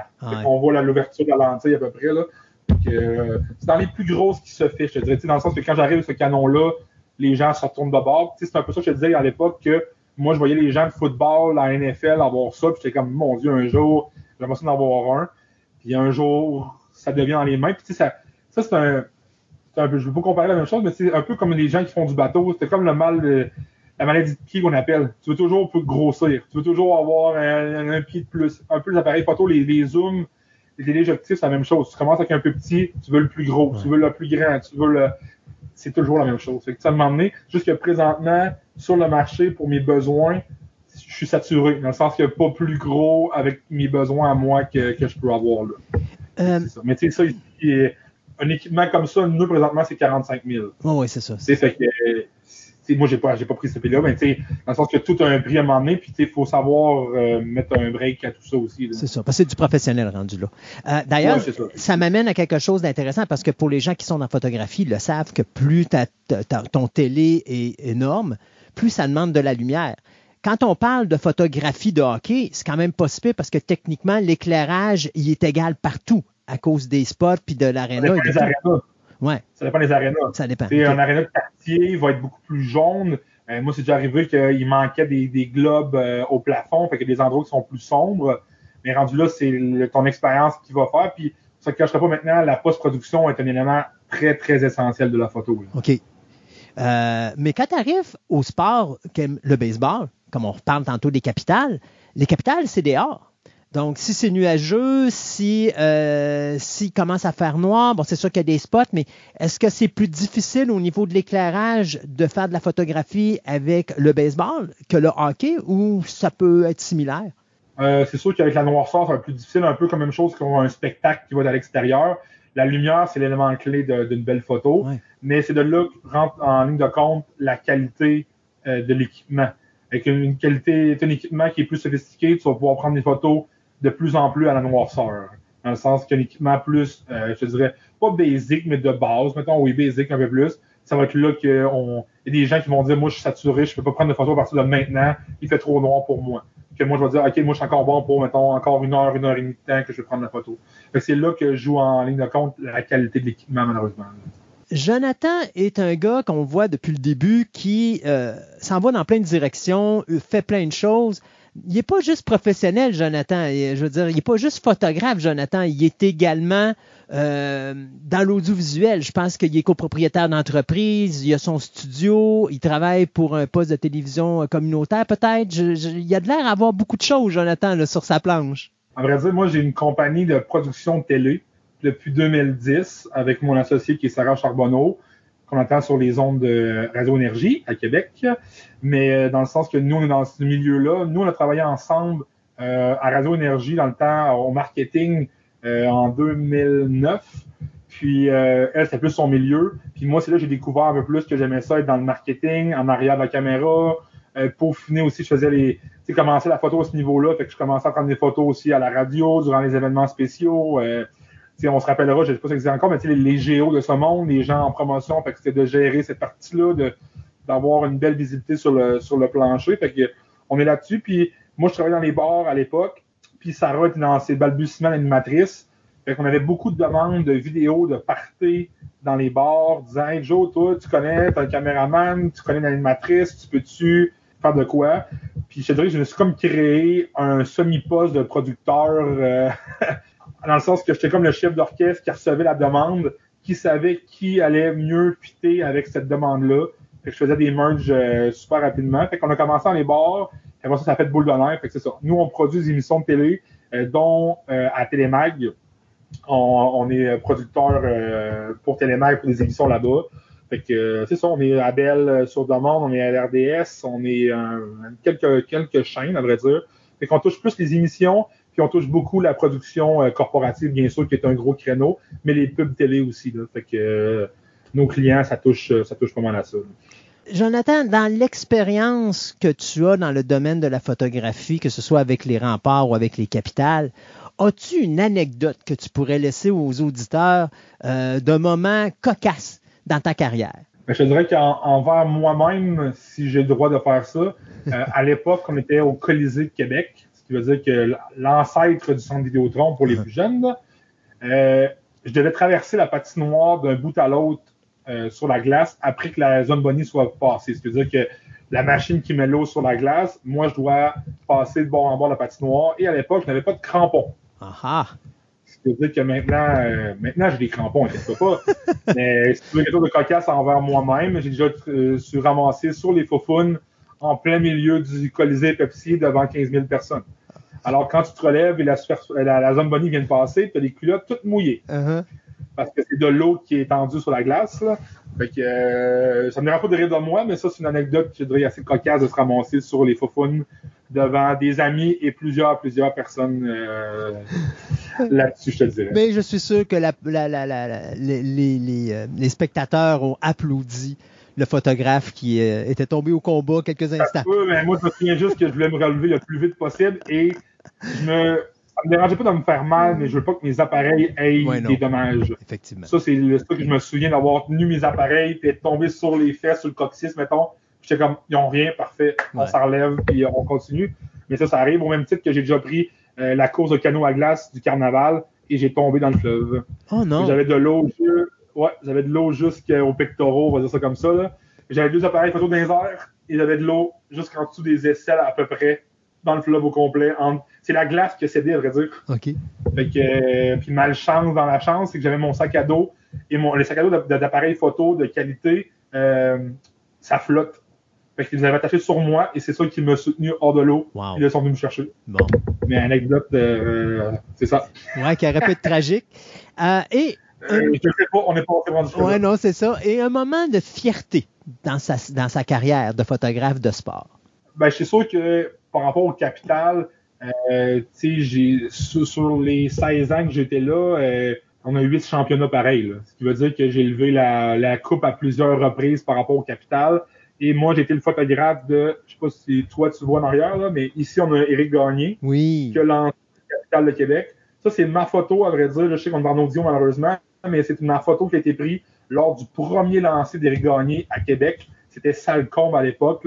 Éric Gagné, pour ceux qui ne savent pas, c'était comme la, la grosse tête dans oui. la ligue majeure. Il s'est passé des choses, malheureusement, envers lui pour, sur des substances et peu importe. Et il est venu jouer à Québec. Fait que ça, c'est le premier lancé. Et ma photo a été reprise et a été faite en peinture. Fait que comme ça, c'est une peinture Ouais. qui a été refaite.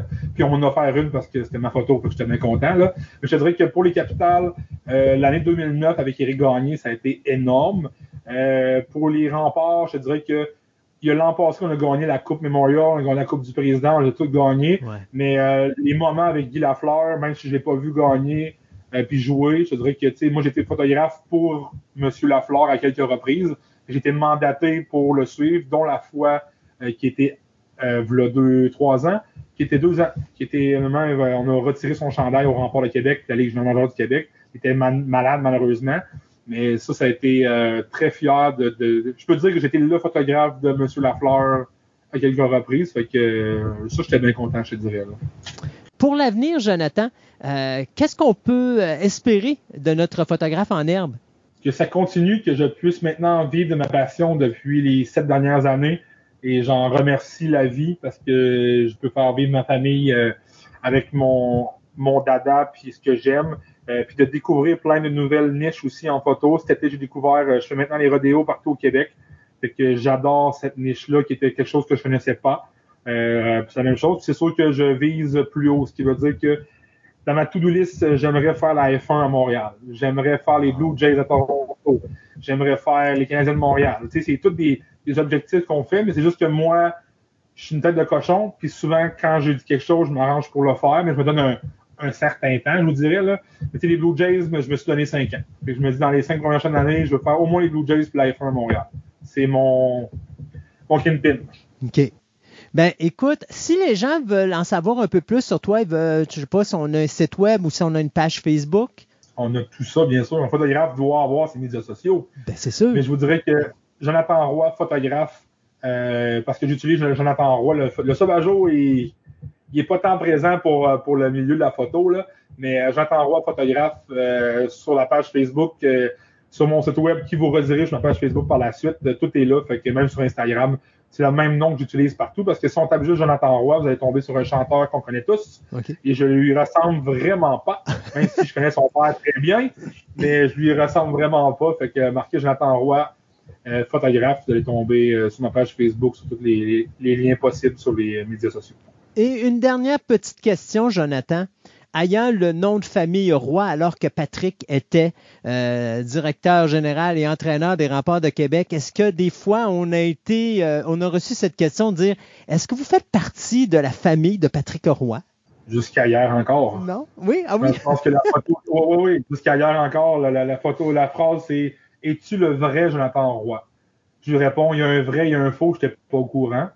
Fait que c'est la phrase que moi je dis, dans le sens que ça a été ironique parce que quand moi j'ai commencé pour les remparts, Jonathan était gardien de but Mhm. et son frère Fred aussi était joueur, en plus de Patrick. Fait que moi j'ai connu les gars euh, à cette époque-là. Euh, je connais très bien Fred encore, on- quand on se croise, on, on jase beaucoup.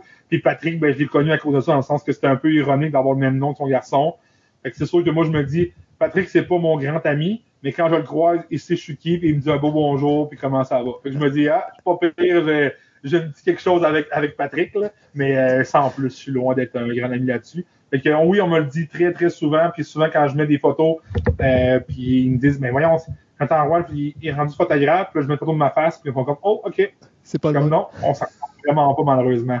Non. tu peux le constater, le constater toi aussi. Euh, Jonathan Sauvageau Roy, un énorme merci de nous avoir accordé du temps à l'émission aujourd'hui. Euh, ça fait un plaisir de, de, m'entretenir avec toi, mon cher. Et puis, euh, si un jour tu fais, tu prends photo le, le, la F1 ou encore les Blue Jays, tu reviens à l'émission.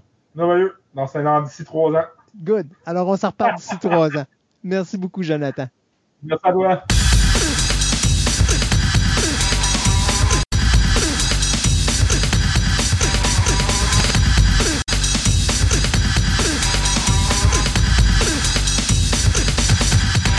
Cette table ronde vous est présentée par TPM OB Collection, la boutique idéale pour nourrir toutes vos passions. Vous cherchez des timbres, de la monnaie, des cartes de sport, du casse-tête, des jeux de société, du comic book, du diecast, de la figurine, des cartes Magic, voire même des cartes Pokémon. Voici la place rêvée pour vous, collectionneurs aguerris. TPM OB Collection a doublé son espace de vente afin de vous donner encore plus de choix avec le même service personnalisé, le tout à des prix des plus compétitifs. Allez donc les visiter dans leur nouveau local, au centre commercial de Fleur de Lys, au 550 boulevard Wilfrid Amel à Québec, ou rendez-vous sur leur site web au www.boutique-tpm.com.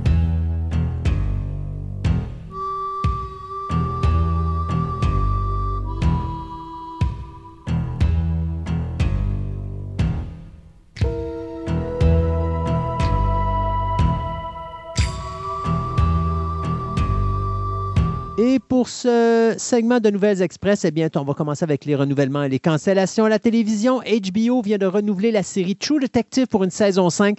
Ça n'a vraiment pas été long, mais la saison 4 a été tellement bien reçue du côté d'HBO, puis elle est excellente. Alors, on va euh, y aller avec une saison 5. J'ai hâte de voir ce qu'on va faire avec ça. La même showrunner que la saison 4 sera de retour pour la prochaine édition.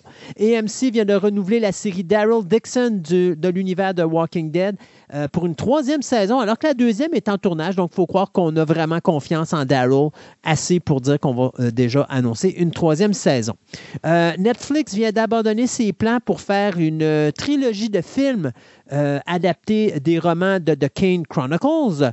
ABC vient de renouveler Abbott Elementary pour une quatrième saison. Disney Plus vient de renouveler la série Goosebumps pour une deuxième saison. Ça, c'est une bonne nouvelle. Euh, Disney Plus vient également de renouveler pour une troisième saison ses séries d'animation Super Kitties et Popstruction. Donc ça, les deux shows vont avoir une troisième saison. Apple Plus vient de renouveler la série Invasion pour une saison 3.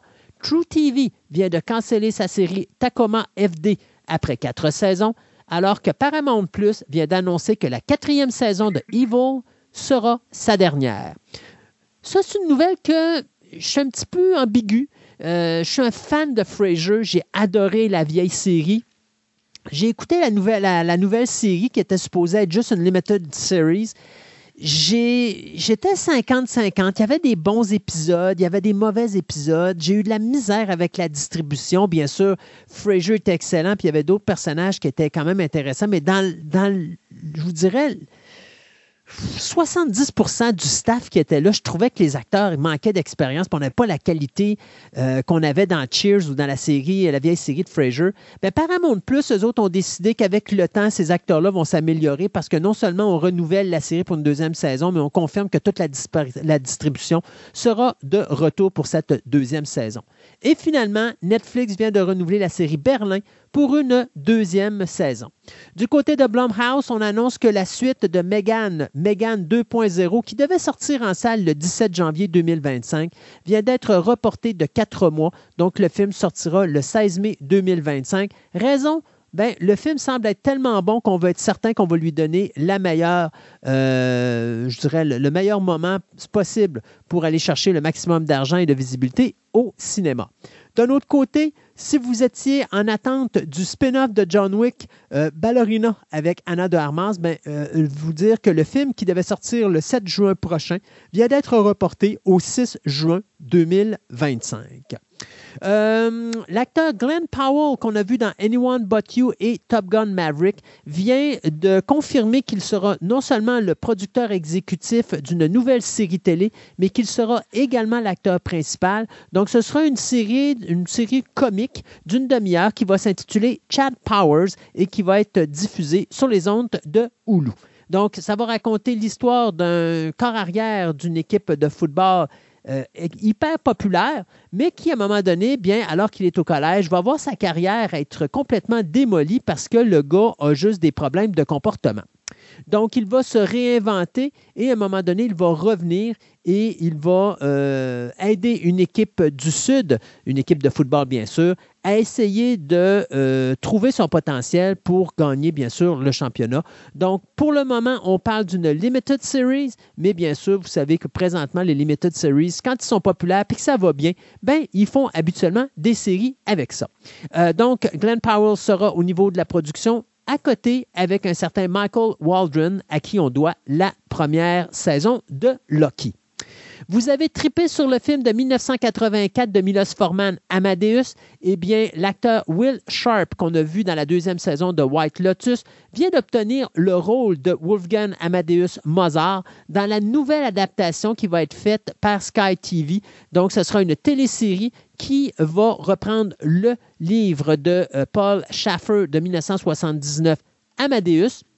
Euh, donc, quelque chose qui avait été justement adapté par Forman en 84 et qui avait gagné euh, l'Oscar du meilleur film. Donc, ça va, ça va explorer pardon, la rivalité entre, bien sûr, Mozart et le compositeur Antonio Salieri. Donc, ce sera Will Sharp qui va interpréter le personnage de Mozart dans cette série dont on n'a pas de date de diffusion. Du côté de Blade Runner 2099, eh bien oui, nous aurons une nouvelle adaptation, une nouvelle, une suite à l'univers de Blade Runner, euh, mais cette fois-ci, ce sera pour la télévision. Donc, ce sera une série limitée qui sera produite par Ridley Scott. Eh bien, on vient d'apprendre que le réalisateur Jonathan Van Tuleken va remplacer euh, le réalisateur Jérémy Podeswa, qui devait à l'origine être là, mais à cause justement de la grève des scénaristes, ça a fait que ça leur la date de production et ça l'a mis un conflit avec une autre production que M. Podeswa devait faire. Donc, c'est euh, Van Tuleken qui va s'occuper de réaliser les deux premiers épisodes de cette série qui va être produit pour le poste de streaming Amazon Prime, donc Blade Runner 2099. C'est quelque chose que j'ai hâte de voir. J'ai hâte de voir vers où on va s'en aller dans cette série-là et est-ce qu'on va être capable de garder le look que Ridley Scott a créé en 1982 avec le film Blade Runner et que Villeneuve va continuer avec le remake de Blade Runner 2049 en 2017. Euh, d'ailleurs, en passant, pour euh, Blade Runner 2099, c'est Silka Louisia qui a écrit Shining Girls, qui s'occupe présentement de la scénarisation de cette série limitée. On a trouvé le nouveau Karate Kid et ce sera Ben Wang qui a finalement réussi à remporter le poste. Écoutez, c'est simple, le premier 24 heures, il y a eu plus de 10 000 personnes qui ont donné leur nom pour faire des auditions pour le personnage du Karate Kid, le film qui va mettre en vedette Jackie Chan et Ralph Macchio honnêtement, je sais sincèrement pas comment on va mixer ces deux univers-là parce que ce pas deux univers qui se tiennent ensemble. J'ai, euh, tu sais, le Monsieur Miyagi de Jackie Chang n'est pas Monsieur Miyagi de Pat Morita. Donc, je ne sais pas comment on va mixer ça, mais euh, c'est quelque chose qui va se faire. Et donc, Ben Wang, qui va être le nouveau Karate Kid. Euh, Wang, qui connaît non seulement, écoutez, il connaît l'anglais, il parle mandarin, mais en plus, il connaît le karaté, le Wing Chun, le Kung Fu, le Gondo, le Kempo et le Taekwondo. Donc, je pense qu'on a pogné un bon acteur pour jouer dans ce film-là. Euh, le scénario va être réécrit par Rob Leiber et la réalisation sera faite par Jonathan Henswethel. Donc, le film devrait sortir en salle le 13 décembre de la présente année. Mon Dieu Seigneur, quelle surprise, mais il y aura une suite au film de Greenland de Gerard Butler. On vous en avait déjà parlé il y a longtemps, mais là, finalement, euh, bon, on va commencer le tournage en avril prochain. Ça va s'appeler Greenland Migration et ça va mettre en vedette, bien sûr, Gérard Butler, Moreka Baraquin et bien sûr le jeune Roger Dale Floyd. Donc, ça va suivre les aventures de euh, John Allison et Nathan qui se sont retrouvés justement en Europe euh, pour essayer de trouver le dernier endroit où est-ce qu'ils pouvaient vivre en toute sécurité alors que la Terre avait été frappée par euh, l'écrasement de multiples météorites. Donc, ce sera encore le réalisateur Rick Roman Vaughn qui sera derrière euh, la réalisation de ce film-là, et ce sera encore Chris Sparling qui s'occupera de la scénarisation. Ça a pris du temps, savez-vous pourquoi? Parce que la compagnie STX qui faisait les effets spéciaux a fait faillite. C'est eux autres qui produisaient puis qui cofinançaient le premier film de Greenland. Et lorsqu'ils ont fait faillite, ben, ils ont mis ça dans la protection de la faillite. Donc, personne ne pouvait rien faire avec les droits. Donc là, on s'est sorti de ça. C'est encore la compagnie STX qui va euh, cofinancer et coproduire ce nouveau film de la saga de Greenland. Du côté de M. James Wan et de Peter Safran, eh bien, on vient confirmer euh, de leur côté et du côté de DC Studios et du côté de Warner Animation qu'on travaille sur une mini-série euh, qui, euh, une mini-série d'animation qui touchera la mini-série de comic book qui avait été faite en 2022 et qui s'intitulait Jurassic League. Rien à voir avec, euh, avec Justice League, mais c'est la même affaire, mais sauf qu'on a dans une planète alterne de, de l'univers 52 du DC Universe, nous avons un univers où est-ce que les super-héros sont des dinos. Donc, c'est drôle parce que Superman est un Brachiosaurus, Batman est un Allosaurus, Wonder Woman est un Triceratops. Euh, donc, tout ça ensemble, bien, on a décidé qu'on allait faire ça en bande dessinée. Ça prenait juste James Gunn pour nous faire une affaire comme ça. On se rappellera que l'autre série d'animation que James Gunn est en train de faire présentement s'appelle Creature Commandos, où est-ce que c'est un commando qui est formé des monstres de la Universal, c'est-à-dire la momie, euh, Dracula, Frankenstein et compagnie. Donc, euh, ça me surprend vraiment pas qu'il s'attaque à ça et ça risque d'être mourant pas possible. Greg Nicotero, avec sa compagnie euh, Monarch Media et Monster Agency Production, sont en train présentement de travailler sur une adaptation du roman de Robert McCannon de 1987 qui s'appelle Swan Song. Donc, euh, c'est Nicotero qui va réaliser et on recherche présentement un scénariste pour écrire euh, l'histoire de ce film qui se passera bien sûr après un conflit nucléaire et les survivants humains vont se retrouver attaqués contre des créatures monstrueuses et probablement transformées par la radiation. Donc, ça prenait juste Greg Nicotero, qui est un concepteur d'effets spéciaux sur Walking Dead, qui est un excellent réalisateur d'ailleurs en passant, qui est responsable de la série Creepshow, pour faire ce genre de film-là. J'adore Nicotero, j'adore sa mise en scène. Qui aurait dit qu'un gars qui faisait des effets spéciaux serait un aussi bon metteur en scène que ça. Donc, Swamp Song, c'est un projet que j'ai hâte de voir également. Et finalement, du côté d'Amazon Prime Video, eh bien, David Duchovny, Jack Whitehall et Caris Van Houten seront euh, de la distribution de la série euh, britannique Malice du producteur exécutif James Wood qui nous avait donné The Great et Rev. Donc, euh, l'histoire va suivre un jeune homme qui va essayer d'infiltrer le monde d'une famille riche qui sera dominé, bien sûr, par nul autre que les personnages euh, qui vont être interprétés par David Duchovny et euh, Caris Van Houten. Donc, Malice, on n'a pas de date de sortie de cette série euh, qui sera présentée, donc, comme je le disais, sur Amazon Prime. De mon côté, j'ai une petite nouvelle. en fin de compte, c'est le showrunner David S. Gower vient de sortir euh, du show de Apple TV qui s'appelle Foundation. Donc, c'est lui qui tenait le projet depuis le début, qui avait un plan de huit ans, etc. Donc, il, reste à faire le script, le writing de phénomène, mais executive producer de phénomène, il donne ça à Bill Boss qui va faire le job. Euh, pourquoi il aurait fait ça? Il dit que Apple veut pas maintenir le budget de la série et donc il dit je suis pas capable de faire la série que je veux, je m'en vais. Hmm. Donc ça donne peut-être euh, en tout cas, ça donne pas des bonnes nouvelles pour le Foundation que pourtant à la deuxième saison, on réussit à remonter un peu dans mon estime, à faire quelque chose qui est intéressant. Mais la problématique, c'est quels sont les codes d'écoute et si les codes d'écoute sont pas là, c'est normal qu'on baisse les montants d'argent. Donc, si tu veux garder les mêmes montants d'argent, donne une meilleure qualité. Je dis pas que le show est pas bon, je dis juste Non, non, non. présentement, ça va peut-être pas correspondre avec ce que les gens veulent avoir. là. Ben, exactement. En tout cas, c'est pas Foundation. Ça, si on s'entend, là, c'est un show de science-fiction, mais tout y allait avec les effets spéciaux. Donc, Ouais. c'est un show très fort en effets spéciaux. Si tu coupes, là, ça va aller ailleurs. Ouais. On verra ça.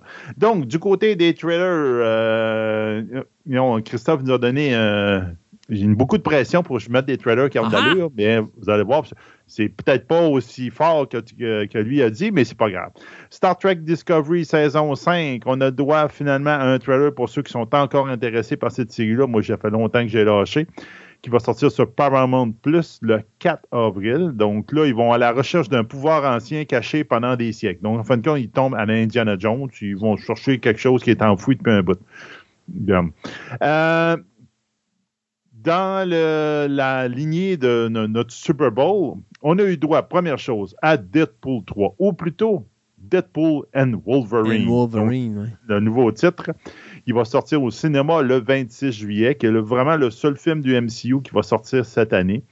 Euh, j'ai hâte- de le voir. Je ne sais pas où est-ce qu'ils veulent aller avec ce avec ce film-là, parce que là, on voit tout de suite au début, OK, Deadpool se fait arrêter par le TVA, dans, dans le début du trailer. Donc, on sait que le TVA, c'est les, les polices de ceux qui dérangent le timeline, euh, qui sont dans la, série Lucky, qui sont en bande. Donc, déjà là, oui, ils prennent une série de, Disney Plus pour l'entrée dans l'univers des cinémas.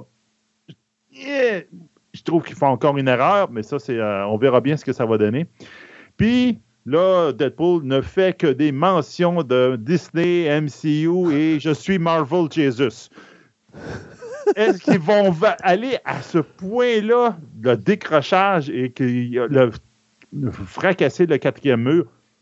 Probablement, mais peut-être qu'ils ont fait un trailer aussi qui est plus déjanté que le film va être. On verra, très, on verra bien à ce moment-là quand le film va arriver. On n'a pas vraiment une grosse idée, à part que TVA arrête Deadpool, puis ils disent euh, T'es un gars spécial. Ben, en fin de compte, c'est parce qu'il est capable de voir le quatrième mur, j'ai l'impression. Donc, il dit avec ça, tu es capable de voir les autres dimensions.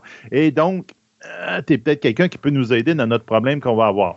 Et là, c'est sûr que le multiverse va ramasser le Deadpool et tout le monde qui va avec. On a à peine vu Wolverine, mais juste pour dire qu'on fait un petit. euh, on le voit quelques secondes par en arrière, puis euh, c'est ça. On voit ses griffes. Ouais, c'est ça, on voit ses griffes. L'ombre de ses griffes, quasiment. Euh, ben, on l'a parlé tantôt, euh, Twister. Donc, euh, Twister, il va rentrer au cinéma le 19 juillet. C'est un remake de ce fameux film qu'on a eu dans un- ben, écoute, c'est pas un remake. C'est un sequel sans être un sequel, mais oui, il y a beaucoup, mais il y a un bel hommage. Mais ce que j'ai aimé de la bande-annonce, c'est que visuellement, c'est exactement comme le film de 96 Oui. au niveau des effets spéciaux, qui déjà étaient époustouflants pour l'époque. Mais dans ce film-là, il y a des. ah, moi, le visuel m'a accroché, Oui, puis c'est oui, comme je suis vendu déjà. J'ai hâte de voir euh, Twisters. Oui, c'est ça. Donc, ça va être quand même intéressant. J'ai hâte de voir. Euh, on a aussi droit à un trailer de Marvel Animation X-Men 97 qui va Ouais. sortir le 20 mars à, à Disney+. Donc, en fin de compte, c'est une continuation, la fameuse continuation qu'il avait promise du dessin animé original des X-Men. On pourrait dire qu'il a mis les X-Men sur le petit écran, ça a été ça. Ça a été une très belle adaptation. Et comme on dirait que ça sort après la mort du professeur Xavier, qu'est-ce que va venir avec les X-Men? On dirait que ça tourne autour de ça. J'ai plus ou moins écouté la série. euh, j'ai vu quelques épisodes, mais j'ai pas été un grand follower de la série originale. Mais pour ceux qui aiment ça, ils vont sûrement adorer.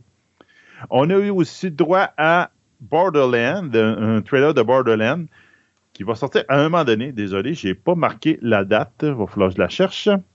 Euh, en fin de compte, c'est une franchise de jeux vidéo que cette fois-là, on va avoir droit avec Kate Blanchett, Kevin Hart, Jack Black, Ariana euh, euh, Green Bat, Blatt, excuse, puis Jimmy Curtis qui vont être là-dedans. Ou en fin de compte, c'est comme une planète qui a été exploitée par des compagnies euh, pour cette technologie pendant euh, technologie alien cachée et des ressources minières pendant des années, finalement est abandonnée. Et là, il y a plusieurs, euh, on peut dire, des chasseurs de trésors qui y vont parce qu'ils ont vent qu'il y a eu quelque chose qui a été caché sur la planète et il faut le découvrir. Donc, c'est un peu une planète free for all. Tout le monde en rentre dedans, puis tout le monde essaie de trouver la, la bébelle. Enfin, ça a l'air extrêmement drôle, très. Euh, ça, ça a-tu de l'air violent parce que c'est quand même Eli Oui. Roth qui est derrière? Ouais, oui, oui. Eli non, Roth, qui est- euh, tu sais, c'est quand même pas le gars le plus sensible au cinéma, là. Non, tu vois, c'est la une des scènes, tu vois, tu, faut- tu vas voir un peu le style déjanté. Donc, euh, le personnage, je pense, qui est joué par Ariana, c'est, euh, tu- elle a des oreilles de lapin, tu sais, un, un petit Uh-huh. casque à l'oreille de lapin, puis il y a quelqu'un qui arrive avec un gun devant, puis là, elle a un bazooka, elle dit Mon gun est plus gros que le, tien, ça me fait pas peur. Sais, Ça sort, comme- ça sort le 9 août 2024. C'est 9 août. Bon. Ouais. Euh, après ça, on a eu droit aussi à Wicked, donc, Ouais. qui va sortir le 26 novembre de cette année, qui est un prequel au Magicien d'Oz, où on va voir un peu euh, l'histoire des sorcières dans l'univers du, Magicien d'Oz. Donc, après l'arrivée du magicien, qu'on avait déjà eu quelque chose par rapport à ça, un film, et comme avant que Dorothée arrive. Donc là, c'est comme entre les deux, même que là, on voit des scènes qu'on dirait que ça superpose un petit peu avec le vrai film de Magicien d'Oz. Donc on verra bien ce que ça va. Visuellement, ça a l'air époustouflant comme Oui, film. ça a l'air vraiment bien. Ouais. J'avoue que l'univers a l'air intéressant. Tout. Je ne sais pas comment ils vont jouer un peu dans cet univers-là. Euh, The Fall Guy, que, Oui. comme tu as parlé, qui va sortir le 3 mai au cinéma. Donc, ça, en fait, honnêtement, ça a été ma surprise. Parce que je Oui. m'attendais vraiment pas à rien de ce film-là. J'ai vu la bande-annonce et je suis tombé juste en amour avec Ryan Gosling dans le rôle titre. Là. Il est génial dans la bande-annonce. il a l'air vraiment drôle. Donc, Ah il joue comme un, un cascadeur dans un film. Mais en fin de compte, le film dérape, je te dirais. Puis là, ça prend un. Ben, c'est parce que euh, l'acteur vedette a été kidnappé. Puis Oui. là, ben, il demande aux cascadeurs de le retrouver parce qu'il dit de toute façon, tu es un cascadeur, il n'y a personne qui te connaît, fait que tu peux le faire. C'est ça, exactement. Là, ça, ça ressemble un petit peu. Ben, tu sais, le nom de Fall Guy, c'est comme le la série de Fall Guy Exact. qui s'appelait avec Lee Major, qui était comme un chasseur de primes. Donc, tu vois que c'est comme un twist sur cette, série-là C'est comme, les débuts de. Puis ce qui est encore Ouais. plus drôle, tu as Emily Blunt là-dedans qui est excellente. Puis Emily Blunt fait la réalisatrice qui est en amour avec lui, mais qui s'est passé quelque chose entre les deux, mais que là, elle veut plus rien savoir, mais elle C'est peut pas ça. résister, garde. Non, ça a l'air bien drôle. Ouais. donc je pense qu'on va faire ça. Et je vous ai mis une espèce de best-of de, des meilleures publicités de Super Bowl. T'as-tu oublié, euh, excuse-moi, t'as-tu oublié Vas-y. Kingdom of the Planet of the Apes? Non, mais comme on avait déjà eu un trailer, OK. euh, il, donne, oui, d'autres scènes de phénomène, mais c'est comme, tu sais, The Quiet Place, il y a un nouveau, mais moi, je l'avais déjà parlé la semaine passée, pour The Countdown aussi, je n'avais parlé. Il y en a quelques-uns qui sont sortis un petit peu avant, puis là, ils ont rajouté d'autres trailers avec d'autres scènes.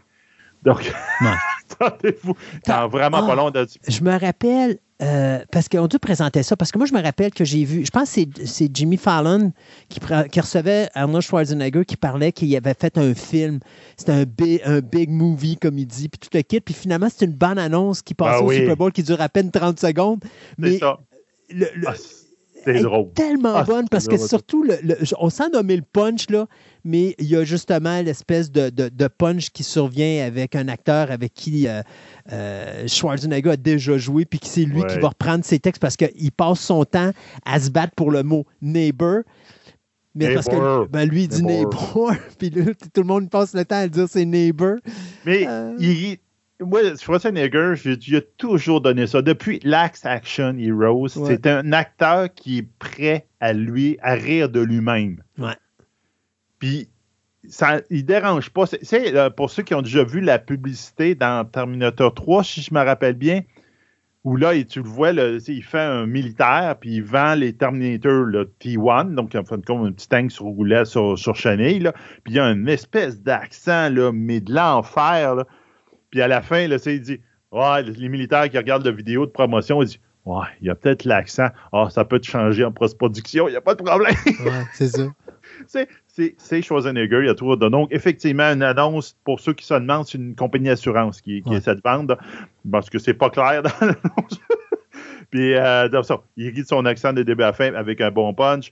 Euh, euh, L'acteur Mamoa euh, qui essaie de vous vendre des forfaits cellulaires en dansant et qui serait bon. Christopher Walken qui essaie de vendre des autos électriques. Il y en avait des mis- bonnes. il y en avait vraiment des bonnes. Ouais. Je vous ai mis comme. Il y a plein de. À un moment donné, il dit Ah, les meilleurs. Puis là, je regardais les meilleurs. Puis Ils sont donc bien plates. Je comprends rien dans ces annonces-là. Puis à un moment donné, j'ai fini par trouver. Puis Dissel Schwarzenegger n'était pas là. Ils n'ont pas compris la passe. Ouais. J'en ai trouvé un- une compilation qui représentait plus les, vraiment les bonnes. Plus...